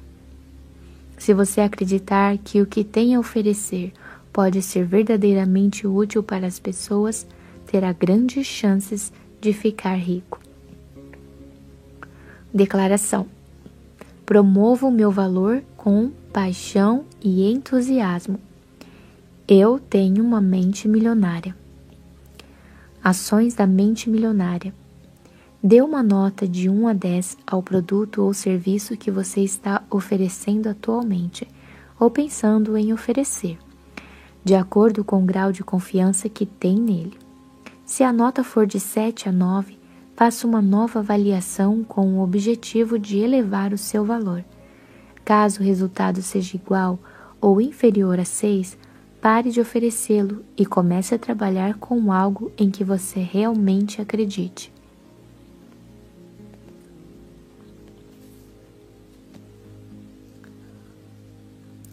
Dois. Leia livros e faça cursos de marketing, marketing e vendas.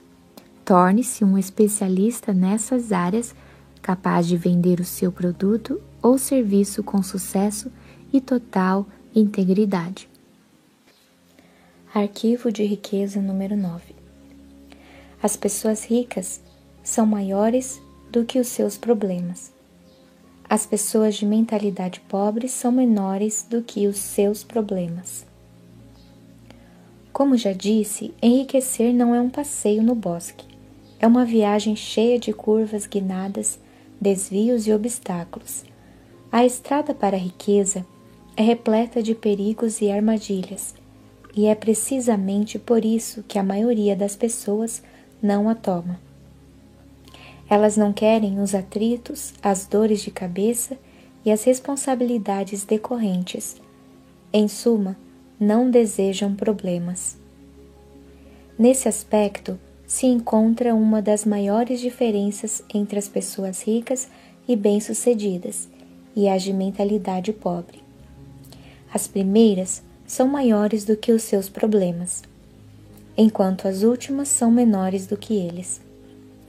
Aqueles que pensam pequeno fazem qualquer coisa para evitar obstáculos. Quando se vêem diante de um desafio, saem correndo. A ironia é que nessa busca por uma vida sem complicações, eles acabam tendo outros problemas, sentindo-se muitas vezes fracassados. O segredo do sucesso não é tentar evitar os problemas, nem se esquivar ou se livrar deles, mas crescer pessoalmente para se tornar maior do que qualquer adversidade. Princípio de riqueza. O segredo do sucesso não é tentar evitar os problemas, nem se esquivar ou se livrar deles, mas crescer pessoalmente para se tornar maior do que qualquer adversidade. Numa escala de 1 a 10, imagine-se uma pessoa dotada de força de caráter e determinação de nível 2 enfrentando um problema de nível 5. Essa dificuldade lhe parece grande ou pequena? Olhando do nível 2, um obstáculo do nível 5 há de parecer um grande problema. Agora imagine que você se aprimorou e a sua força de caráter atingiu o nível 8. Esse mesmo problema de nível 5 se mostra grande ou pequeno aos seus olhos. Como num passe de mágica, ele se transformou num probleminha. Para terminar, suponha que você deu um duro danado consigo mesmo e tornou-se uma pessoa com força de caráter de nível 10. O mesmo obstáculo de nível 5 é agora um grande ou um pequeno problema? A resposta é: ele simplesmente não é mais um problema. O seu cérebro nem sequer o registra como tal e tampouco esse entrave produz qualquer energia negativa. Ele é apenas uma ocorrência normal do seu dia a dia, como escovar os dentes e se vestir. Observe que, independentemente de você ser rico ou pobre, de pensar grande ou pequeno, as adversidades não deixam de existir. Enquanto você respirar, sempre estará diante dos chamados problemas e obstáculos da vida. Para encurtar a conversa, o tamanho do problema nunca é a questão principal. O que importa é o seu próprio tamanho. Isso pode doer, mas se você está pronto para passar ao nível seguinte de sucesso, vai ter que se conscientizar do que de fato acontece na sua vida. Preparado? Então lá vai. Se você tem um grande problema, isso quer dizer apenas que está sendo uma pessoa pequena. Não se deixe enganar pelas aparências. O seu mundo exterior é um simples reflexo do seu mundo interior. Caso queira fazer uma mudança permanente, redirecione o foco do tamanho dos seus problemas para o tamanho da sua pessoa. Princípio de riqueza. Se você tem um grande problema, isso quer dizer apenas que está sendo uma pessoa pequena. Um dos lembretes nada sutis que sugiro aos participantes dos seminários é sempre que você pensar que tem um problemão, aponte para si mesmo e grite: pequeno, pequeno, pequeno.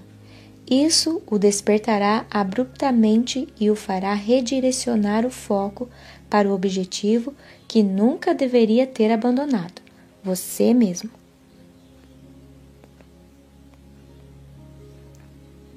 Depois, a partir do seu eu superior e não do eu de vítima baseado no ego, respire fundo e decida naquele exato momento que você será uma pessoa maior que não permitirá que nenhuma dificuldade ou obstáculo estrague a sua felicidade e o seu sucesso. Quanto maiores forem os problemas com os quais você lidar, maior o negócio que será capaz de conduzir. Quanto maior o número de funcionários que você administrar, maior a quantidade de clientes que poderá atender. Quanto maior o universo de clientes que você atender, maior o montante de dinheiro que conseguirá controlar e, finalmente, maior a fortuna que terá capacidade de acumular. Repito, a sua riqueza cresce na mesma medida que você. O objetivo é evoluir pessoalmente até ser capaz de superar quaisquer problemas e obstáculos que se interponham no caminho da conquista e conservação do seu dinheiro. Por falar nisso, conservar a riqueza é uma história inteiramente diferente, sabia? Eu não. Para mim, depois que enriquecesse, permaneceria rico.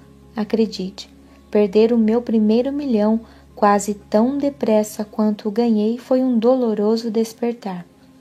Hoje entendo qual foi o problema. Na época, a minha caixa de ferramentas, entre aspas, não era grande e forte o suficiente para manter a riqueza que eu havia conquistado. Digo e repito, ainda bem que pratiquei os princípios da mente milionária e consegui me recondicionar. Não apenas recuperei o milhão, como, por causa do meu novo modelo de dinheiro, ganhei muitos outros. E o melhor de tudo é que, além de conservá-los, eu os faço continuar crescendo num ritmo fenomenal. Pense em você como seu próprio recipiente de riqueza. Se ele é pequeno e a sua fortuna é muito grande, o que acontecerá? Você a perderá. O recipiente vai transbordar e o excesso de dinheiro cairá pelo lado de fora. Não se pode ter mais dinheiro do que cabe no próprio recipiente. Portanto, você terá que crescer até se tornar um recipiente amplo, capaz não apenas de guardar, mas de atrair mais fortuna. O universo abomina o vazio. Se o seu recipiente de riqueza for muito grande, ele se prontificará a preencher o espaço. Um dos motivos pelos quais as pessoas ricas são maiores do que os problemas está relacionado com algo que expliquei antes. Elas não estão concentradas nos obstáculos, mas nas metas. Repito, em geral, a mente focaliza uma coisa principal de cada vez. Portanto, ou a pessoa está se lamuriando por causa da dificuldade ou está trabalhando para saná-la. Os ricos e bem-sucedidos são orientados para soluções, empregam seu tempo e a sua energia pensando em estratégias e respostas para os desafios que surgem e criando sistemas para garantir que o problema não volte a ocorrer. As pessoas fracassadas e de mentalidade pobre são orientadas para os problemas, perdem tempo e energia praguejando e se queixando e raramente encontram soluções criativas para amenizar a dificuldade muito menos para que ela não volte a surgir. Os ricos não fogem das adversidades, não se esquivam nem se queixam delas. São guerreiros. São guerreiros financeiros. Nos cursos, a definição que dou a guerreiro é aquele que conquista a si mesmo. Feitas as contas, se você se torna um mestre em lidar com problemas e na superação de qualquer obstáculo o que pode impedi-lo de alcançar o sucesso? A resposta é nada. E se nada pode detê-lo, você não para nunca. E se jamais para, que opções possui na vida? A resposta é todas. Como nada pode freá-lo, todas as coisas estarão à sua disposição. Você apenas escolhe e aquilo é seu. Isso é que é liberdade. Declaração: Sou maior do que os meus problemas. Posso lidar com qualquer problema. Eu tenho uma mente milionária. Ações da mente milionária. 1. Um, sempre que você se sentir perturbado por um grande problema, entre aspas, aponte para si mesmo e diga: pequeno, pequeno, pequeno. Em seguida, respire fundo e declare para si mesmo: Posso lidar com isso. Sou maior do que qualquer problema. 2. Registre por escrito um problema que você tem. Depois, liste 10 medidas possíveis para resolvê-lo ou, pelo menos, para melhorar a situação. Assim, você deixará de pensar nesse obstáculo e começará a solucioná-lo. Além disso, se sentirá muito melhor. Arquivo de riqueza número 10. As pessoas ricas são excelentes recebedoras. As pessoas de mentalidade pobre são péssimas recebedoras. Se eu tivesse que estabelecer a causa número um que impede muita gente de atingir o seu pleno potencial financeiro, ela seria a seguinte: não saber receber. A maioria das pessoas pode ou não saber dar, mas definitivamente não é boa em receber. E por causa disso acaba não recebendo mesmo. Receber costuma ser um desafio por diversas razões. Primeiro, a pessoa não se sente digna ou merecedora. Essa síndrome permeia toda a nossa sociedade. Eu diria que mais de 90% dos indivíduos carregam o sentimento de não serem merecedores. De onde vem tanta baixa autoestima? Da fonte de sempre, o nosso condicionamento. Na maior parte dos casos, isso é o resultado de ouvirmos 20 respostas não para cada sim. 10. Você está fazendo errado. Para apenas um, você está fazendo certo. E 5. Você é um trouxa. Para cada, você é o máximo. Por mais positivos que tenham sido os nossos pais ou responsáveis, em geral acabamos carregando o sentimento de não estarmos o tempo todo à altura dos seus elogios e das suas expectativas. Por isso, não nos consideramos merecedores. Além disso, a maioria de nós traz o fator punição gravado na mente. Essa regra não escrita diz que quando fazemos algo errado, seremos punidos. Algumas pessoas são castigadas pelos pais, outras pelos professores, e, em certos círculos religiosos, há quem seja ameaçado com a maior de todas as condenações: não ir para o céu. É claro que agora que somos adultos, tudo isso é passado, certo? Errado. O condicionamento da punição está tão impregnado na nossa mente que, quando não havendo ninguém por perto para nos castigar, quando cometemos um erro ou quando simplesmente não somos perfeitos, nós punimos a nós mesmos sem perceber.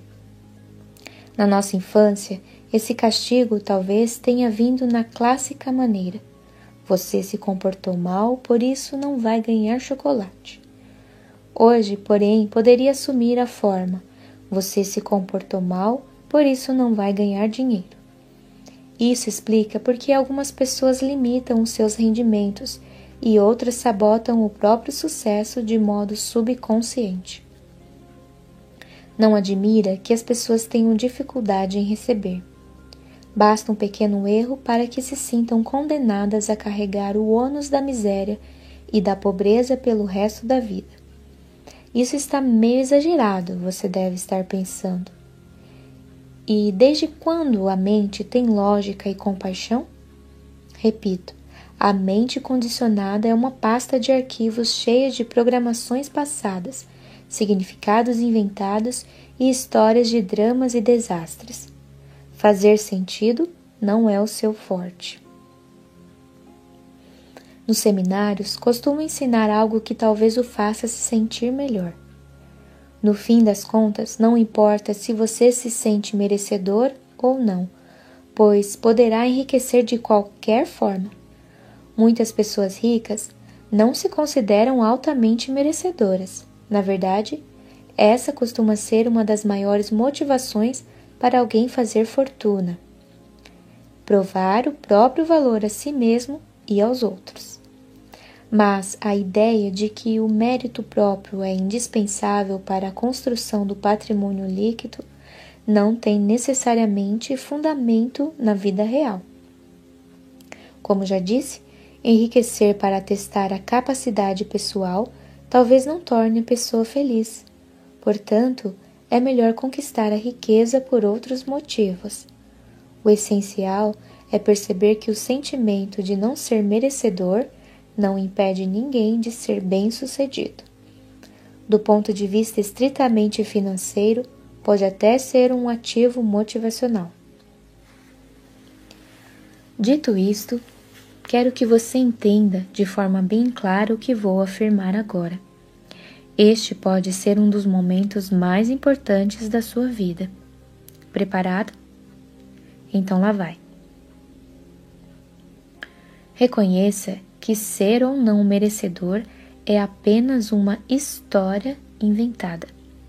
Mais uma vez, não tem significado, exceto aquele que nós mesmos atribuímos às coisas.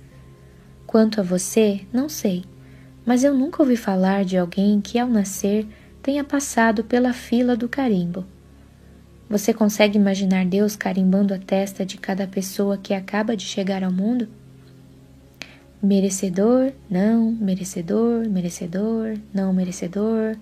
Ai, definitivamente não merecedor. Sinto muito. Não acredito que as coisas aconteçam assim. Ninguém lhe impõe esse rótulo. É você mesmo quem faz isso, quem inventa isso e quem decide isso. Você e só você determina se é ou não merecedor. É um ponto de vista exclus exclusivamente seu. Se você diz que é merecedor, então é. Se diz que não é, então não é. Em qualquer hipótese, você viverá a sua própria história. É simples assim. Princípio de riqueza. Se você diz que é merecedor, então é. Se diz que não é, então não é. Em qualquer hipótese, você viverá a sua própria história. É simples assim. Mas por que as pessoas fazem isso consigo mesmas? Porque inventam a história de que não são merecedoras. Porque isso é da natureza da mente humana. Você já percebeu que um cão não se preocupa com essas coisas? Consegue imaginar um cachorro dizendo: "Não vou enterrar esse osso para o dia em que estiver em que tiver fome porque não mereço"? Criaturas pouco inteligentes como essa nunca fariam isso consigo mesmas. Somente nós, os seres mais evoluídos do planeta, conseguimos nos limitar dessa maneira. Um dos meus próprios ditados é: se um carvalho de 30 centímetros de altura tivesse a mente de um ser humano, cresceria apenas 3 metros. Eis, portanto, a minha sugestão como é muito mais fácil mudar a sua história do que o seu senso de merecimento, altere a sua história em vez de se preocupar em modificar o seu senso de merecimento. É bem mais simples e barato. Apenas invente uma história nova e mais positiva e viva.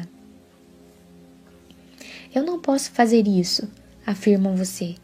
Sinto muito, mas não sou indicado para dizer se sou ou não merecedor isso tem que partir de outra pessoa. Sinto muito, digo eu. A questão definitivamente não é assim. Não faz a menor diferença o que alguém diz agora ou disse no passado, porque para que essa ideia dê resultado, você tem que acreditar nela e aceitá-la por inteiro, e isso não pode ser feito por outra pessoa que não seja você mesmo. No entanto, apenas para fazê-lo sentir-se melhor, vamos jogar o jogo. A partir deste momento, eu o declaro merecedor pelo resto da sua vida. Princípio de riqueza. Se um carvalho de 30 metros de altura tivesse a mente de um ser humano, cresceria apenas 3 metros. Portanto, siga este conselho. Pare de engolir essa tolice de não merecimento e comece a tomar as medidas cabíveis para enriquecer.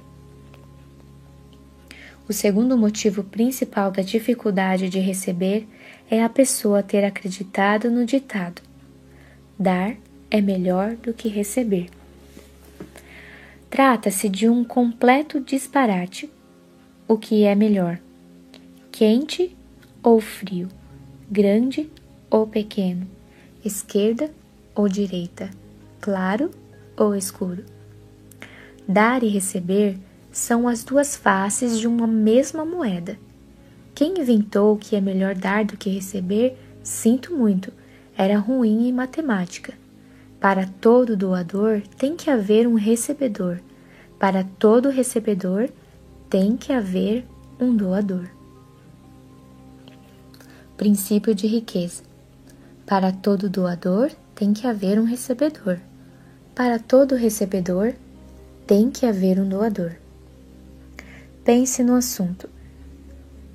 Como você poderia dar algo se do outro lado não existisse alguém para receber? As duas pessoas têm que estar em perfeito equilíbrio para que possam atuar meio a meio. E como dar e receber necessariamente se equivalem, devem também ser iguais em importância. Além disso, como é a sensação de dar? A maioria de nós provavelmente concorda que o ato de dar nos proporciona um sentimento maravilhoso e gratificante. Por outro lado, como fica o nosso estado de espírito quando queremos dar e a outra pessoa não quer receber. Quase todos nós nos sentimos muito mal com isso. Saiba, portanto, o seguinte: aquele que não se dispõe a receber rouba quem quer lhe dar algo. Recusar-se a receber é negar ao outro a alegria e o prazer da doação, é fazê-lo infeliz. Por quê? Porque, como não me canso de dizer, tudo é energia. Quando uma pessoa quer dar alguma coisa e não consegue, essa energia, essa energia não tem como se expressar e fica presa dentro dela, transformando-se em emoções negativas. Para piorar as coisas, não estando plenamente propensa a receber, a pessoa está treinando o universo a não lhe dar. É simples. Se alguém não está aberto a receber a sua parte, ela irá para quem esteja.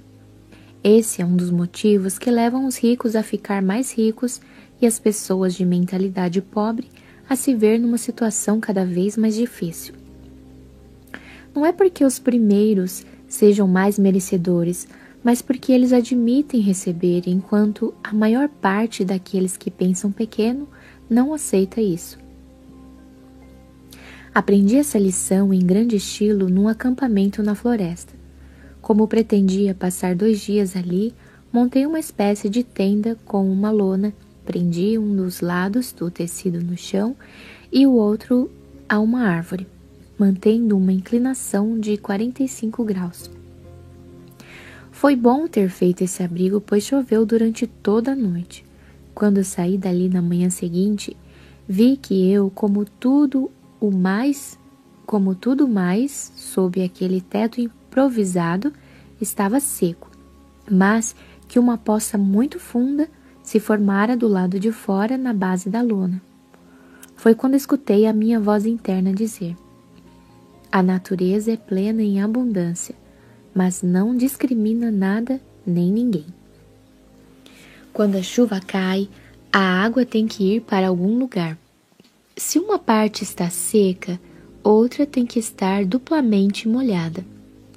Olhando a poça, percebi que esse mesmo processo ocorre com dinheiro.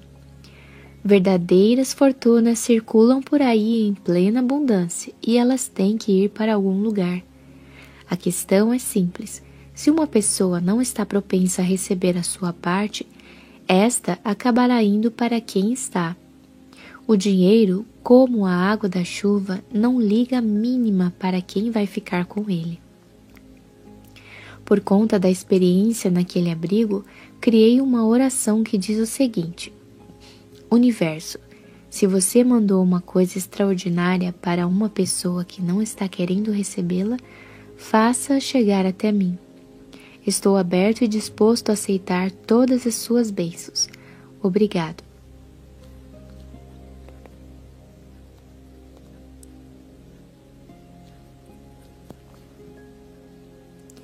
Peço aos participantes de meus seminários que repitam isso comigo. As pessoas ficam eufóricas. Elas se entusiasmam porque estar inteiramente aberto a receber é algo incrível e essa sensação é maravilhosa, pois o natural é se sentir desse jeito. Qualquer alternativa que você tenha inventado para isso é, eu insisto, apenas uma história inútil que não serve a você nem a ninguém. Deixe sua história partir e o seu dinheiro chegar. Quem é rico trabalha muito e acredita que é perfeitamente apropriado ser bem recompensado por seus esforços e pelo valor que agrega aos outros. As pessoas de mentalidade pobre também dão duro, mas o sentimento de que não são merecedoras as faz crer que não é justo serem bem remuneradas por seus esforços e pelo valor que agregam. Essa crença as predispõe ao papel de vítimas. Pergunto: como alguém poderá ser uma boa vítima se ganhar bem? Muitos indivíduos de mentalidade pobre acreditam de verdade que são melhores porque não têm dinheiro. Algo lhes diz que são mais bondosos, piedosos ou espiritualizados. Bobagem. A única coisa que os distingue é estarem frequentemente numa situação financeira ruim. Num dos seminários, um homem veio falar comigo aos prantos. Ele disse: Não consigo imaginar como poderei me sentir bem tendo um monte de dinheiro, enquanto outras pessoas possuem tão pouco. Eu lhe fiz algumas simples perguntas. Que bem o Senhor pode fazer aos necessitados se também é um deles? A quem o Senhor está ajudando se está sem dinheiro? Por acaso o Senhor não é uma boca a mais para alimentar? Não seria mais eficaz se enriquecer se fosse capaz de ajudar as pessoas a partir de uma posição de força em vez de uma posição de fraqueza? Ele parou de chorar e respondeu: Agora entendo. Como posso ter acreditado numa bobagem tão grande? Harvey, acho que chegou a hora de ficar rico e, no caminho, ajudar os outros. Obrigado. Ele voltou ao seu lugar como um novo homem. Tempos depois, recebi dele um e-mail dizendo que estava ganhando três vezes mais do que antes e que estava impressionado com isso. E o melhor de tudo, que era maravilhoso poder ajudar os seus amigos e familiares que ainda estavam em dificuldades. Isso me leva a um ponto importante. Se você possui meios de ganhar rios de dinheiro, ganhe. Por quê? Porque muitas pessoas porque muitas pessoas, pense sobretudo nas que vivem em regiões assoladas pela fome, pelas guerras e pelas doenças, provavelmente jamais terão essa oportunidade. Se você é um dos afortunados que tem capacidade para fazer isso, e você tem, do contrário, não estaria lendo este livro. Use todos os recursos de que dispõe para a conquista desse objetivo. Enriqueça e ajude quem não tem a mesma possibilidade que você. Essa atitude faz muito mais sentido do que continuar sem dinheiro e não prestar auxílio a ninguém. É claro, haverá quem diga: o dinheiro vai fazer com que eu mude. Se eu enriquecer, posso me tornar um indivíduo ganancioso. Primeiro, as únicas pessoas que dizem isso são as que têm uma mentalidade pobre. Essa ideia não passa de uma justificativa para o fracasso, fruto das muitas ervas daninhas dos seus jardins financeiros internos. Não caia nessa armadilha. Segundo, quero deixar bem claro: o dinheiro apenas intensificará aquilo que você já é. Se você é mesquinho, o dinheiro lhe dará a oportunidade de ser mais mesquinho. Se você é bom, ele lhe propiciará os meios de ser melhor. Se você tem má índole, ele lhe permitirá ser pior ainda. Se você é generoso, a riqueza só fará com que a sua generosidade aumente. E quem, quis, e quem disser que não é assim, está com certeza numa situação financeira ruim. Princípio de riqueza: o dinheiro apenas intensificará aquilo que você já é.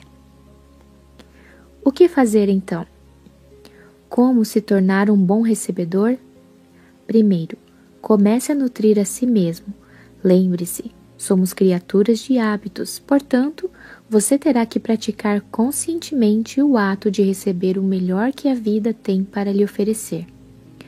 Um dos elementos-chave do sistema de administração do dinheiro que ensino é ter a conta da diversão, da qual você poderá sacar um valor designado para gastar com coisas que lhe dão satisfação e o faça e o façam sentir-se milionário.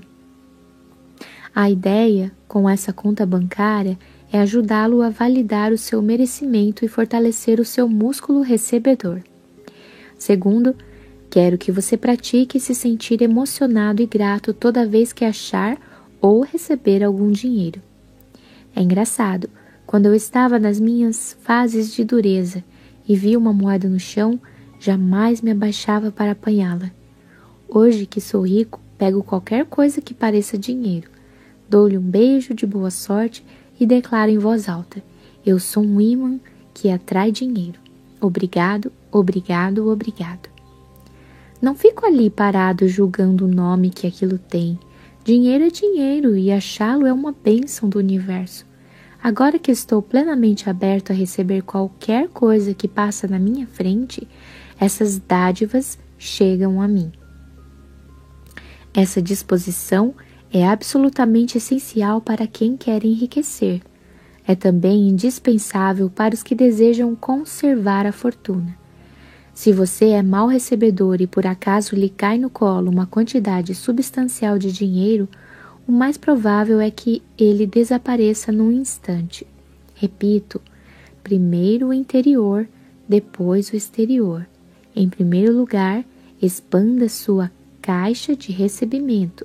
Depois, observe como o dinheiro surgirá para enchê-la. Volto a dizer: o universo abomina o vazio. Em outras palavras, um espaço vazio sempre será preenchido.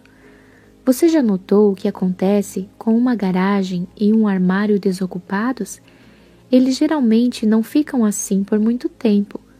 Já reparou também como é, como é estranho que o tempo necessário para a execução de uma tarefa qualquer é sempre igual ao tempo dado para que ela seja concluída?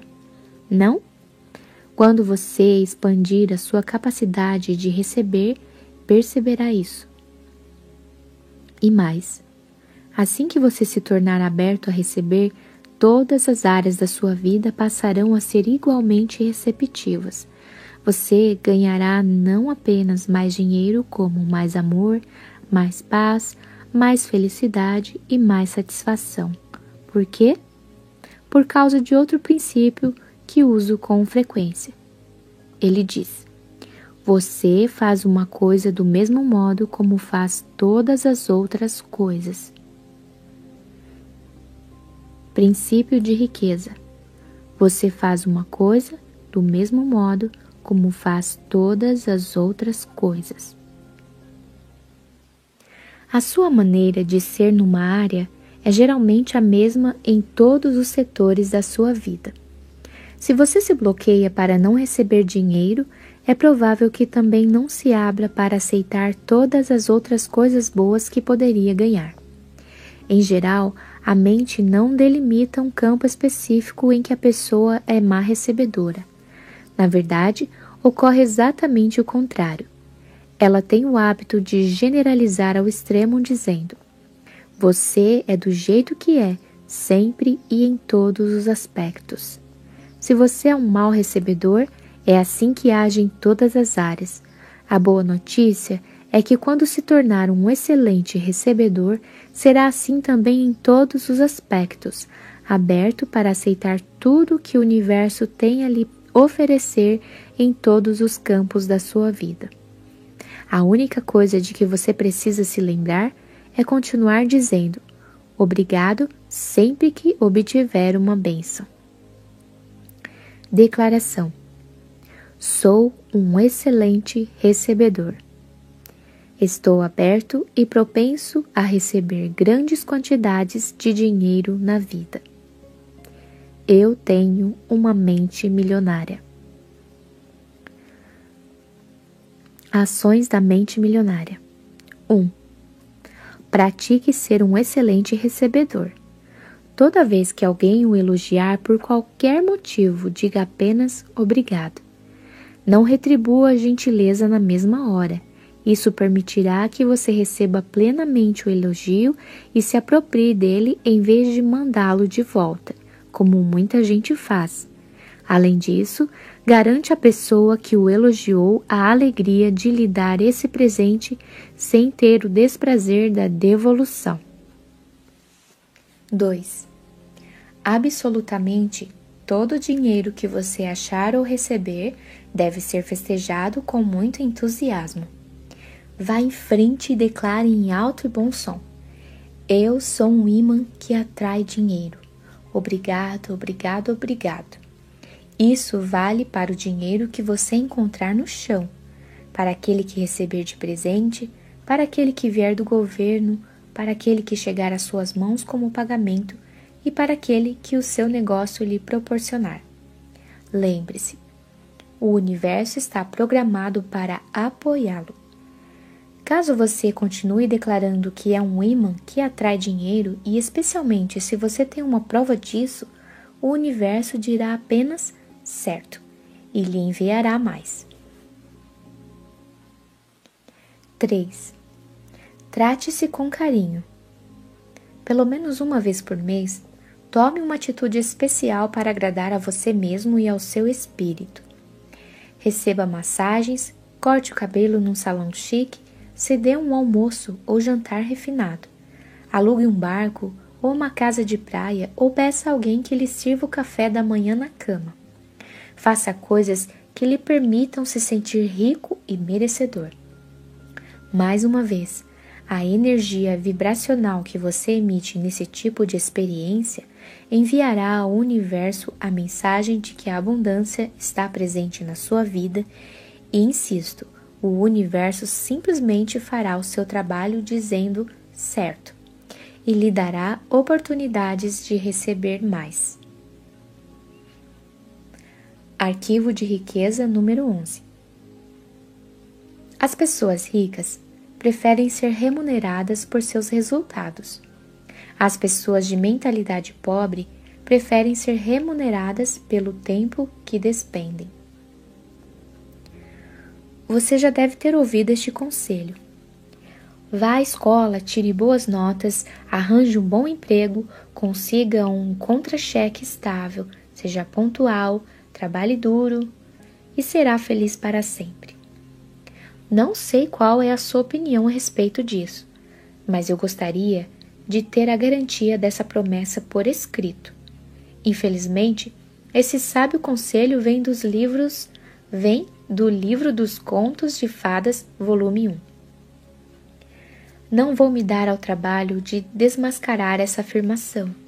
Você é capaz de fazer isso sozinho, observando a sua própria experiência e a vida das pessoas ao seu redor.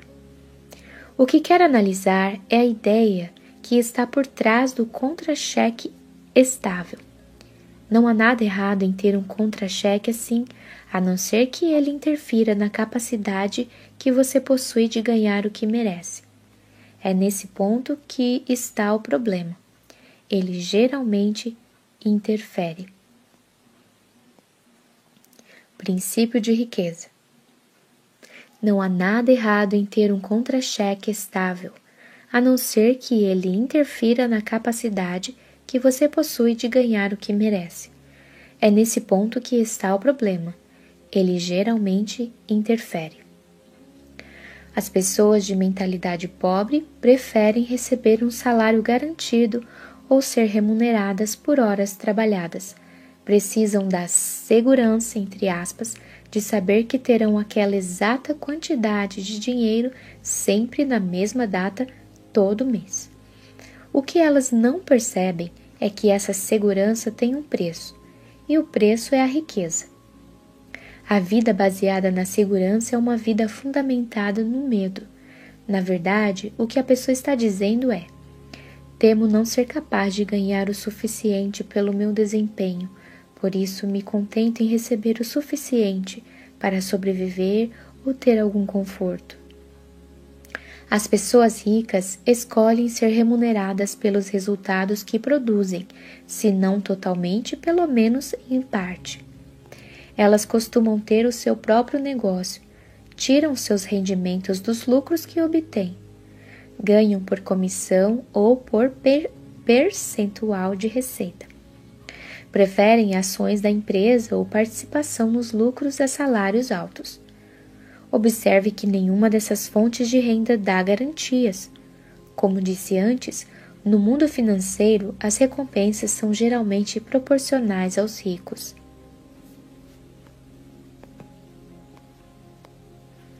Os ricos acreditam em si mesmos, creem no seu valor e na sua capacidade de agregá-lo ao mercado. Pessoas que pensam pequeno, não. É por isso que precisam de garantias. Certa vez negociei com uma assessora de relações públicas que queria que eu lhe pagasse honorários mensais de 4 mil dólares. Perguntei-lhe o que eu receberia em troca. Ela respondeu que eu teria pelo menos o equivalente a 20 mil dólares em divulgação na imprensa por mês, em média. Eu quis saber: e se você não produzir esse resultado ou algo próximo a isso? Ela afirmou que de qualquer modo estaria dispondo do seu tempo, por isso merecia esse valor. Eu lhe disse: Não estou interessado em remunerá-la pelo seu tempo, mas por determinado resultado. Se você não o alcançar, por que devo lhe pagar? Por outro lado, caso você obtenha um resultado melhor, receberá mais. Preste atenção. Eu lhe darei 50% de qualquer valor médio que você produzir. De acordo com os seus números, isso corresponderia a honorários mensais de 10 mil dólares, ou seja, mais do que o dobro do que você pretende ganhar. Ela topou? De jeito nenhum. Ela vai bem? Não, e continuará assim até descobrir que para ficar rica precisa receber por seus resultados. As pessoas de mentalidade pobre trocam tempo por dinheiro. O problema dessa estratégia é que o seu tempo é limitado, portanto, elas invariavelmente acabam quebrando a regra de riqueza número 1, um, que diz: nunca estabeleça um teto para os seus rendimentos. Ao optar por seu ao optar por ser remunerado pelo tempo que despende, você estará matando as chances de ficar rico. Princípio de riqueza. Nunca estabeleça um teto para os seus rendimentos. Essa regra também se aplica aos negócios de prestação de serviços, em que geralmente as pessoas são remuneradas por horas trabalhadas. É por isso que advogados, contadores, consultores e outros profissionais que ainda não são sócios das empresas para as quais colaboram e, portanto, de cujos lucros não participam, só conseguem, na melhor das hipóteses, rendimentos moderados. Suponha que você está no ramo de canetas e recebe um pedido de 50 mil unidades. O que faria nesse caso? Telefonaria para o seu fornecedor, encomendaria 50 mil canetas, as entregaria ao cliente e embolsaria o lucro feliz da vida. Agora imagine que você é um exímio massagista e tem 50 mil clientes fazendo fila à sua porta, todos eles querendo os seus serviços. O que você faz? Simplesmente se rói de arrependimento por não estar no ramo de canetas. O que mais pode fazer? Experimente explicar à última pessoa da fila que o atendimento vai demorar um pouco, porque a consulta terá que ser marcada para as 15 e 15 de uma terça-feira daqui a quatro décadas. Não estou sugerindo que é errado prestar serviços pessoais, apenas não espere ficar rico tão cedo, a não ser que você invente uma forma de se duplicar ou de alavancar a si mesmo. Nos seminários, frequentemente encontro assalariados e profissionais que são remunerados por hora que se queixam de não estar ganhando tanto quanto merecem. A minha resposta é: na opinião de quem? Tenho certeza de que o seu patrão acredita que está lhe pagando de forma justa. Por que você não sai do esquema do salário e pede que o seu pagamento seja feito parcial ou integralmente com base no seu desempenho? Ou, se não for possível, por que não trabalha por conta própria? Só assim saberá que está recebendo o que merece. Mas esse conselho, por alguma razão, não parece satisfazer essas pessoas, que obviamente morrem de medo de testar o seu real valor no mercado. A resistência que as pessoas costumam ter à ideia de receber por seus resultados decorre muitas vezes apenas do medo de romper com o velho condicionamento. Pela minha experiência, vejo que a maioria daqueles que estão empacados num emprego estável tem uma programação passada que lhe diz que essa é a maneira normal de ser remunerado por seu trabalho. Os pais não podem ser responsabilizados por isso. Se você for uma boa vítima, acho até que colocará a culpa neles. Em geral, eles tendem a ser abertamente protetores, portanto, no seu modo de entender, é natural querer que os seus filhos tenham uma existência segura em termos financeiros. Como você já deve ter percebido, Qualquer trabalho que não proporcione um contra-cheque estável geralmente produz aquela terrível reação por parte deles. Quando é que você vai arranjar um emprego de verdade? Quando os meus pais me faziam essa pergunta, felizmente a minha resposta era: se Deus quiser, nunca. A minha mãe ficava arrasada, mas o meu pai dizia: é isso mesmo, você jamais ficará rico trabalhando para outra pessoa em troca de salário. Se é para ter um emprego, faça questão de que lhe paguem em porcentagem, ou então o melhor é trabalhar por conta própria. Eu também o aconselho a adotar esse esquema. Escolha entre abrir o seu próprio negócio, trabalhar por comissão ou receber uma porcentagem da receita, dos lucros ou das ações da empresa. Qualquer que seja sua decisão, assegure-se de criar uma situação que lhe permita ganhar com base nos seus resultados. Acredito que a maioria das pessoas deveria trabalhar por conta própria, em tempo integral ou parcial. O principal motivo disso é que a maior parte dos milionários enriqueceu montando um negócio próprio. Se você não tem uma ideia brilhante para iniciar um negócio, não se preocupe. Use a de alguém, por exemplo. Trabalhe como um vendedor comissionado. A atividade de vendas costuma produzir resultados. A atividade de vendas costuma produzir resultados financeiros excelentes. Caso seja bom nisso, terá a chance de ganhar uma fortuna. Em alguns países, como os Estados Unidos, uma ótima opção é entrar para uma empresa de marketing de rede, um sistema de distribuição que movimenta bens e ou serviços do fabricante para o consumidor por meio de uma rede de empresários independentes, sem a necessidade de pontos de venda. Os produtos são adquiridos por eles diretamente da empresa, a preço de distribuidor e revendidos a preço de tabela ao consumidor final. Mesmo com pouco dinheiro, a pessoa pode se tornar um empresário distribuidor e desfrutar das vantagens de possuir um negócio próprio com um pequeno número de inconvenientes administrativos. Porém, porém, e isso é importante, não pense nem por um minuto que alguém consegue ser bem-sucedido nessa atividade sem se dedicar. O negócio só dá certo quando o trabalho é bem feito. O êxito nesse ramo depende de treinamento, tempo e energia. Outra opção é trocar o emprego por uma relação contratual. Se o seu empregador estiver disposto, ele pode contratar a sua empresa em vez da sua pessoa para realizar basicamente as mesmas atividades que você executa agora.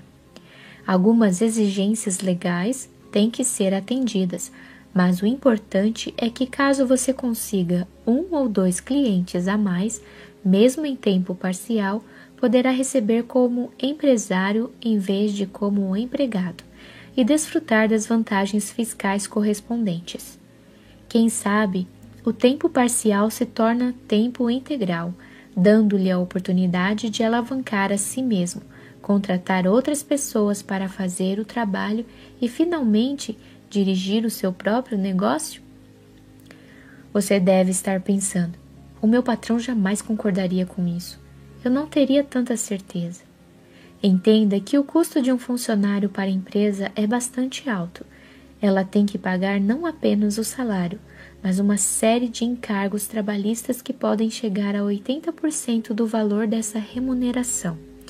É claro que em alguns casos você talvez tenha que abrir mão dos benefícios que recebe como funcionário. Mas só com o que estará economizando em impostos poderá adquirir o que há de melhor para satisfazer as suas necessidades. No fim das contas, a única maneira de você ganhar o que realmente merece é receber com base nos seus resultados. Não custa lembrar o que meu pai me dizia. Você jamais ficará rico trabalhando para outra pessoa em troca de um salário. Se é para ter um emprego, faça questão de que lhe paguem em porcentagem, ou então trabalhe por conta própria. Isso é que é conselho sábio.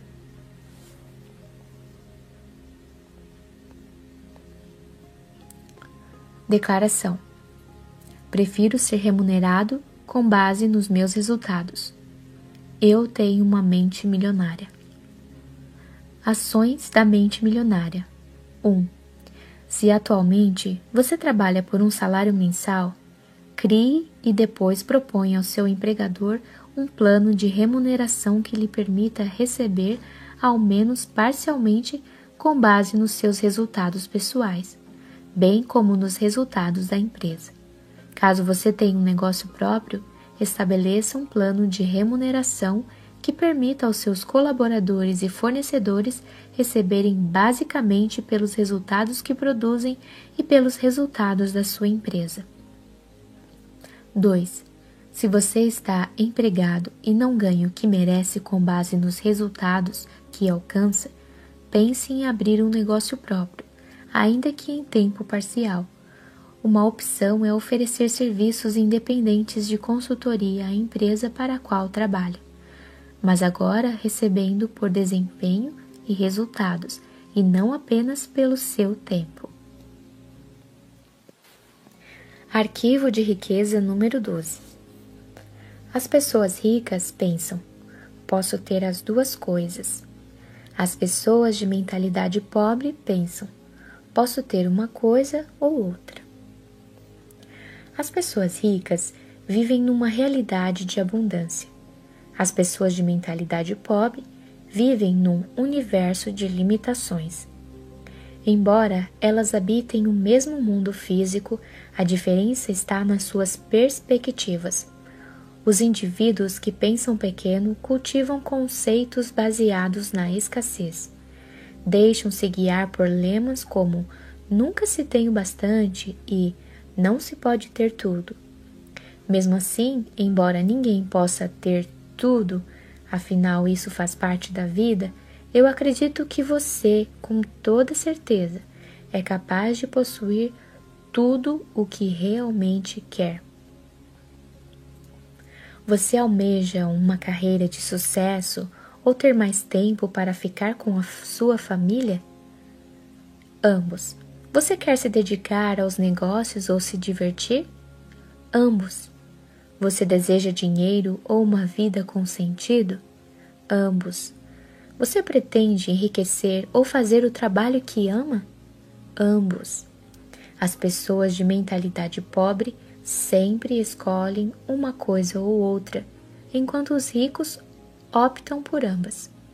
Eles entendem que, com um pouco de criatividade, podem quase sempre imaginar uma forma de possuir o melhor dos dois mundos. De agora em diante, quando você se confrontar com uma situação do tipo ou uma coisa ou outra, a questão fundamental a perguntar a si mesmo é: como posso ter as duas coisas? Esse questionamento mudará a sua vida. Ele o livrará de um modelo de escassez e limitação, e em troca lhe dará um universo de possibilidades e abundância. Isso não se aplica apenas às coisas que você quer, mas a todas as áreas da sua vida. Por exemplo,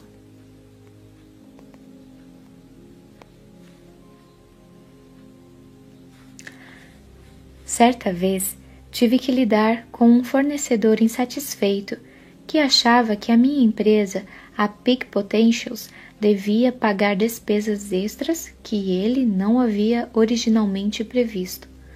O meu entendimento foi de que a estimativa dos seus próprios custos era assunto dele e não meu. E se ele havia tido mais gastos do que o previsto, aquilo era algo que cabia a ele mesmo resolver. Eu estava mais do que disposto a negociar um novo acordo para uma próxima vez, porém, no caso daquele serviço especificamente, fiz questão absoluta de manter tudo o que tinha sido acertado entre nós. Nos meus tempos de vacas magras, eu teria entrado nessa discussão com o objetivo de defender o meu ponto de vista e deixar claro que não pagaria ao sujeito um único centavo a mais do que o combinado. e, mesmo que pretendesse mantê-lo como fornecedor, aquela situação provavelmente acabaria numa grande briga. Partiria do princípio de que só haveria um vencedor.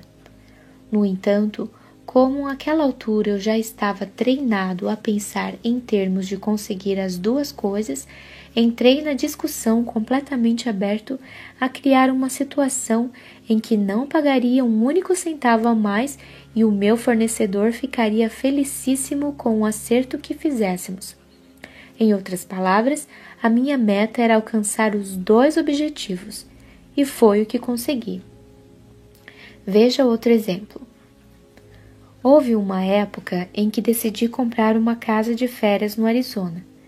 Vasculhei a área em que estava interessado e todos os agentes imobiliários me disseram que, se eu quisesse uma casa de três quartos com um escritório nessa região, teria que desembolsar mais de um milhão de dólares. A minha intenção, porém, era gastar menos de um milhão. A maioria das pessoas reduziria sua expectativa ou aceitaria pagar o valor apontando apontado pelos corretores. Eu me propus a conseguir a carta. Desculpa. Eu me propus a conseguir a casa e manter a quantia que estava disposto a desembolsar por ela. Depois recebi um telefonema com a notícia de que os proprietários de uma casa no lugar que eu desejava e com o número de cômodos que eu queria haviam reduzido seu preço em 200 mil dólares, ou seja, menos de um milhão.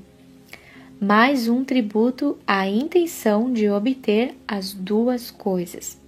Finalmente, sempre disse aos meus pais que não pretendia me tornar escravo de um trabalho que eu não apreciasse e que ficaria rico fazendo aquilo que amava.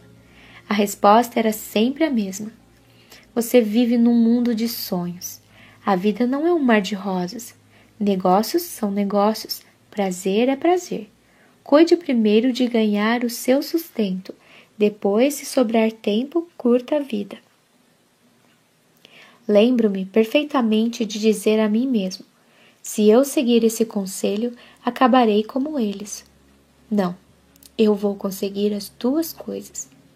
Foi muito difícil.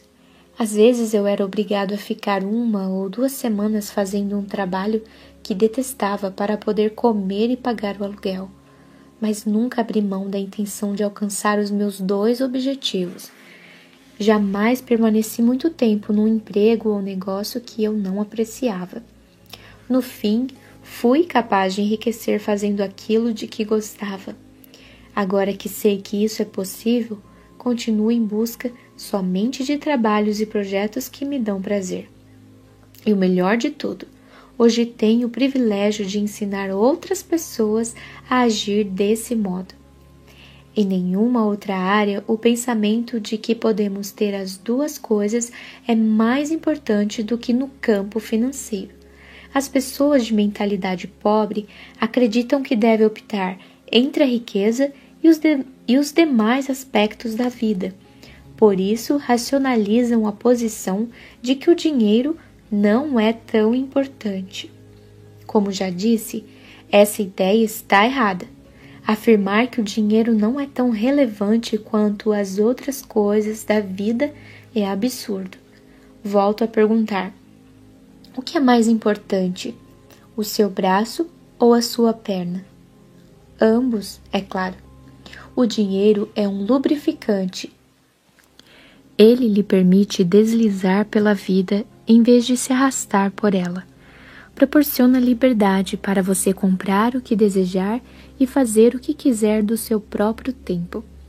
Com ele, você tem condições de desfrutar o que há de melhor e também a oportunidade de ajudar outras pessoas a satisfazer as suas necessidades básicas. Acima de tudo, Ser rico faz com que você não precise gastar a sua energia se preocupando com a falta de dinheiro. A felicidade também é importante. Repito, é nesse ponto que as pessoas que pensam pequeno se confundem. Muitas delas acreditam que dinheiro e felicidade são mutuamente excludentes. Ou se é rico, ou se é feliz. Isso não passa da programação de quem pensa pequeno. Uma pessoa que é rica, em todos os sentidos dessa palavra, entende que as duas coisas são indispensáveis. Da mesma forma como precisamos de dois braços e duas pernas, necessitamos de dinheiro e felicidade. Você pode comer o bolo e ter o bolo. Chegamos, portanto, a outra importante diferença entre os indivíduos ricos e os de mentalidade pobre. Princípio de riqueza. As pessoas ricas acreditam que se pode comer o bolo e ter o bolo. As pessoas que têm um pensamento de classe média creem que bolo é doce demais, por isso só se deve comer um pedacinho. As pessoas de mentalidade pobre, por acreditarem que não merecem bolo, pedem uma rosquinha, se concentram no furo e se perguntam por que elas não têm nada. Eu lhe pergunto: de que serve ter o bolo se você não pode comê-lo? O que exatamente você deve fazer com ele? Colocá-lo numa mesa e ficar olhando? Bolo serve para ser comido e saboreado. O modo de pensar, ou uma coisa ou outra, também ilude as pessoas que acreditam na seguinte ideia: para eu ter mais, alguém tem que ter menos. Volto a dizer, isso não passa de uma programação restritiva baseada no medo. A noção de que os ricos apropriam-se de todo o dinheiro deste mundo e por isso não sobra para ninguém mais é absurda. Primeiro, essa crença pressupõe que a quantidade de dinheiro existente é limitada. Não sou economista, mas até onde consigo perceber, notas e mais notas continuam a ser impressas. Há décadas, a oferta de dinheiro não está vinculada a nenhum ativo.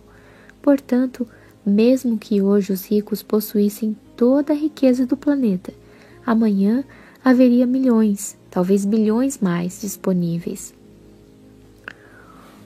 Outro aspecto que os simpatizantes dessa visão limitada parecem não observar é que o mesmo dinheiro pode ser usado indefinidamente para criar valor para todas as pessoas.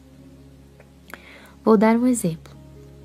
Nos seminários, peço a cinco participantes que se dirijam ao palco levando consigo um objeto.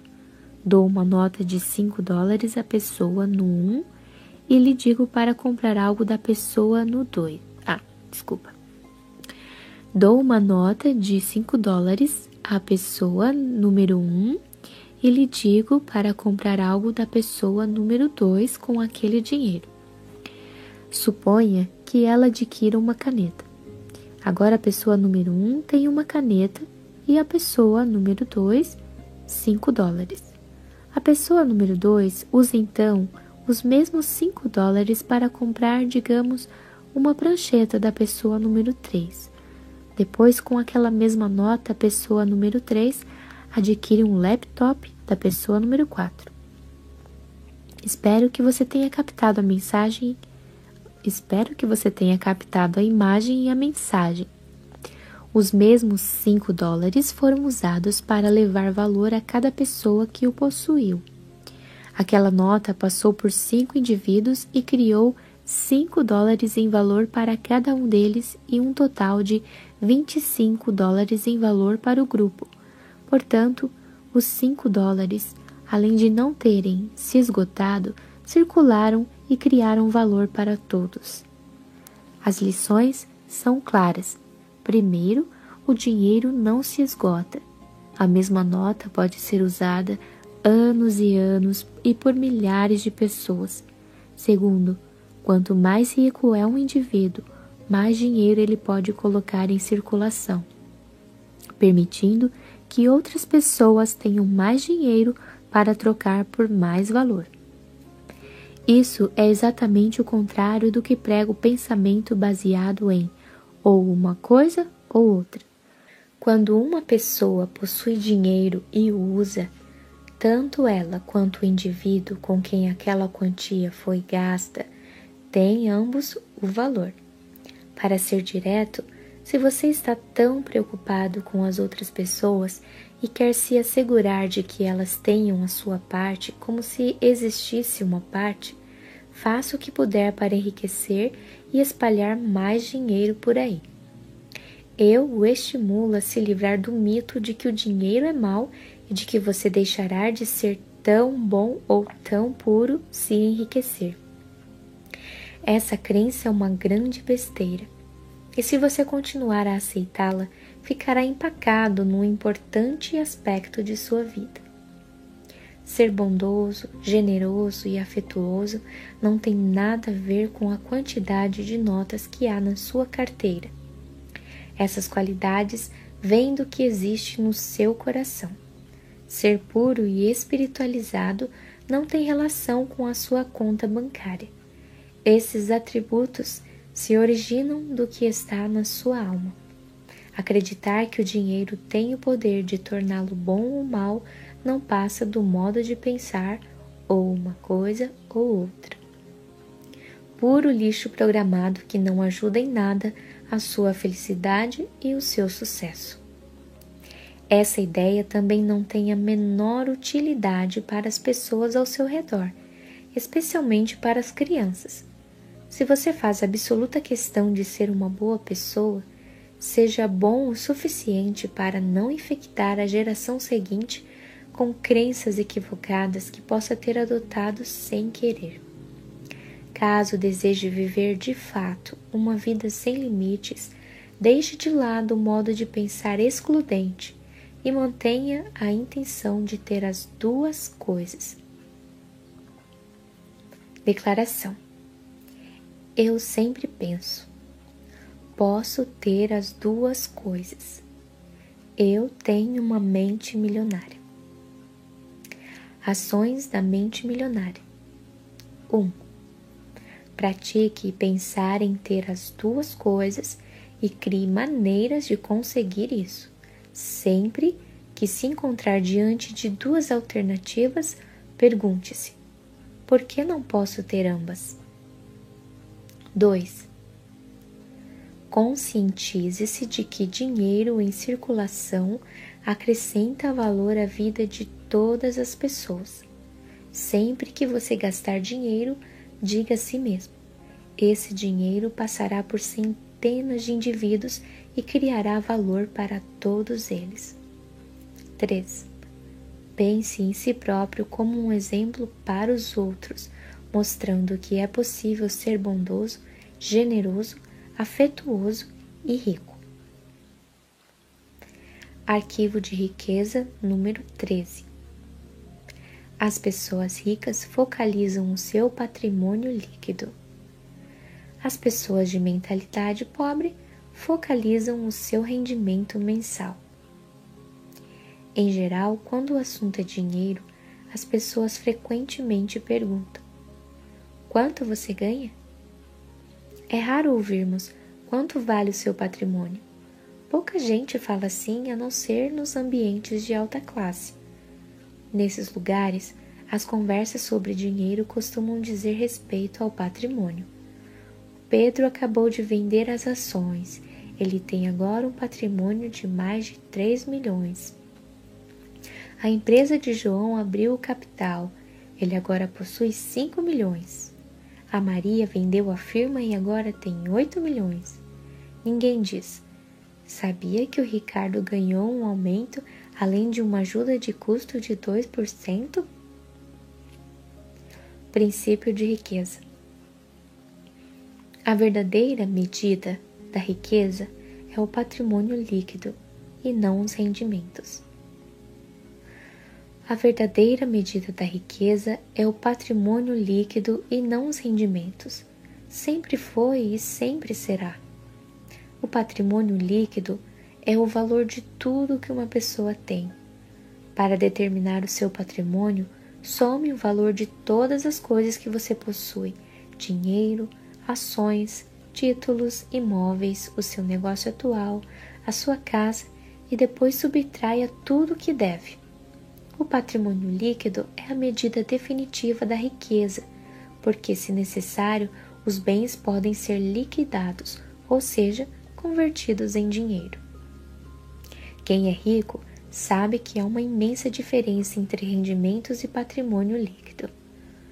Os primeiros são importantes, mas constituem apenas um dos quatro fatores determinantes do patrimônio líquido, que são 1. Um, rendimentos 2. Poupança 3. Investimentos 4.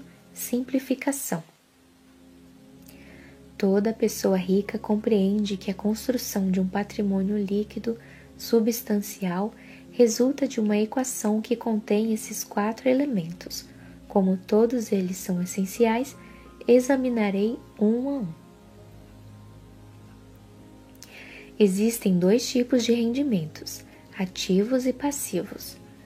Rendimento ativo é o dinheiro que você ganha por seu trabalho, o seu salário ou, caso seja um empresário, a renda ou os lucros que obtém com o seu próprio negócio. O rendimento ativo é importante porque, na, ausência, na sua ausência, é quase impossível chegar aos outros três fatores do patrimônio líquido. É com os rendimentos ativos que enchemos o nosso funil financeiro, por assim dizer. Em condições normais, quanto maior o rendimento ativo, mais podemos poupar e investir. Embora esse tipo de rendimento seja fundamental, eu repito, o seu valor depende da parte que ele ocupa no conjunto do patrimônio líquido. Rendimento passivo é o dinheiro que você recebe sem trabalhar ativamente. Depois abordarei o rendimento passivo com mais detalhes. Por ora, considere uma considere uma das fontes de abastecimento do seu funil financeiro, que pode ser usada para gastos, poupança e investimento. Poupar também é indispensável.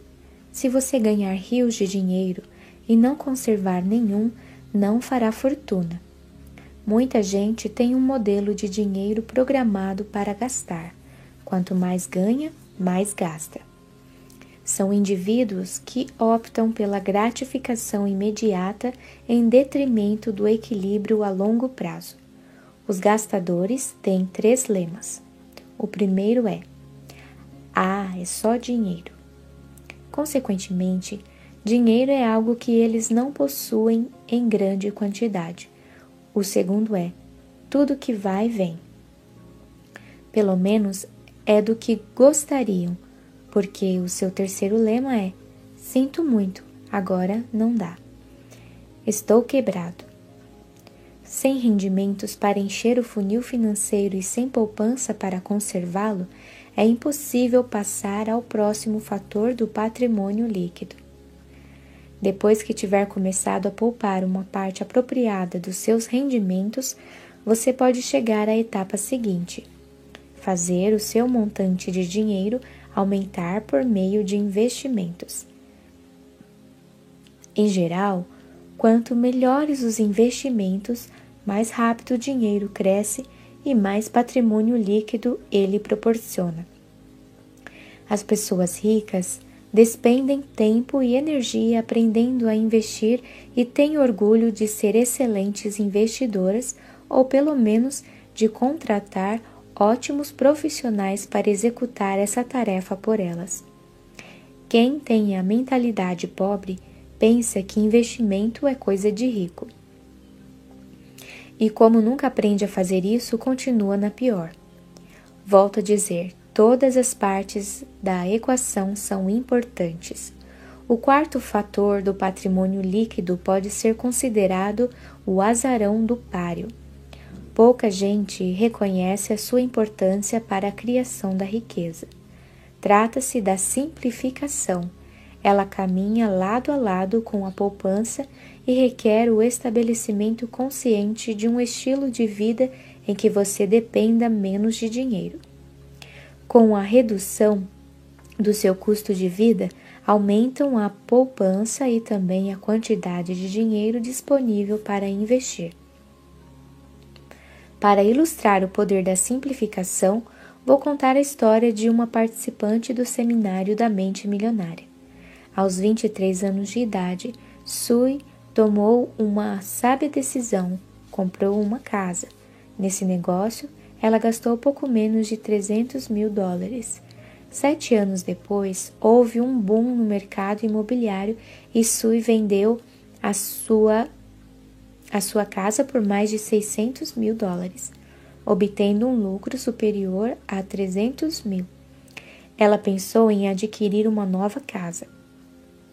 Mas após participar do seminário, percebeu que se investisse o dinheiro com juros de 10% e simplificasse o seu estilo de vida, poderia viver confortavelmente dos rendimentos, sem nunca mais ter que trabalhar. Em vez de comprar uma, uma nova casa, Sui foi morar com a irmã. Hoje, aos 30 anos, ela é financeiramente livre não conquistou a independência ganhando uma tonelada de dinheiro, mas reduzindo conscientemente as suas despesas pessoais. Sim, ela ainda trabalha, porque gosta, porém não precisaria mais fazer isso. Na verdade, Sul só trabalha seis meses por ano. Os outros seis meses ela passa nas Ilhas Fiji. Primeiro, porque adora o lugar. Segundo, porque, como diz, Lá o seu dinheiro rende muito mais. Como vive entre os moradores locais e não entre os turistas, os seus gastos não são grandes. Você conhece alguém que pode ficar seis meses por ano numa ilha tropical sem precisar trabalhar na flor dos seus 30 anos? E que tal aos 40, 50, 60 ou em qualquer outra idade? Tudo isso aconteceu porque Suco porque Su é bem complicado esse nome. Su criou um estilo de vida simples. Assim, não precisa de nenhuma fortuna para se sustentar. Quanto lhe custa, portanto, ser financeiramente feliz? Se você sente necessidade de morar numa verdadeira mansão, ter dez carros e três casas de veraneio, dar a volta ao mundo todo ano, comer caviar e beber o melhor champanhe, para preencher a sua vida, ótimo. Saiba, no entanto, que está colocando seu sonho de felicidade num patamar extremamente alto e pode precisar de um tempo enorme para alcançá-lo. Mas caso você não faça questão de todos esses brinquedos para ser feliz, é provável que concretize o seu objetivo financeiro mais cedo. Volto a dizer: a construção do patrimônio líquido é uma equação de quatro partes. Considere a seguinte analogia: Imagine-se dirigindo um ônibus. Como seria a viagem se esse veículo só tivesse uma roda? Provavelmente lenta, acidentada, cheia de percalços. Você ficaria girando em círculos. Soa familiar? As pessoas ricas jogam o jogo do dinheiro com as quatro rodas.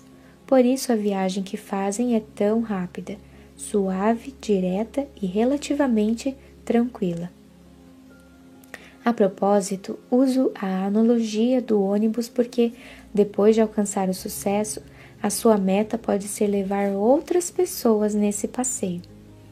Aqueles que têm uma mentalidade pobre ou uma visão de classe média, ou uma visão de classe média jogam o jogo do dinheiro com uma roda só. Acreditam que o único jeito de enriquecer é ganhando rios de dinheiro. Eles pensam assim porque nunca fizeram fortuna. Não conhecem a lei de Parkinson. A despesa cresce na proporção direta da receita. Veja o que normalmente acontece na nossa sociedade. A pessoa tem um carro, depois ganha mais dinheiro e compra um carro melhor. Possui uma casa, depois ganha mais dinheiro e adquire uma casa maior. Tem roupas, depois ganha mais dinheiro e compra roupas mais caras. Tem férias, depois ganha mais dinheiro e gasta mais nas férias. É claro que existem exceções a essa regra, pouquíssimas, aliás. Em geral, à medida que os rendimentos aumentam, os gastos sobem também. É por isso que apenas os rendimentos por si mesmos não criam riqueza. Este livro se chama Os Segredos da Mente Milionária. Eu pergunto: milionária se refere aos rendimentos ou ao patrimônio líquido? Ao patrimônio líquido. Portanto, se você pretende ser um milionário ou algo mais do que isso, tem que focalizar a construção desse patrimônio que, como já demonstrei, depend, depende de muitas coisas além dos seus rendimentos. Adote a política de conhecer o seu patrimônio líquido até o último centavo. Vou lhe sugerir um exercício que pode mudar a sua vida financeira. Pegue uma folha de papel e escreva o cabeçalho Patrimônio líquido. Em seguida, crie uma planilha simples, começando com o zero e terminando com o objetivo que você considerar adequado. Anote o seu patrimônio líquido atual. A cada 90 dias, inclua o seu novo patrimônio líquido. Desse modo, você se verá ficando cada vez mais rico. Por quê? Porque estará monitorando esse patrimônio. Lembre-se, aquilo que focalizamos se expande. Como sempre digo nos treinamentos que organizo, é onde a atenção está que a energia flui e o resultado aparece. Princípio de riqueza. É onde a atenção está que a energia flui e o resultado aparece. Monitorando seu patrimônio líquido, você se concentra nele. Como aquilo que a mente focaliza se expande, esse patrimônio crescerá. Por falar nisso, essa lei vale para todos os aspectos da vida. Tudo aquilo de que você cuida cresce. Para isso, eu lhe recomendo procurar um bom consultor financeiro. Esse profissional pode ajudá-lo a monitorar e construir o seu patrimônio líquido. Ele o orientará sobre como organizar as suas finanças e lhe ensinará maneiras de poupar e fazer o seu dinheiro crescer. A melhor forma de encontrar um bom consultor é buscar referências com um amigo ou parceiro que esteja satisfeito com um especialista nesta área. Não estou lhe dizendo para aceitar tudo o que esse profissional disser como um dogma. A minha sugestão é que você escolha alguém com as qualificações necessárias para orientá-lo a planejar e controlar as suas finanças.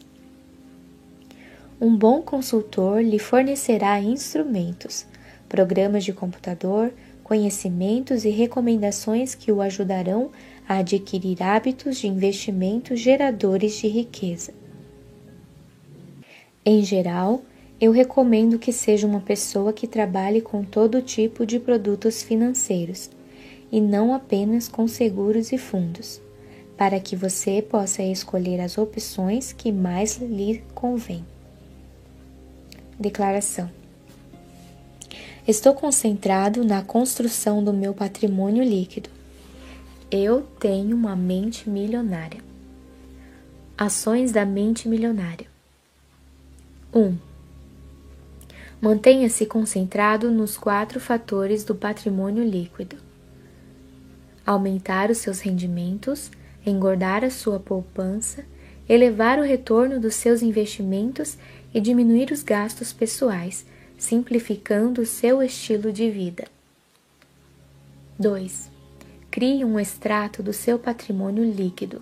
Atualize em reais tudo o que você tem, os seus ativos, e subtraia o valor de tudo o que deve, o seu passivo. Comprometa-se a monitorar e revisar trimestralmente esse extrato. Repito, por força da lei do foco, tudo aquilo de que você cuida cresce. 3. Contrate um consultor financeiro bem-sucedido que trabalhe para uma firma conhecida e conceituada. A melhor forma de encontrar um excelente especialista nessa área é pedir referências a amigos e parceiros.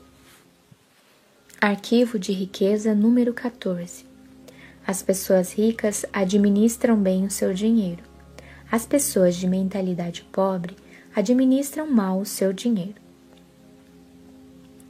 Para escrever O Milionário Mora ao Lado, Thomas Stanley pesquisou milionários de toda a América do Norte. O livro mostra quem são eles e como fizeram fortuna. As suas lições podem ser resumidas numa única frase: Os ricos sabem gerir as suas finanças. As pessoas ricas administram bem o seu dinheiro. As pessoas de mentalidade pobre não.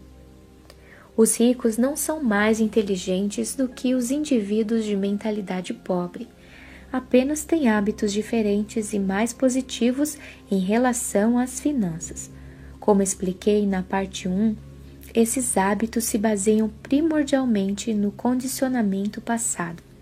Se alguém não controla o próprio dinheiro de modo adequado, é porque provavelmente não foi programado para lidar com esse assunto e é possível também que essa pessoa não saiba gerir o seu dinheiro de forma simples e eficaz. Não sei se é o seu caso, mas a faculdade que frequentei não oferecia o curso Administração do Dinheiro. Talvez esse tema não tenha muito glamour, mas ele se resume a isto. O que distingue o sucesso do fracasso financeiro é a capacidade que a pessoa tem de administrar o próprio dinheiro. É simples. Para controlar dinheiro é necessário administrá-lo. Quem pensa pequeno administra mal suas finanças ou evita esse tema completamente. Muitos indivíduos não gastam, não gostam de gerir a sua vida financeira porque Segundo dizem, isso lhes tira a liberdade, ou porque não tem dinheiro suficiente para controlar. Quanto à primeira desculpa, administrar dinheiro não restringe a liberdade de ninguém. Ao contrário, aumenta. Tomar a frente dessa atividade é o que dá a uma pessoa a situação financeira de que ela precisa para nunca mais ter que trabalhar na vida. Essa, para mim, é a verdadeira liberdade. Os que se valem do argumento não têm o dinheiro suficiente para administrar, por sua vez, estão olhando pelo lado errado do telescópio. Em lugar de dizerem, quando eu possuir muito dinheiro, começarei a administrá-lo, devem dizer, quando eu começar a administrar as minhas finanças, terei muito dinheiro. Quem pretende passar a controlar o dinheiro assim que sair do buraco se comporta do, da mesma forma que o obeso que diz: Vou começar a fazer exercícios e dieta depois que perder 10 quilos. Isso é colocar o carro na frente dos bois e não leva a lugar nenhum. Primeiro, é necessário que a pessoa administre corretamente o dinheiro que possui para depois ter mais recursos financeiros para gerir.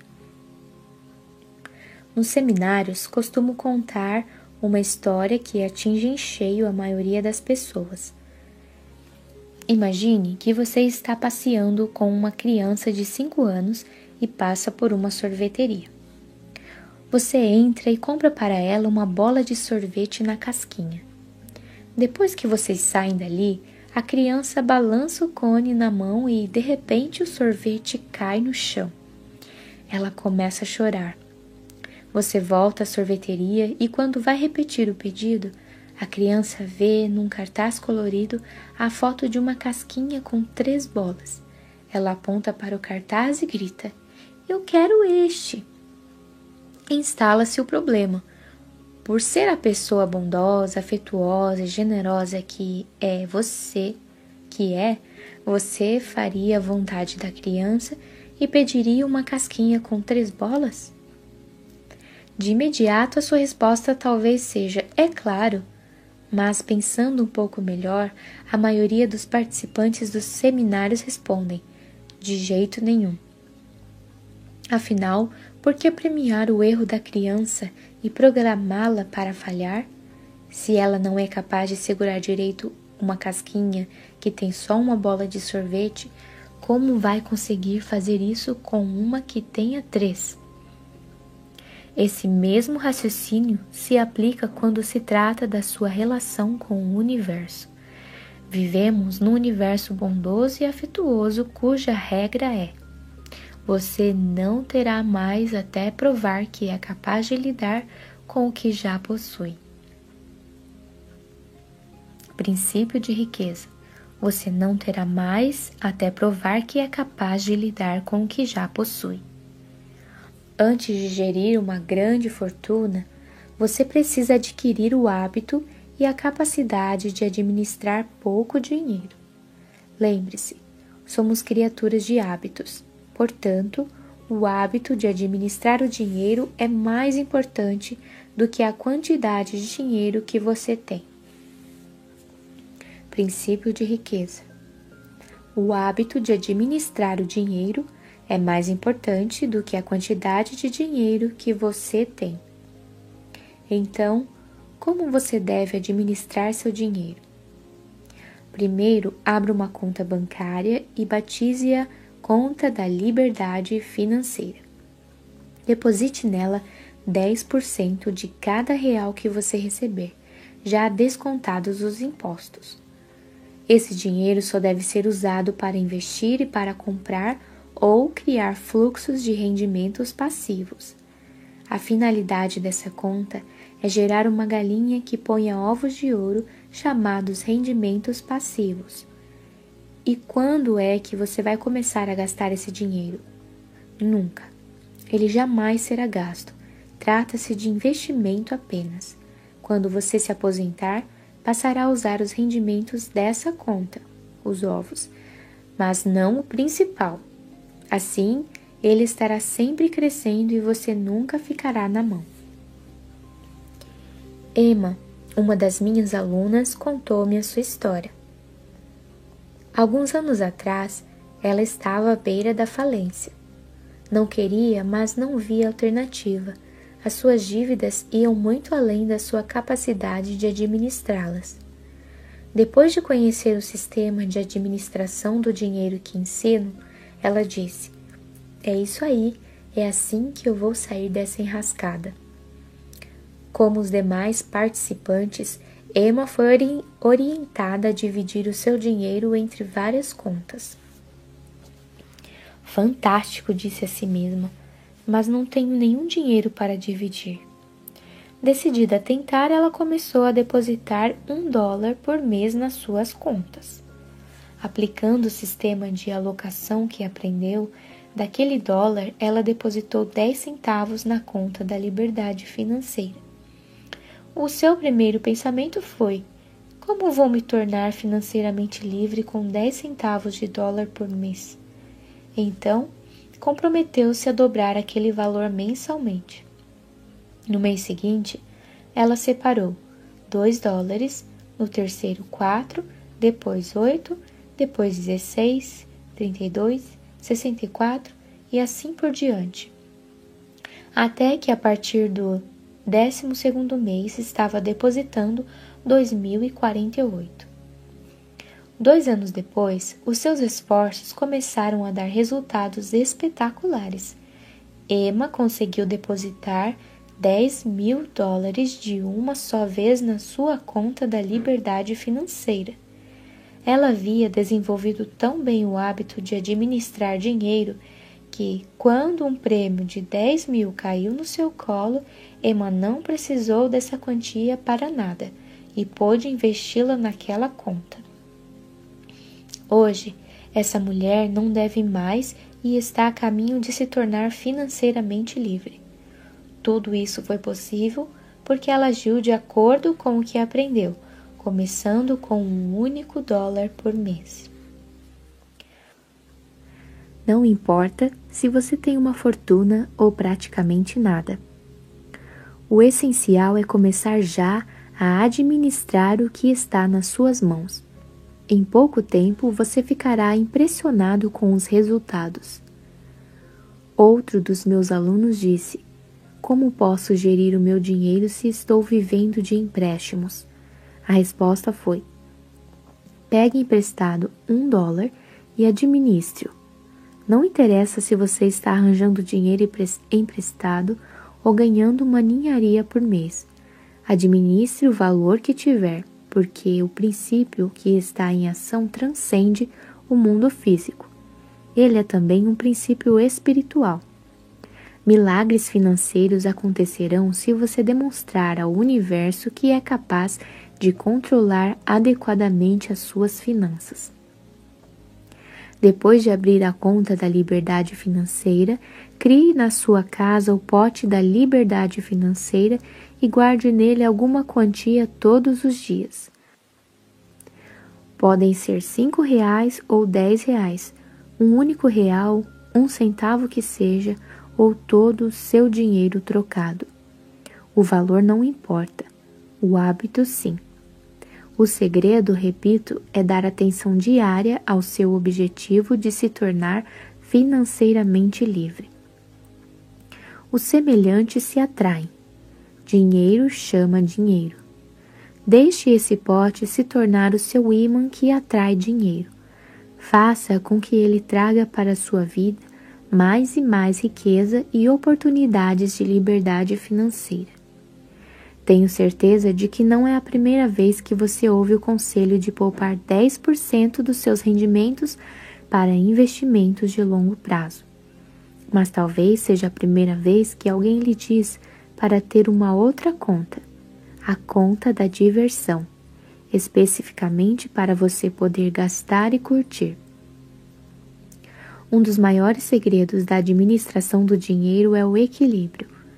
Por um lado, você deve poupar o máximo para ter condições de investir e ganhar mais dinheiro. Por outro lado, convém depositar 10% dos seus rendimentos na conta da diversão. Por quê? Porque temos uma natureza holística. Não podemos afetar uma parte da vida sem afetarmos outra. Algumas pessoas economizam ao extremo com isso, o seu ser lógico e responsável fica satisfeito, mas o seu espírito não. No fim, esse lado espiritual ávido por satisfação diz: chega, quero um pouco de atenção também, e sabota os seus resultados. Se você apenas gasta, não só jamais enriquecerá, como a parte responsável do seu ser acabará fazendo com que você não curta as coisas com as quais despende o seu dinheiro, porque se sente culpado. Então, a culpa o leva a gastar ainda mais como forma de expressar as suas emoções. Você se sente melhor durante um tempo, porém a culpa e a vergonha logo retornam. A única maneira de romper esse círculo vicioso é aprender a administrar as suas finanças de um modo que dê certo. O objetivo primordial da conta da diversão é a satisfação. Ela lhe dará a oportunidade de fazer coisas que você normalmente não faria. Extravagâncias como ir a um bom restaurante e pedir uma garrafa do melhor vinho ou champanhe, ou alugar um carro caro para passear durante o fim de semana. A regra que comanda a conta da diversão é: ela tem que ser zerada todo mês. Exatamente.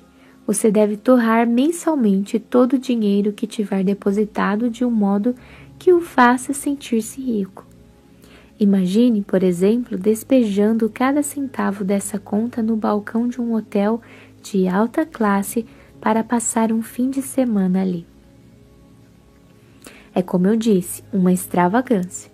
Para a maioria de nós, a única forma de respeitar o plano de poupança é compensá-lo com um plano que premie o nosso esforço. Outras finalidades da conta da diversão são fortalecer o seu músculo recebedor e tornar mais divertida a administração do dinheiro. Além da conta da liberdade financeira e da conta da diversão, eu o aconselho a criar outras quatro contas para dividir o seu dinheiro.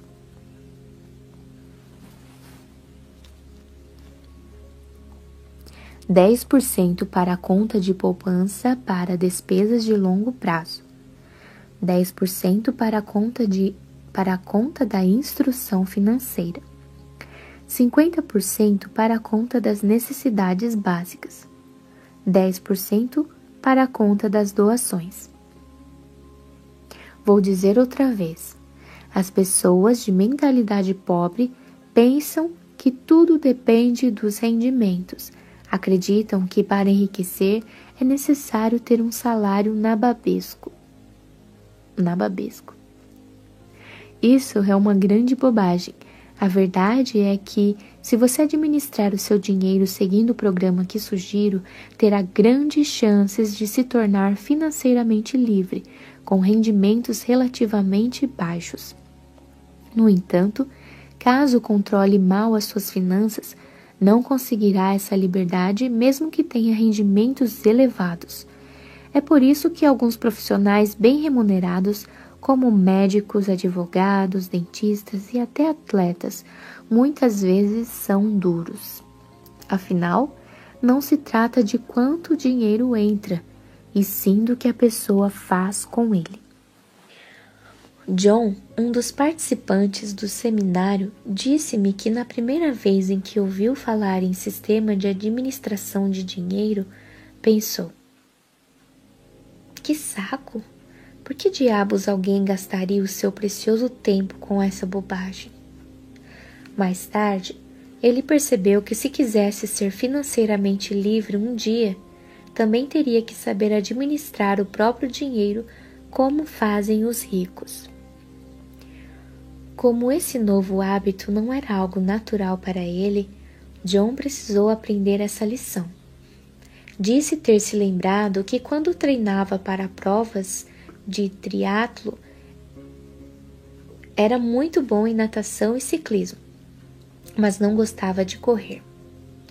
Sempre forçava os pés, os joelhos e as costas e ficava todo dolorido depois dos treinos. Durante a corrida, respirava com dificuldade e os seus pulmões queimavam, mesmo que ele não se empenhasse ao máximo.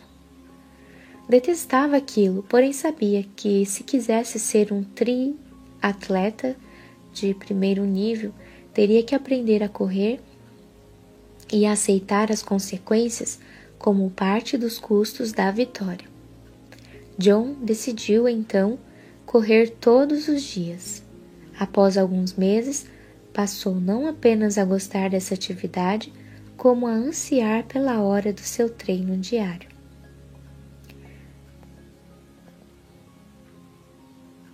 Aconteceu-lhe exatamente a mesma coisa na área da administração do dinheiro.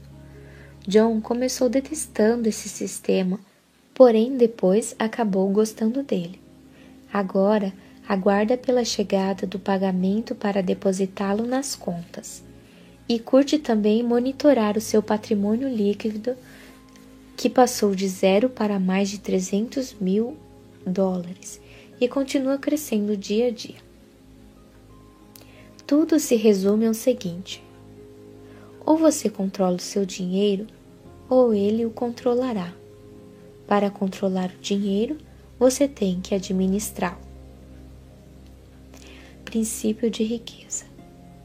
Ou você controla o seu dinheiro, ou ele o controlará. Adoro ouvir o que as pessoas formadas nos meus seminários falam da sua confiança a respeito de dinheiro, de sucesso e de si mesmas depois que começam a administrar corretamente as suas finanças. E o melhor de tudo é que essa confiança se transfere às outras áreas da sua vida aumentando a sua felicidade e melhorando seus relacionamentos e até a sua saúde. O dinheiro é uma parte fundamental da existência humana. Quando você aprender a colocar as suas finanças sob controle, todos os setores da sua vida andarão bem. Declaração: Sou um excelente administrador de dinheiro. Eu tenho uma mente milionária. Ações da mente milionária. 1. Um, abra a conta da liberdade financeira. Deposite nela 10% de todos os seus rendimentos descontados os impostos. Esse dinheiro jamais deve ser gasto, apenas investido para produzir rendimentos passivos para sua aposentadoria. 2 Crie na sua casa o pote da liberdade financeira e guarde uma quantia qualquer ali todos os dias. Podem ser cinco ou dez reais, um único real, um centavo, que seja, ou todo o seu dinheiro trocado. Isso deixará a sua atenção diariamente concentrada na sua liberdade financeira. E como você sabe, onde a atenção se fixa, os resultados aparecem. 3. Abra a conta da diversão ou tenha em casa o pote da diversão, no qual você depositará 10% de todos os seus rendimentos, além da conta da diversão e da conta da liberdade financeira. Abra quatro outras contas e deposite nelas as seguintes porcentagens dos seus rendimentos: 10% na conta, na conta de poupança para despesas de longo prazo, 10% na conta da instrução financeira e 50% na conta das necessidades básicas e 10% na conta das doações. 4. Independentemente de quanto dinheiro você possui, comece a administrá-lo agora. Não deixe para amanhã. Mesmo que só tenha um real, administre-o Pegue 10 centavos, deposite no pote ou na conta da liberdade financeira. Separe outros 10 centavos e deposite no pote ou na conta da diversão. Essa simples ação enviará ao universo uma mensagem dizendo que você está pronto para receber mais dinheiro. É claro que, se puder administrar mais, vá em frente. Arquivo de riqueza número 15. As pessoas ricas põem o seu dinheiro para dar duro para elas. As pessoas de mentalidade pobre dão duro pelo seu dinheiro. Se você é como a maioria das pessoas, cresceu programado para acreditar que tem que dar duro para ganhar dinheiro, são boas as chances, porém, de que tenha sido criado sem o condicionamento de que tão importante quanto isso é fazer o seu dinheiro dar duro para você. Não resta dúvida de que trabalhar muito é importante, mas somente isso nunca o tornará rico. Como eu sei disso? Observe o mundo real. Existem milhões, não, bilhões de pessoas que se matam de trabalhar, suam a camisa durante todo o dia e até a noite. São todas ricas? Não. A maioria delas vive na pindaíba ou quase lá. Por outro lado, quem você vê flanando pelos clubes de alta classe de todo o mundo? Quem passa as tardes jogando golfe ou tênis e velejando? Quem curte os dias fazendo compras e as semanas gozando férias? Os ricos, é claro. Portanto, vou ser direto. A ideia de que é necessário trabalhar duro durante toda a vida para ficar rico é besteira. Um antigo ditado propõe: um real de trabalho por um real de salário. Não há nada errado com esse provérbio, exceto que ele não diz o que fazer com esse tal real de salário. Saber que destino dar a essa quantia é o que permite passar do trabalho duro para o trabalho inteligente. Os ricos podem viver os seus dias se divertindo e relaxando, porque trabalham de maneira inteligente. Eles compreendem o princípio da alavancagem e o utilizam. Põem não só outras pessoas como o próprio dinheiro para trabalhar para eles. A minha experiência diz que, de fato, é necessário trabalhar muito para ganhar dinheiro. Para as pessoas ricas, no entanto, essa é uma situação temporária no caso de quem tem uma mentalidade pobre, é permanente. Os ricos entendem que é necessário suar a camisa somente até que o seu dinheiro comece a trabalhar duro o bastante para ocupar o seu lugar. Eles acreditam no seguinte: quanto mais o seu dinheiro trabalha, menos eles terão que trabalhar. Lembre-se: dinheiro é energia. A maioria das pessoas entra com a energia operária e tira a energia monetária. Os que alcançaram a liberdade financeira aprenderam a substituir a energia do trabalho que investem por outras formas de energia, que incluem trabalho de terceiros, sistemas de negócios e capital de investimento. Repito: primeiro a pessoa sua para ganhar dinheiro, depois deixa que ele dê duro para ela. No jogo do dinheiro, muita gente não faz a menor ideia de quanto custa vencer. Qual é a sua meta? Quando você vence o jogo, você está jogando para o gasto, para ter rendimentos de 30 mil reais por ano, para ficar milionário ou para se tornar um multimilionário. O objetivo do jogo do dinheiro que ensino é nunca ter que trabalhar novamente, a não ser que você deseje fazer isso e, nesse caso, que seja por opção, não por necessidade. Em outras palavras, a meta é tornar-se financeiramente livre tão rápido quanto possível. A minha definição de liberdade financeira é simples. É a capacidade de viver o estilo de vida que você deseja sem precisar trabalhar nem depender do dinheiro de alguém. Observe que há uma boa chance de que o estilo de vida que você almeja custe caro. Consequentemente, para ser livre, você terá que ganhar dinheiro sem trabalhar. O rendimento sem trabalho é chamado de rendimento passivo. Para vencer no jogo do dinheiro, o objetivo é ter um rendimento passivo que dê para pagar pelo estilo de vida desejado. Em suma, você se torna financeiramente livre quando seu rendimento passivo excede as suas despesas. Identifiquei duas fontes primárias de rendimentos passivos. A primeira é o dinheiro que trabalha para você. Isso inclui ganhos de investimentos que englobam ações, letras de câmbio, mercado financeiro, fundos de investimento, assim como hipotecas e outros ativos que se valorizam e têm liquidez. A segunda grande fonte de rendimento passivo é o negócio que trabalha para você. São os rendimentos contínuos de negócios cuja operação não depende do seu envolvimento pessoal, como aluguel de imóveis, royalties de livros, músicas e programas de computador, licenciamento de ideias, franqueamento de marcas, propriedade de depósitos e marketing de rede ou multinível, para citar alguns.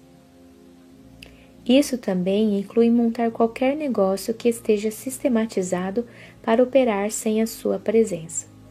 Volto a dizer, é uma questão de energia.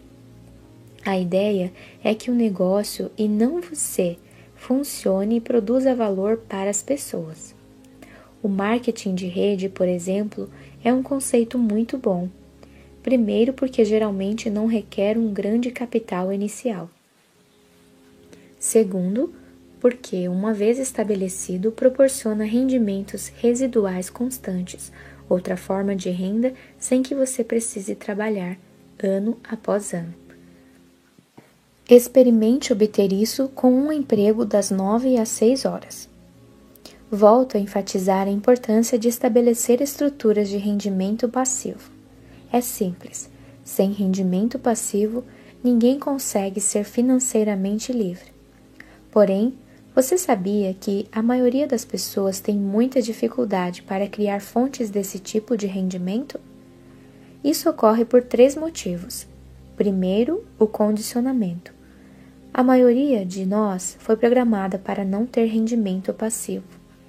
Quando você tinha por volta dos 18 anos de idade e precisava de dinheiro, o que os seus pais lhe diziam? Ora, vá arranjar um rendimento passivo? Jamais. O mais comum era escutarmos o seguinte: vá trabalhar, arranje um emprego ou outra coisa do gênero. Como fomos ensinados a trabalhar para conseguir dinheiro, o rendimento passivo é para muitos de nós algo fora do normal. Segundo, pouquíssima gente aprendeu a criar fontes de rendimento passivo na escola, na faculdade ou em qualquer outro lugar. O resultado é que a maioria das pessoas não sabe quase nada e, consequentemente, não faz grande coisa a respeito disso. Finalmente, como não tivemos contato com rendimento passivo e investimentos, investimentos nem aprendemos coisa nenhuma sobre esses assuntos, nunca demos muita atenção a eles. As nossas opções profissionais e de negócios são amplamente baseadas na geração de rendimentos com o trabalho. Se você tivesse aprendido desde pequeno que uma meta financeira básica na vida é criar fontes de rendimento passivo, não teria reconsiderado algumas opções profissionais? Sempre recomendo às pessoas que escolham um negócio em que a geração de fluxos de rendimento passivo seja natural e relativamente fácil. Quando elas estão atuando num campo que não propicia isso, a minha sugestão é que mudem de área ou de atividade. Isso é importante, sobretudo, numa época em que muitos profissionais são prestadores de serviços pessoais e têm, portanto, que estar presentes para ganhar dinheiro. Não há nada errado em estar no ramo de serviços pessoais, a não ser o fato de que, se a pessoa não montar o seu próprio cavalo de investimento bem cedo e cavalgar excepcionalmente bem, ficará presa na armadilha de precisar trabalhar para sempre. Optando por negócios que a curto ou longo prazo produzam rendimentos passivos, você terá o melhor dos dois mundos: rendimentos ativos agora e rendimentos passivos no futuro. Consulte as opções de negócios geradores de rendimento passivo que apresentei alguns parágrafos atrás.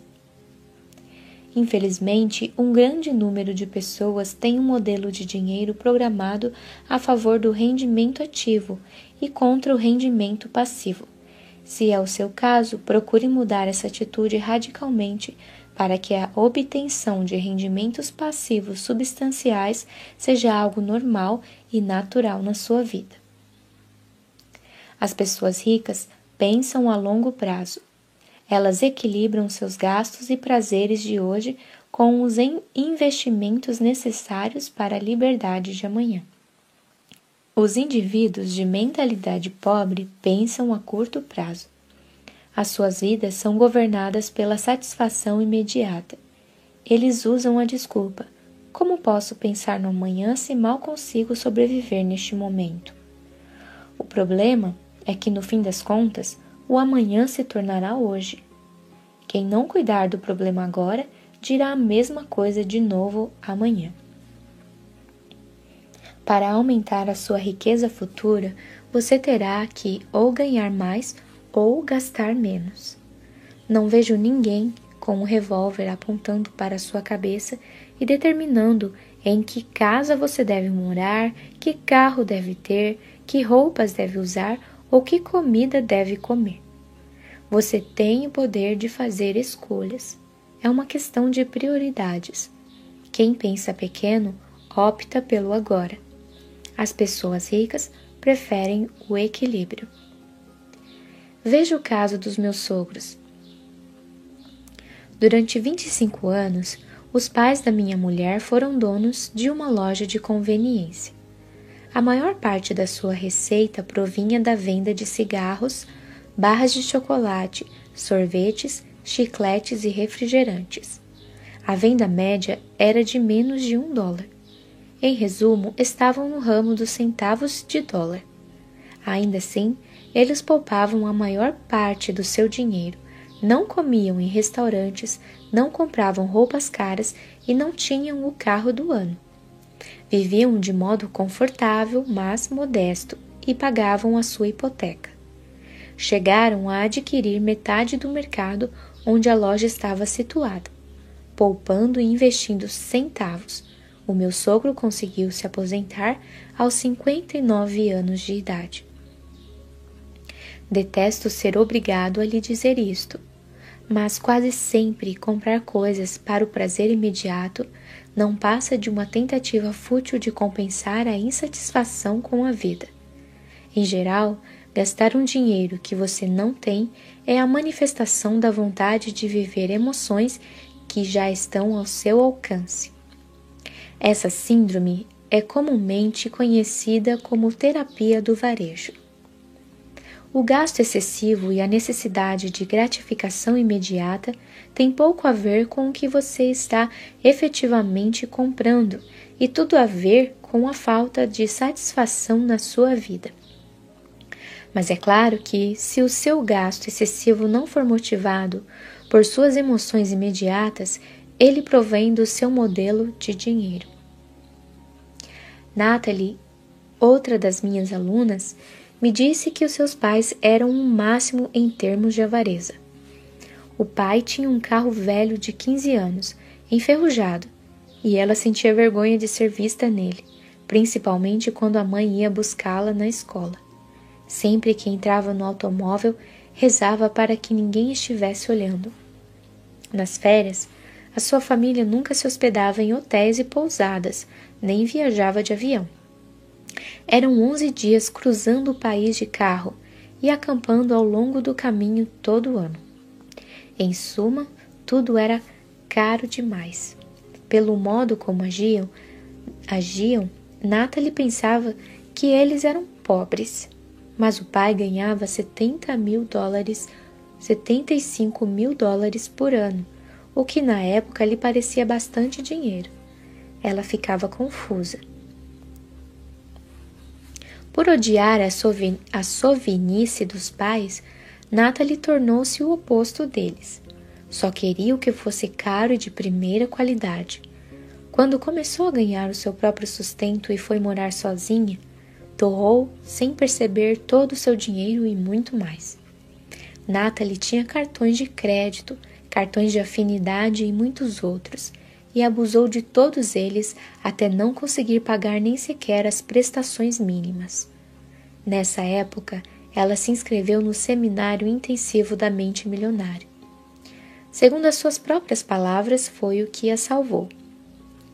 Na sessão em que identificamos a sua personalidade de dinheiro, toda a vida de Natalie mudou. Ela entendeu por que gastava tanto era uma forma de ressentimento contra os pais por serem tão sovinas, e também para provar a si mesma e ao mundo que não era tão unha de fome quanto eles. Natalie diz que, desde que fez o curso e alterou seu modelo, não teve mais ânsia de gastar com coisas sem sentido. Ela nos contou que certa vez caminhava por um shopping center quando viu na vitrine de uma de suas lojas favoritas um lindo casaco de couro marrom escuro. Marrom claro. Na mesma hora, a sua mente disse: Este casaco ficaria ótimo em você. Combinaria muito bem com seu cabelo louro. Você precisa dele porque não tem nenhum casaco bonito e elegante. Ela entrou na loja e disse que gostaria de experimentá-lo. Nesse momento, viu a etiqueta com o preço de 400 dólares.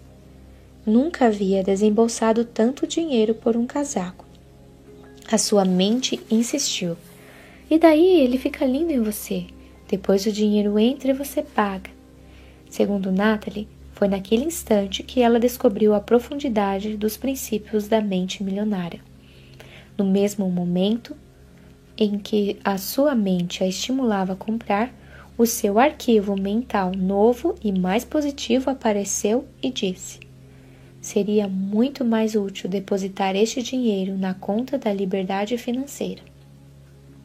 Para que você precisa deste casaco? Você já tem um em casa e ele ainda está muito bom.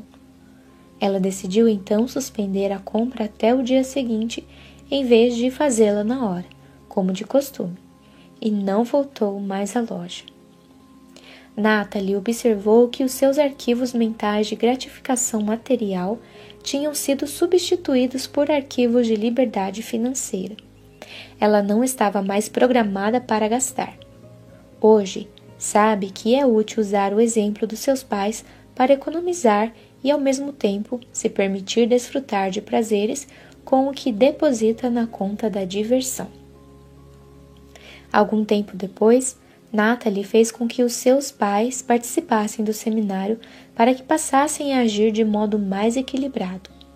Emocionada, ela disse que eles começaram a se hospedar em hotéis, compraram um carro novo e, depois que aprenderam a pôr o dinheiro para trabalhar para eles, aposentaram-se como milionários.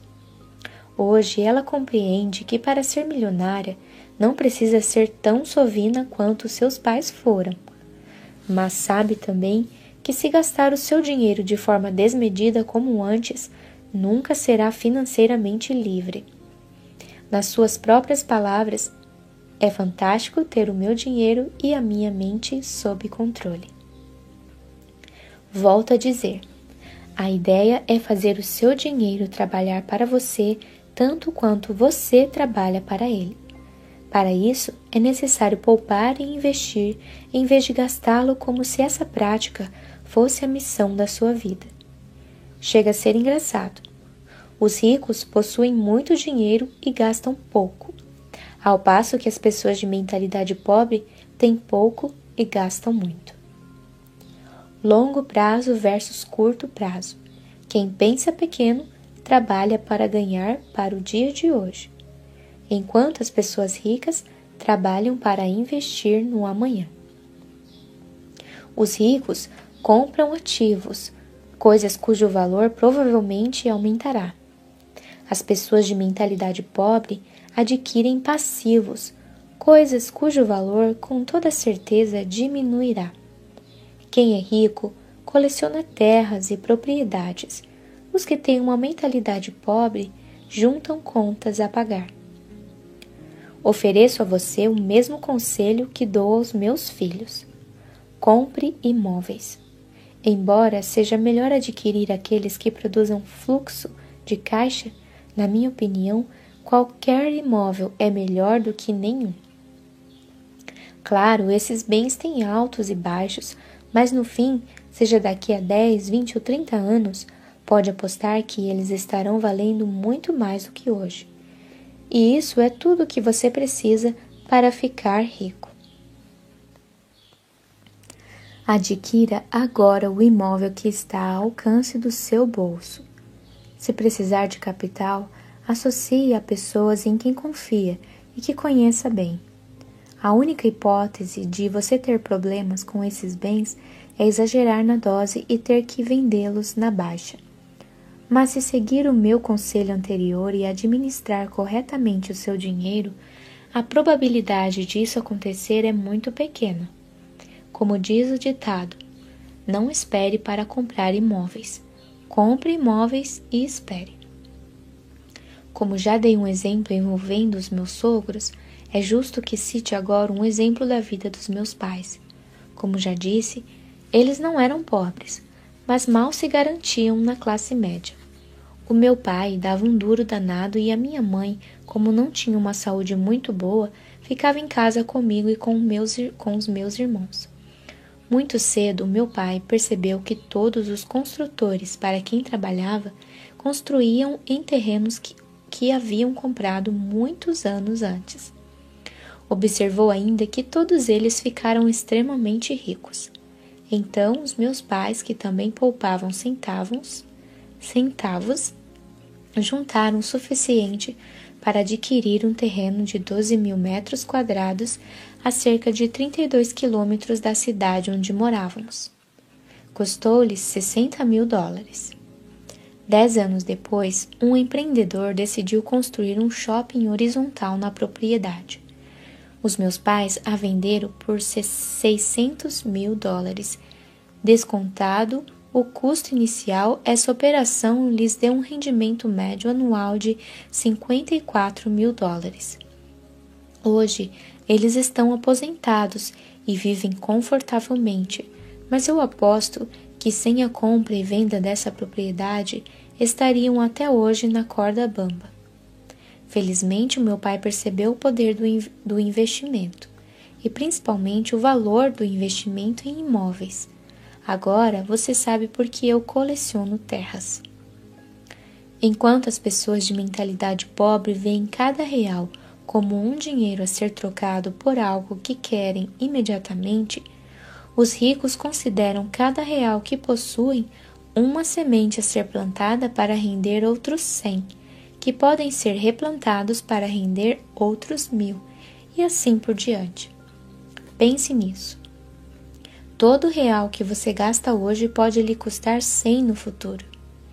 Eu, pessoalmente, considero cada uma das minhas notas de dinheiro um soldado cuja missão é conquistar a liberdade.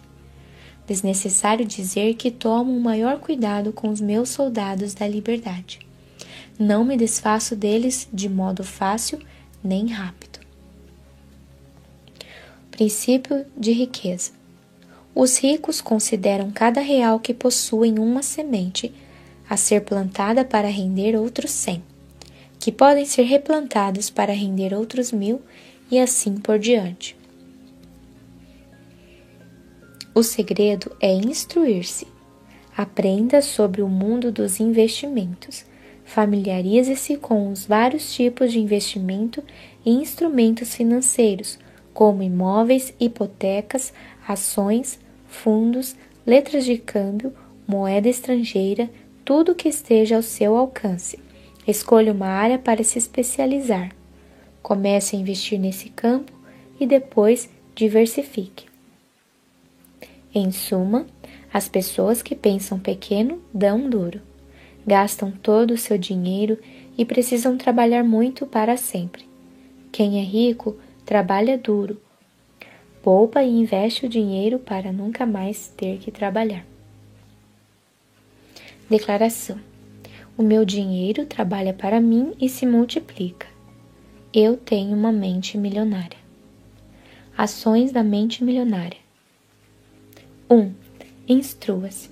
Assista a seminários sobre investimentos.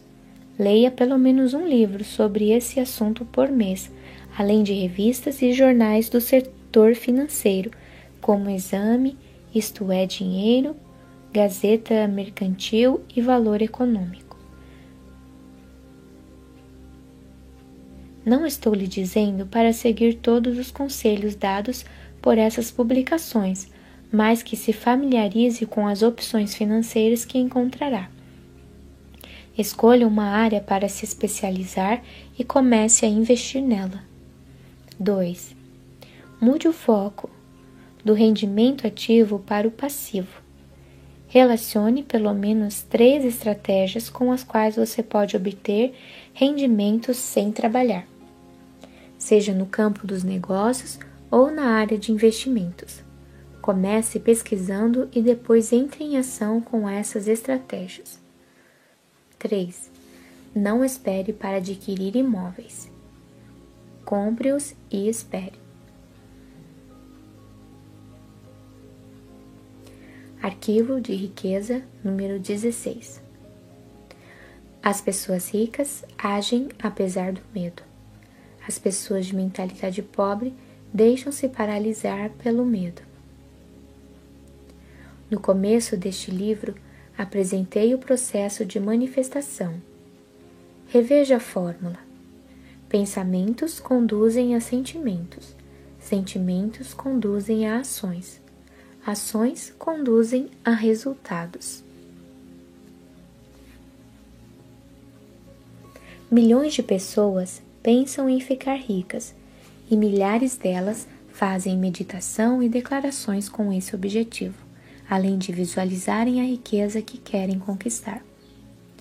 Eu medito quase todos os dias, mas nunca aconteceu de eu estar sentado meditando ou fazendo uma visualização e cair um saco de dinheiro na minha cabeça. Acredito que sou apenas um dos infelizes que tem que fazer alguma coisa para ter sucesso. A meditação, a visualização e as declarações são ferramentas maravilhosas, mas até onde eu sei, nenhuma delas por si só lhe proporcionará dinheiro no mundo real. Você tem que tomar medidas concretas para vencer. E por que a ação é tão decisiva? Retornando ao processo de manifestação, veja o caso dos pensamentos e sentimentos. Eles fazem parte do mundo interior ou exterior? Do mundo interior. Agora, os resultados. Eles fazem parte do mundo interior ou exterior? Do mundo exterior. Isso quer dizer que a ação é a ponte entre esses dois mundos. Princípio de riqueza: a ação é a ponte entre o mundo interior e o mundo exterior.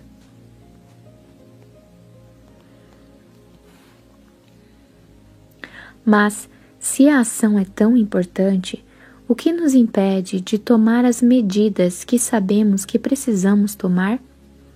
O medo. O medo, a dúvida e a preocupação são alguns dos maiores obstáculos não apenas ao sucesso, como também à felicidade. Por esse motivo, uma das maiores diferenças entre as pessoas ricas e as de mentalidade pobre é que as primeiras estão sempre dispostas a agir apesar do medo, enquanto as últimas deixam-se paralisar por ele.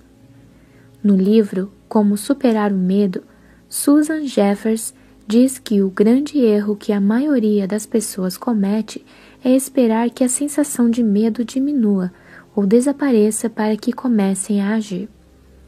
Em geral, elas guardam para sempre. Num dos cursos da Peak Potentials, ensino que o verdadeiro guerreiro é capaz de domar a serpente do medo. Isso não pressupõe matar a serpente nem se livrar ou fugir dela. Quer dizer, exatamente domar a serpente. Princípio de riqueza. O verdadeiro guerreiro é capaz de domar a serpente do medo. O fundamental é você perceber que não é necessário tentar se livrar do medo para vencer. As pessoas ricas e bem-sucedidas têm medo, dúvidas e preocupações elas apenas não se deixam paralisar por esses sentimentos. Os indivíduos de mentalidade pobre, no entanto, permitem que essas coisas os impeçam de seguir em frente.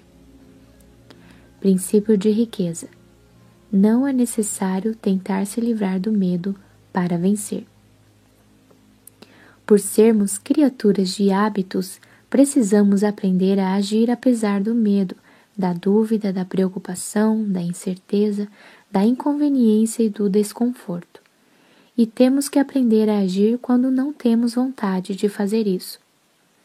Certa vez, na noite de encerramento de um curso em Seattle, Seattle eu falava sobre o próximo seminário intensivo da mente milionária que organizaria em Vancouver, no Canadá, quando um homem se levantou e disse: Harv, pelo menos uma dúzia de amigos e familiares meus já participaram desse seminário e os seus resultados foram absolutamente fenomenais. Estão todos muito mais felizes do que antes e na estrada do sucesso financeiro. Eles me disseram que é um aprendizado capaz de mudar a vida de uma pessoa. Por isso, se você realizasse esse seminário aqui em Seattle, eu com certeza me inscreveria. Eu lhe, eu lhe agradeci pelo depoimento e perguntei se ele estava aberto a uma orientação. Depois que ele concordou, perguntei como ele estava se saindo com as finanças. Timidamente ele disse: Não muito bem. Não me surpreende. Se você deixa uma viagem de carro de três horas um voo de uma hora ou uma caminhada de três dias impedi-lo de fazer uma coisa que deseja fazer e da qual precisa. O que mais poderia, o que mais poderá impedi-lo? A resposta é simples: qualquer coisa. Não se trata do tamanho do desafio, se trata do seu tamanho. Ou você é uma pessoa que se deixa deter, ou é alguém que não se deixa deter. A escolha é sua. Caso queira enriquecer ou ser bem-sucedido de alguma forma, tem que ser um guerreiro. Precisa estar determinado a realizar o que for necessário para isso. Deve ensinar a si mesmo a não se deixar parar por nada neste mundo. Ficar rico nem sempre é cômodo, nem fácil. Na verdade, pode ser algo muito difícil. Mas e daí? Um dos princípios chave do, chave do guerreiro é se você só estiver disposto a realizar o que é fácil, a vida será difícil. Mas, se concordar em fazer o que é difícil, a vida será fácil. As pessoas ricas não escolhem as suas ações pela maior facilidade ou comodidade. Esse modo de ser é próprio de quem tem uma mentalidade pobre. Princípio de riqueza. Se você só estiver disposto a realizar o que é fácil, a vida será difícil. Mas se concordar em fazer o que é difícil, a vida será fácil. No fim da minha resposta, a plateia estava em silêncio. Mais tarde, o homem que havia começado aquela discussão foi me agradecer por abrir os seus olhos. É claro que ele se inscreveu no curso, mesmo fora da sua cidade, e ainda apareceu com mais três amigos. Agora que já falei sobre a comodidade, vou passar para o tema do desconforto. Por que é tão importante agir apesar do desconforto? porque confortável é o lugar onde você está agora. Se o seu objetivo é atingir um novo patamar de vida, tem que sair da sua zona de conforto e praticar ações desconfortáveis. Suponha que você esteja levando uma vida de nível 5 e queira conquistar uma vida de nível 10. Os níveis de 5 para baixo estão dentro da sua zona de conforto, enquanto os de 6 para cima estão fora dela na sua zona de desconforto. As pessoas de mentalidade pobre não se dispõem a sentir desconforto. Lembre-se, sentir-se confortável é a maior prioridade das suas vidas. Mas vou lhe dizer um segredo que só os ricos e bem-sucedidos sabem. Conforto é algo supervalorizado. Ele faz com que a pessoa sinta conchego e segurança, no entanto, não lhe permite crescer. Para isso, ela tem que ampliar a sua zona de conforto. Alguém só consegue se expandir verdadeiramente se estiver fora dessa área. Eu lhe pergunto: na primeira vez em que você experimentou algo novo, sentiu-se confortável ou desconfortável? A segunda opção, provavelmente. E o que aconteceu daí em diante? Quanto mais você repetia a experiência, mais confortável ela se tornava, não é? É assim que a coisa funciona. Tudo é desconfortável no começo, porém, se você se mantém firme e insiste, acaba superando a zona de desconforto e vence. Então, passa a uma zona de conforto nova e ampliada, mostrando que se tornou uma pessoa maior.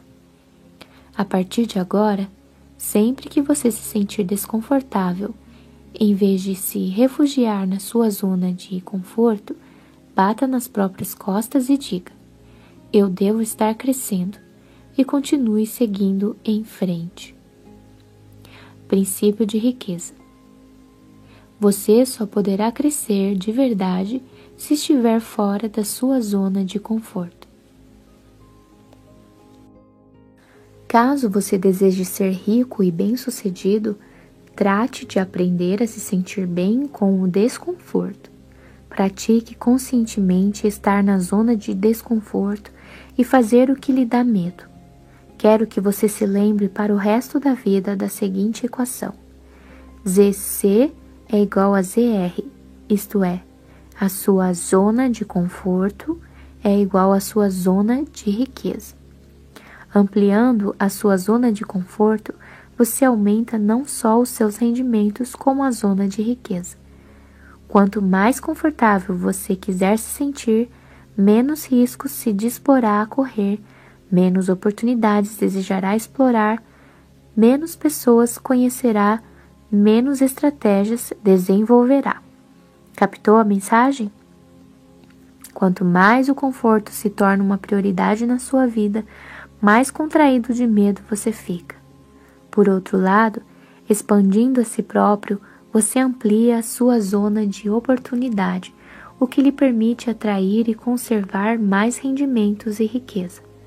Não se esqueça: se você tiver um grande recipiente, zona de conforto, o universo terá prazer em enchê-lo. As pessoas ricas e bem-sucedidas possuem zonas de conforto muito amplas e as aumentam constantemente para poderem ganhar e conservar mais riqueza. Embora nunca ninguém tenha morrido de desconforto, a aspiração ao conforto matou mais ideias, oportunidades, ações e crescimento do que qualquer outra coisa neste mundo. O conforto aniquila. Se a sua meta na vida é se sentir confortável, eu lhe garanto duas coisas. Primeiro, você nunca ficará rico. Segundo, jamais será feliz. A felicidade não é obtida com uma vida mais ou menos satisfatória, em que ficamos o tempo todo nos perguntando o que mais poderia ter acontecido. A felicidade surge como resultado de estarmos no nosso estado natural de crescimento e vivendo o máximo do nosso potencial. Tente fazer o seguinte: na próxima ocasião em que se sentir desconfortável, indeciso ou intimidado, em vez de se encolher ou se refugiar na segurança, siga em frente. Observe e vivencie as sensações de desconforto, reconhecendo que são apenas sensações, incapazes de detê-lo. Insistindo tenazmente, apesar do desconforto, você acabará atingindo a sua meta. Não importa se o desconforto não diminuir. Na verdade, se isso acontecer, considere esse fato um sinal para elevar o seu objetivo, porque no momento em que se sentir confortável, você vai parar de crescer. Repito, para avançar até o máximo do seu potencial, é necessário que você viva no limite das suas possibilidades. E como somos criaturas de hábitos, é necessário praticar. Pratique agir apesar do medo, da inconveniência e do desconforto, e haja quando não estiver com vontade de fazer isso. Desse modo, você passará rapidamente a um patamar de vida mais alto. No processo, não deixe de verificar com regularidade a sua conta bancária, porque eu lhe garanto, ela estará crescendo com muita rapidez também. A mente humana é uma excepcional romancista. Ela inventa histórias incríveis, em geral baseadas em dramas e desastres, a partir de coisas que nunca ocorreram e que provavelmente nunca acontecerão. O escritor Mark Twain explicou o assunto com toda clareza. Já tive milhares de problemas na minha vida, a maioria dos quais nunca aconteceu de fato. Uma das coisas mais importantes a entender na vida é que você não é a sua mente. Você é muito maior e mais poderoso do que ela.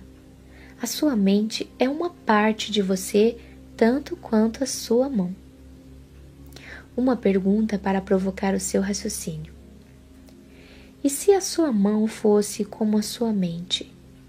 Ela estaria em toda parte dando tapas em você o tempo todo e falando sem parar. E o que você faria? A maioria das pessoas responde: Eu a cortaria fora. Mas se a sua mão é uma ferramenta poderosa, por que você se livraria dela? A resposta certa, evidentemente, é: você gostaria de controlá-la, manejá-la e treiná-la para trabalhar a seu favor e não contra você. Saber treinar e manejar a própria mente é o maior talento que se pode ter na vida, tanto em termos de felicidade quanto de sucesso. E é exatamente isso que desejo ensinar com este livro. Princípio de riqueza. Saber treinar e manejar a própria mente é o maior talento que se pode ter na vida, tanto em termos de felicidade quanto de sucesso. Como é que você treina sua mente? Começando pela observação. Note como a sua mente produz regularmente pensamentos desfavoráveis à sua riqueza e felicidade.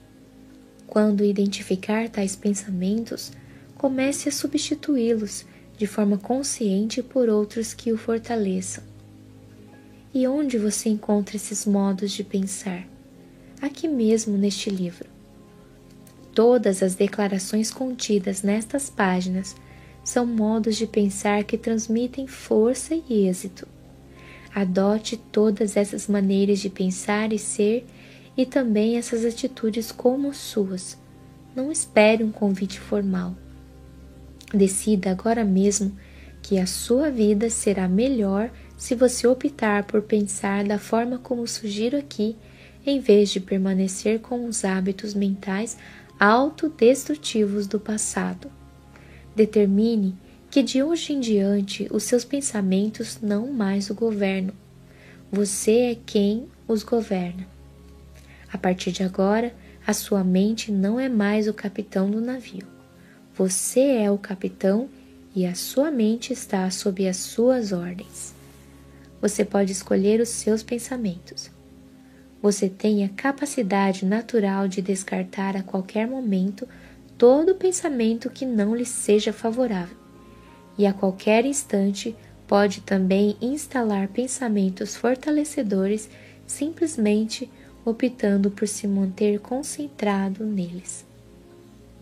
Você tem o poder de controlar sua mente. Mais uma vez, cito a frase do meu amigo e escritor Robert G. Allen: Nenhum pensamento mora de graça na cabeça de ninguém. Isso quer dizer que você pagará por seus pensamentos negativos. Pagará em dinheiro, em energia, em tempo, em saúde e em termos de felicidade. Se o seu objetivo é atingir rapidamente um nível de vida, comece a classificar os seus pensamentos nestas duas categorias: os que lhe dão poder e os que minam o seu poder. Observe-os e determine se eles contribuem ou não para sua felicidade e o seu sucesso. Escolha então alimentar somente aqueles que o fortalecem e recuse-se a se manter concentrado nos que o debilitam. Quando surgir na sua cabeça um pensamento prejudicial, diga: cancela e obrigado pela informação. Em seguida, substitua por um modo de pensar mais favorável. Eu chamo esse processo de pensamento poderoso. Guarde as minhas palavras. Se você o praticar, a sua vida jamais voltará a ser a mesma. É uma promessa.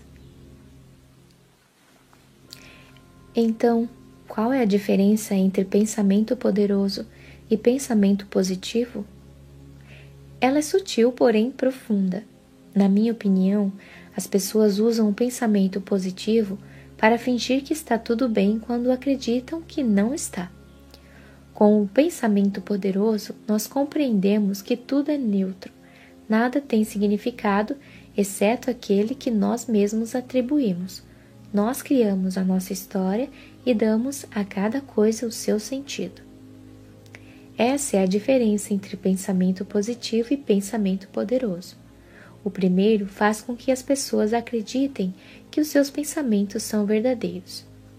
Por sua vez, o pensamento poderoso reconhece que os nossos pensamentos não são verdadeiros, mas que, de qualquer modo, nós criamos a nossa própria história e podemos inventar uma que nos seja favorável. Não fazemos isso porque os novos pensamentos sejam verdadeiros no sentido absoluto, mas porque eles nos são mais úteis e nos parecem muito melhores do que os outros. Declaração: Eu ajo apesar do medo. Eu ajo apesar da dúvida. Eu ajo apesar da preocupação. Eu ajo apesar da inconveniência. Eu ajo apesar do desconforto.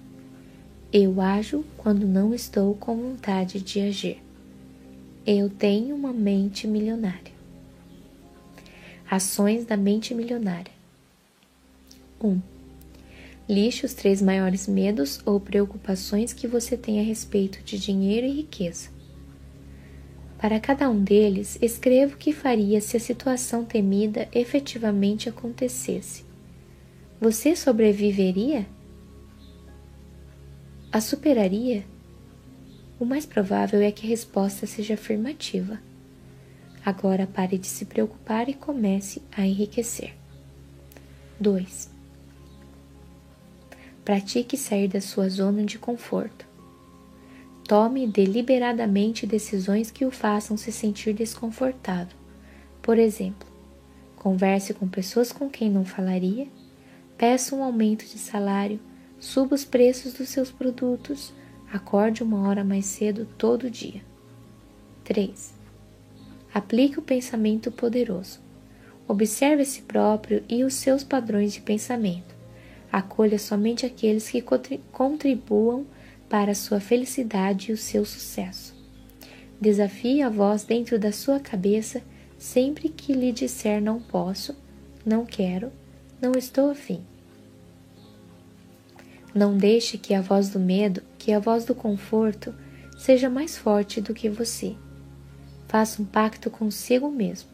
Sempre que a voz tentar impedi-lo de realizar alguma coisa, você a fará de qualquer forma para mostrar à sua mente que é você quem manda e não ela. Assim aumentará espetacularmente a sua confiança, enquanto a sua voz, reconhecendo que tem pouco poder sobre você, se pronunciará cada vez menos. Arquivo de riqueza número 17. As pessoas ricas aprendem e se aprimoram o tempo todo. As pessoas de mentalidade pobre acreditam que já sabem tudo.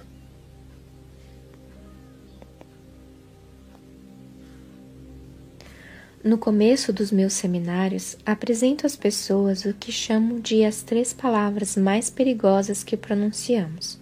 São elas: Eu já sei. Como você sabe que sabe alguma coisa? É simples. Se você a vivencia, você sabe sobre ela. Do contrário, ouviu falar, leu sobre ou comentou a respeito, mas não sabe. Para ser direto, é provável que você ainda tenha muito a aprender em relação a dinheiro, sucesso e vida. Como expliquei no começo deste livro, na minha época de vacas magras, tive a sorte de receber o conselho de um amigo da minha família, que era multimilionário. Ele teve compaixão ao me ver naquela situação difícil. Lembre-se do que ele me disse. Harvey, se as coisas não estão indo como você gostaria, isso quer dizer apenas que é algo que você não sabe. Felizmente eu levei essa sugestão a sério e passei de sabe tudo a aprende tudo. Daquele momento em diante, a minha vida mudou completamente. As pessoas de mentalidade pobre estão sempre tentando provar que estão certas. Usando a máscara de quem já sabe tudo, elas dizem que foi um golpe de má sorte ou um probleminha passageiro no universo o que as deixou falidas ou numa situação em que tem que se sacrificar muito para conseguir dinheiro. Uma das minhas frases mais conhecidas é: ou você está certo ou você é rico. Nunca as duas coisas ao mesmo tempo. Estar certo corresponde a se aferrar a velhos modos de ser e pensar. Sinto dizer, mas foi isso que o conduziu à situação em que você está agora. Essa filosofia também se aplica à felicidade no sentido de que ou você está certo ou você é feliz. Princípio de riqueza. Ou você está certo ou você é rico, nunca as duas coisas ao mesmo tempo. O escritor e locutor Jim Rohn disse algo que se aplica perfeitamente a esse assunto. Se você se mantiver fazendo o que sempre fez, continuará conseguindo o que sempre conseguiu. Ora, o seu jeito você já conhece, agora precisa aprender novas maneiras de pensar e agir. Foi por esse motivo que escrevi este livro. O meu objetivo é acrescentar alguns arquivos mentais aos que você já possui. Eles correspondem a novos modos de pensar e novas ações e, portanto, a novos resultados. É por isso que é essencial que você continue a aprender e crescer. Os físicos concordam que nada neste mundo é estático. Tudo que é vivo, tudo que é vivo muda o tempo todo. Por exemplo, Uma planta que não cresce está morrendo. Isso também vale para as pessoas e para quaisquer outros organismos vivos. Portanto, se você não cresce, está morrendo. Uma das minhas frases favoritas é, do, é a do escritor e filósofo Eric Hoffer. Os que aprendem herdarão a terra, enquanto os que já sabem estão magnificamente equipados para viver num mundo que não existe mais. Dito de outra forma, se você não estiver aprendendo continuamente, será deixado para trás. As pessoas de mentalidade pobre dizem que não podem se instruir por falta de tempo e de dinheiro. Os ricos, por outro lado, estão mais ligados na citação de Benjamin Franklin. Se você acha que a instrução é cara, experimente a ignorância. Tenho certeza de que você já ouviu isso antes. Conhecimento é poder. E poder é capacidade de agir. A única maneira que conheço de você possuir a riqueza que deseja é saber jogar o jogo do dinheiro, dentro e fora de você. É necessário que aprenda as técnicas e estratégias que apresento neste livro para aumentar os seus rendimentos, para administrar o seu dinheiro e para investi-lo com eficiência. A definição de insanidade é fazer sempre a mesma coisa e esperar resultados diferentes. Certamente você já seria rico e feliz se o que está fazendo desse certo. Qualquer outra coisa que a sua mente invente como resposta não passa de desculpa esfarrapada. Detesto ter que dizer isso com todas as letras, mas este é o meu trabalho. Acredito que um bom orientador sempre exigirá de você mais do que você exige de si mesmo. Do contrário, por que você necessitaria de um profissional desse tipo? Como orientador, a minha meta é treiná-lo, inspirá-lo, convencê-lo e fazê-lo observar ao vivo o que o está impedindo de progredir. Resumindo, usar todos os meios para ajudá-lo a conquistar um nível de vida mais elevado. Se for preciso, vou despedaçá-lo e reconstruí-lo de uma forma que dê certo. Farei tudo o que estiver ao meu alcance para torná-lo dez vezes mais feliz e cem vezes mais rico.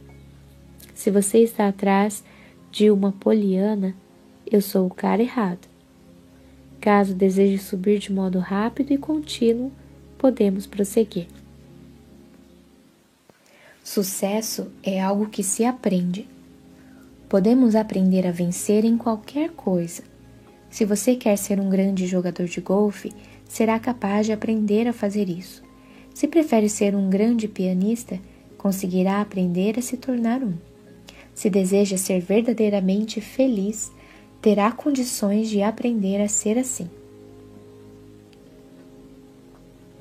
Se quer enriquecer, também pode aprender como fazer isso. Não importa onde você está agora, o essencial é que esteja disposto a aprender. Uma das minhas frases mais conhecidas é: Todo mestre já foi um desastre. Veja um exemplo.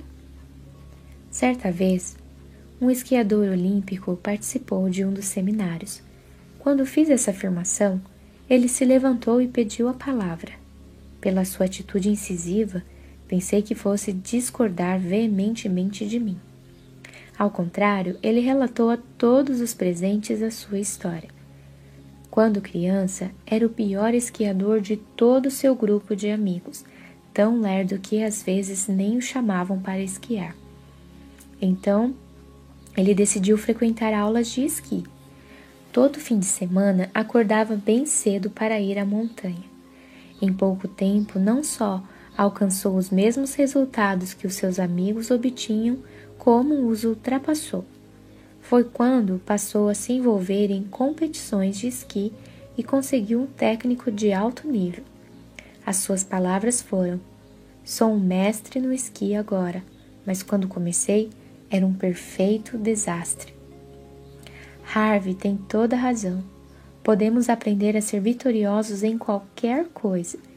Eu aprendi a vencer nesse esporte. A minha próxima meta é aprender a ganhar no jogo do dinheiro. Princípio de riqueza. Todo mestre já foi um desastre. Ninguém nasce um gênio das finanças. Toda pessoa rica, inclusive eu, aprendeu a vencer no jogo do dinheiro. Lembre-se do lema: se eles podem, eu também posso. Enriquecer não diz respeito somente a ficar rico em termos financeiros, é mais do que isso. Trata-se da pessoa que você se torna do ponto de vista do caráter e mentalmente para alcançar esse objetivo. Vou lhe contar um segredo que pouca gente conhece. A maneira mais rápida de ficar e permanecer rico é trabalhar no seu próprio desenvolvimento. A ideia é você se aprimorar para se transformar em alguém bem-sucedido. Repito, o seu mundo exterior é apenas um reflexo do seu mundo interior. Você é a raiz, os seus resultados são os frutos. Gosto do ditado que diz: Você leva a si mesmo para todo lugar a que vai. Se você crescer e se tornar uma pessoa bem-sucedida, em termos de caráter e de atitude mental, será vitorioso de forma natural em tudo o que fizer. Ganhará o poder da escolha absoluta. Passará a ter força interior e a capacidade de optar por qualquer área de trabalho, de negócio ou de investimento, sabendo que será um sucesso. Essa é a essência deste livro. Quando você é alguém grau 5, obtém resultados grau 5. Mas caso você cresça e se torne uma pessoa grau 10, conseguirá resultados grau 10. Preste atenção, porém, neste alerta. Se você não fizer o trabalho interior e de alguma forma conseguir ganhar rios de dinheiro, terá sido provavelmente um golpe de sorte e é possível que venha perder tudo. Por outro lado, caso você se torne uma pessoa bem-sucedida por dentro e por fora, não apenas fará sucesso, como o manterá, o aumentará e o mais importante de tudo, será verdadeiramente feliz. As pessoas ricas entendem que a sequência do sucesso é ser, fazer, ter. As pessoas de mentalidade pobre e as que têm uma visão de classe média acreditam que a sequência do sucesso é ter, fazer, ser.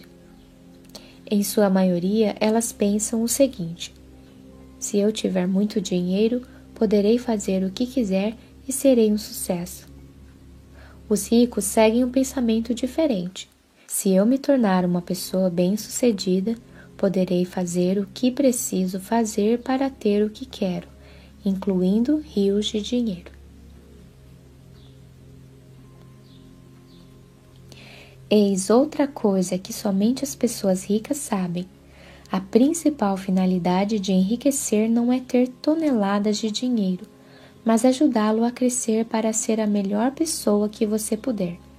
Na verdade, esta é a meta de todas as metas crescer como ser humano. Quando lhe perguntaram por que todo ano ela muda de personalidade, de música e de estilo, a cantora e atriz Madonna respondeu que a música é a sua maneira de expressar o seu eu e que reinventar a si própria a cada ano a obriga a crescer para se tornar a pessoa que ela deseja ser. Em suma, sucesso não é um o que, e sim um quem. A boa notícia é que o seu quem pode ser treinado e ensinado. Falo por mim. Não sou perfeito nem estou sequer perto disso. Mas quando penso em quem sou hoje comparado ao que era há 20 anos, percebo uma correlação direta entre o eu e a minha riqueza, ou a falta dela, daquela época, e o eu e a minha riqueza de hoje. Se eu aprendi o caminho do sucesso, você também conseguirá fazer isso. Por esse motivo, estou no ramo do treinamento pessoal. Sei por experiência própria que praticamente todas as pessoas podem ser treinadas para vencer.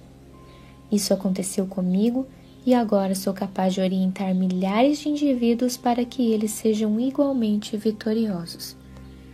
Descobri outra diferença capital entre as pessoas ricas e aquelas que têm uma mentalidade pobre. Os ricos são especialistas no que fazem. Quem tem um pensamento de classe média costuma ser apenas razoável no seu campo de atuação, enquanto as pessoas que possuem uma mentalidade pobre são inexpressivas na sua área. Você é bom no que faz? É competente no seu trabalho? Quer um modo totalmente imparcial de saber? Examine o seu contra-cheque. Ele lhe dirá tudo. É simples. Para ganhar o máximo, você tem que ser o máximo. Princípio de riqueza. Para ganhar o máximo, você tem que ser o máximo. Vemos esse princípio em operação todos os dias no esporte profissional pelo mundo afora. Em geral, os melhores atletas são os que ganham os maiores salários. São também os que faturam mais dinheiro com publicidade. Esse mesmo princípio está presente no mundo dos negócios e das finanças. Não importa se você é empresário, profissional liberal ou distribuidor de marketing de rede, nem se você ganha por comissão, se é assalariado ou se vive de rendas de imóveis, de ações ou de outros investimentos. Quanto melhor o seu desempenho na sua área, mais ganhará. Essa é outra razão pela qual é obrigatório você se instruir e se qualificar continuamente. Quanto ao aprendizado, vale observar que os ricos não apenas continuam a aprender como fazem questão de se instruir com aqueles que já estão onde eles querem chegar. No meu caso, um dos fatores que fizeram a maior diferença diz respeito à pessoa que me ensinou. Sempre optei por aprender com os que são mestres nos seus respectivos campos, não com quem se diz especialista, mas com indivíduos cujo discurso se sustenta em resultados. As pessoas ricas aconselham-se com indivíduos que são mais ricos do que elas. Quem tem uma mentalidade pobre busca orientação com os amigos, que em geral estão numa situação financeira tão difícil quanto a sua. Certa vez tive uma reunião com um banqueiro da área de investimentos, que queria fazer negócio comigo. Depois de sugerir que eu realizasse um investimento inicial de milhares de dólares no seu banco, ele me pediu que lhe encaminhasse os meus demonstrativos financeiros para que ele fizesse as suas recomendações. Olhei nos olhos dele e disse: Desculpe, mas você já não tem esse histórico? Se você quer que eu o contrate para cuidar do meu dinheiro, não seria mais apropriado você me mostrar os seus demonstrativos financeiros? E se você não for realmente rico, esqueça o negócio. Ele ficou em estado de choque. Eu diria que ninguém nunca havia lhe perguntado pelo seu patrimônio como condição para investir no seu banco. É absurdo, se você quisesse escalar o Everest, contrataria um guia que nunca tivesse chegado ao cume desse monte? Não seria mais inteligente procurar alguém que já tivesse alcançado o topo várias vezes e que soubesse exatamente como fazer isso? Portanto, eu estou sim sugerindo que você dedique muita atenção e energia a aprender continuamente e, ao mesmo tempo, a escolher com cuidado a pessoa que lhe fornecerá conhecimentos e conselhos. Se você se instruir com quem não vai bem, sejam consultores, orientadores ou planejadores, a única coisa que irá aprender é como fracassar. Da mesma forma como há caminhos para subir o Everest com êxito, existem rotas e estratégias comprovadas para criar rendimentos elevados, liberdade financeira e riqueza. Você tem que estar disposto a aprendê-las e a utilizá-las. Como parte do método de administração de dinheiro da mente milionária, sugiro mais uma vez que você deposite 10% dos seus rendimentos na conta da instrução financeira.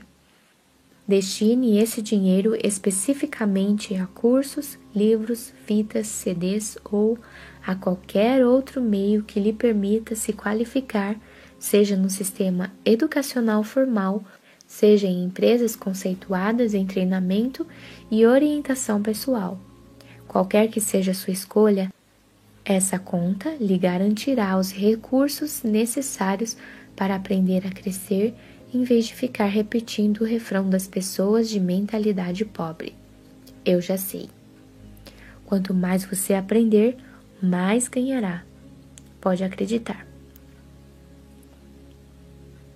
Declaração: Eu me comprometo a aprender e crescer o tempo todo. Eu tenho uma mente milionária. Ação da mente milionária.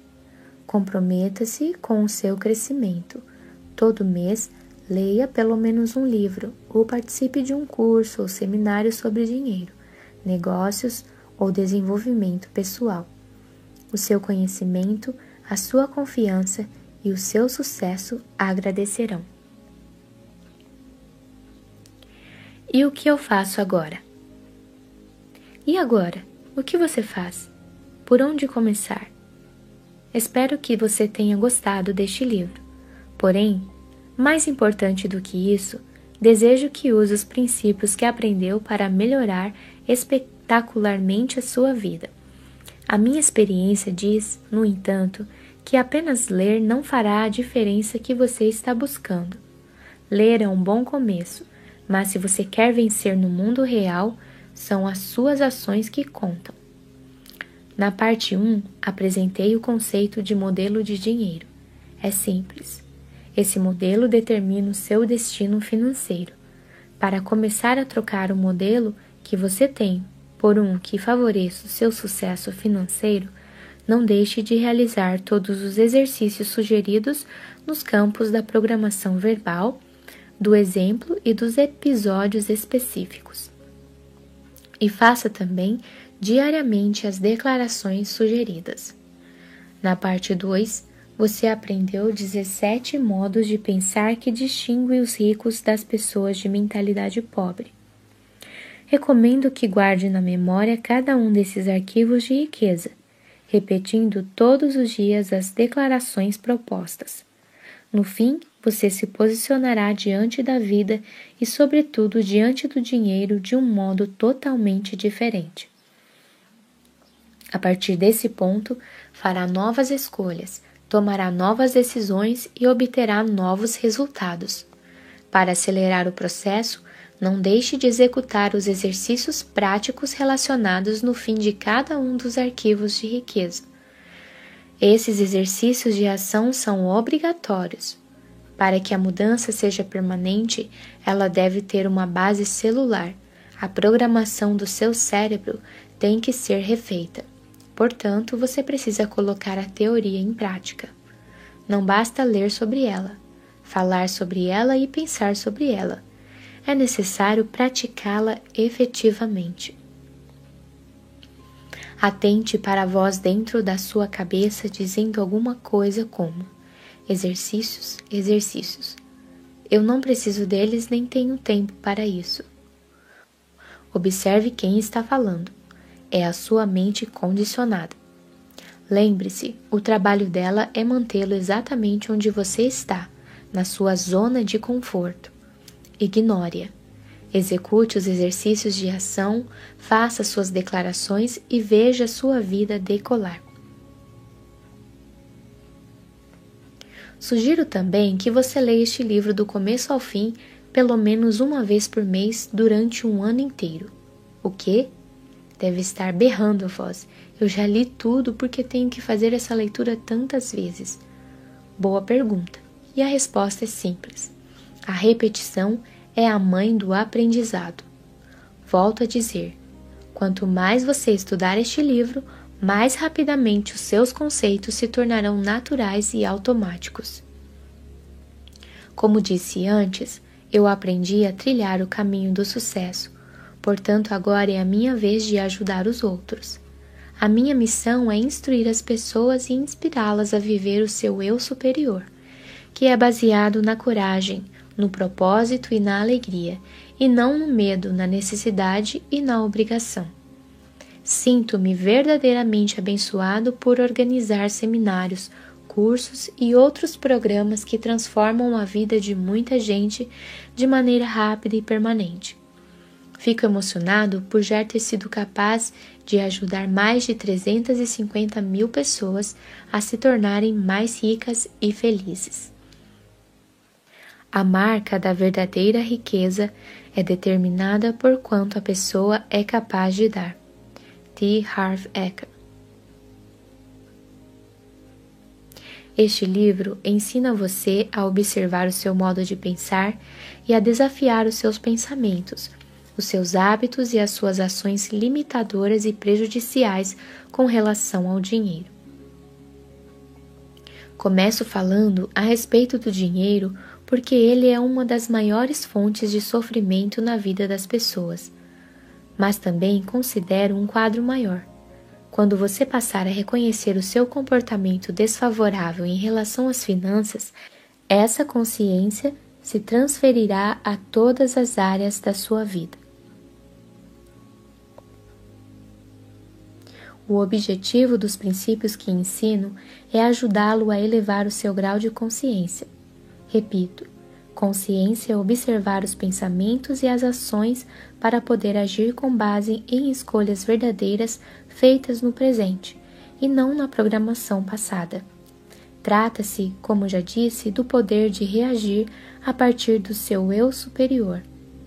Dessa forma, você pode ser a melhor pessoa que é capaz de ser e assim cumprir o seu destino. E sabe o que mais? A essência dessa transformação não diz respeito somente a você, tem a ver com todo o nosso mundo, que não é mais do que o reflexo das pessoas que o constroem. Quando cada indivíduo aprimora o seu grau de consciência, a consciência de todo o planeta se eleva, passando do medo à coragem, do ódio ao amor e da escassez à prosperidade para todos. Cabe, portanto, a cada um de nós esclarecer a si próprio para poder acrescentar mais luz ao mundo. Se você deseja que a Terra seja de determinada maneira, comece a ser dessa maneira. Se você quer que ela se transforme num lugar melhor, passe você mesmo a ser melhor. É por isso que eu acredito que é sua obrigação crescer até atingir o seu pleno potencial para criar abundância e sucesso na sua vida. Dessa forma, será capaz de ajudar os outros e contribuir para o mundo de um modo positivo. Obrigado por dedicar o seu precioso tempo à leitura deste livro. Desejo a você um tremendo sucesso e a verdadeira felicidade. T. Harv Eker Bom, se você chegou até aqui, você chegou ao final desse livro, desse audiolivro, e eu espero muito que você tenha gostado. Se você gostou, não se esqueça, por favor, avalie o vídeo clicando no gostei e compartilhe com uma pessoa que você sabe que vai gostar desse livro ou que esse livro vai ser útil para ele. E se você também não for inscrito neste canal, eu te convido a se inscrever, porque sempre vou estar colocando aqui, publicando algum livro, algum material que eu estiver lendo que for é, útil para a vida de alguém, que tem sido útil para mim, que possa ser útil na vida de alguém, enfim. Então é isso, que você possa ter uma vida abençoada e uma vida de sucesso. Um abraço e até a próxima.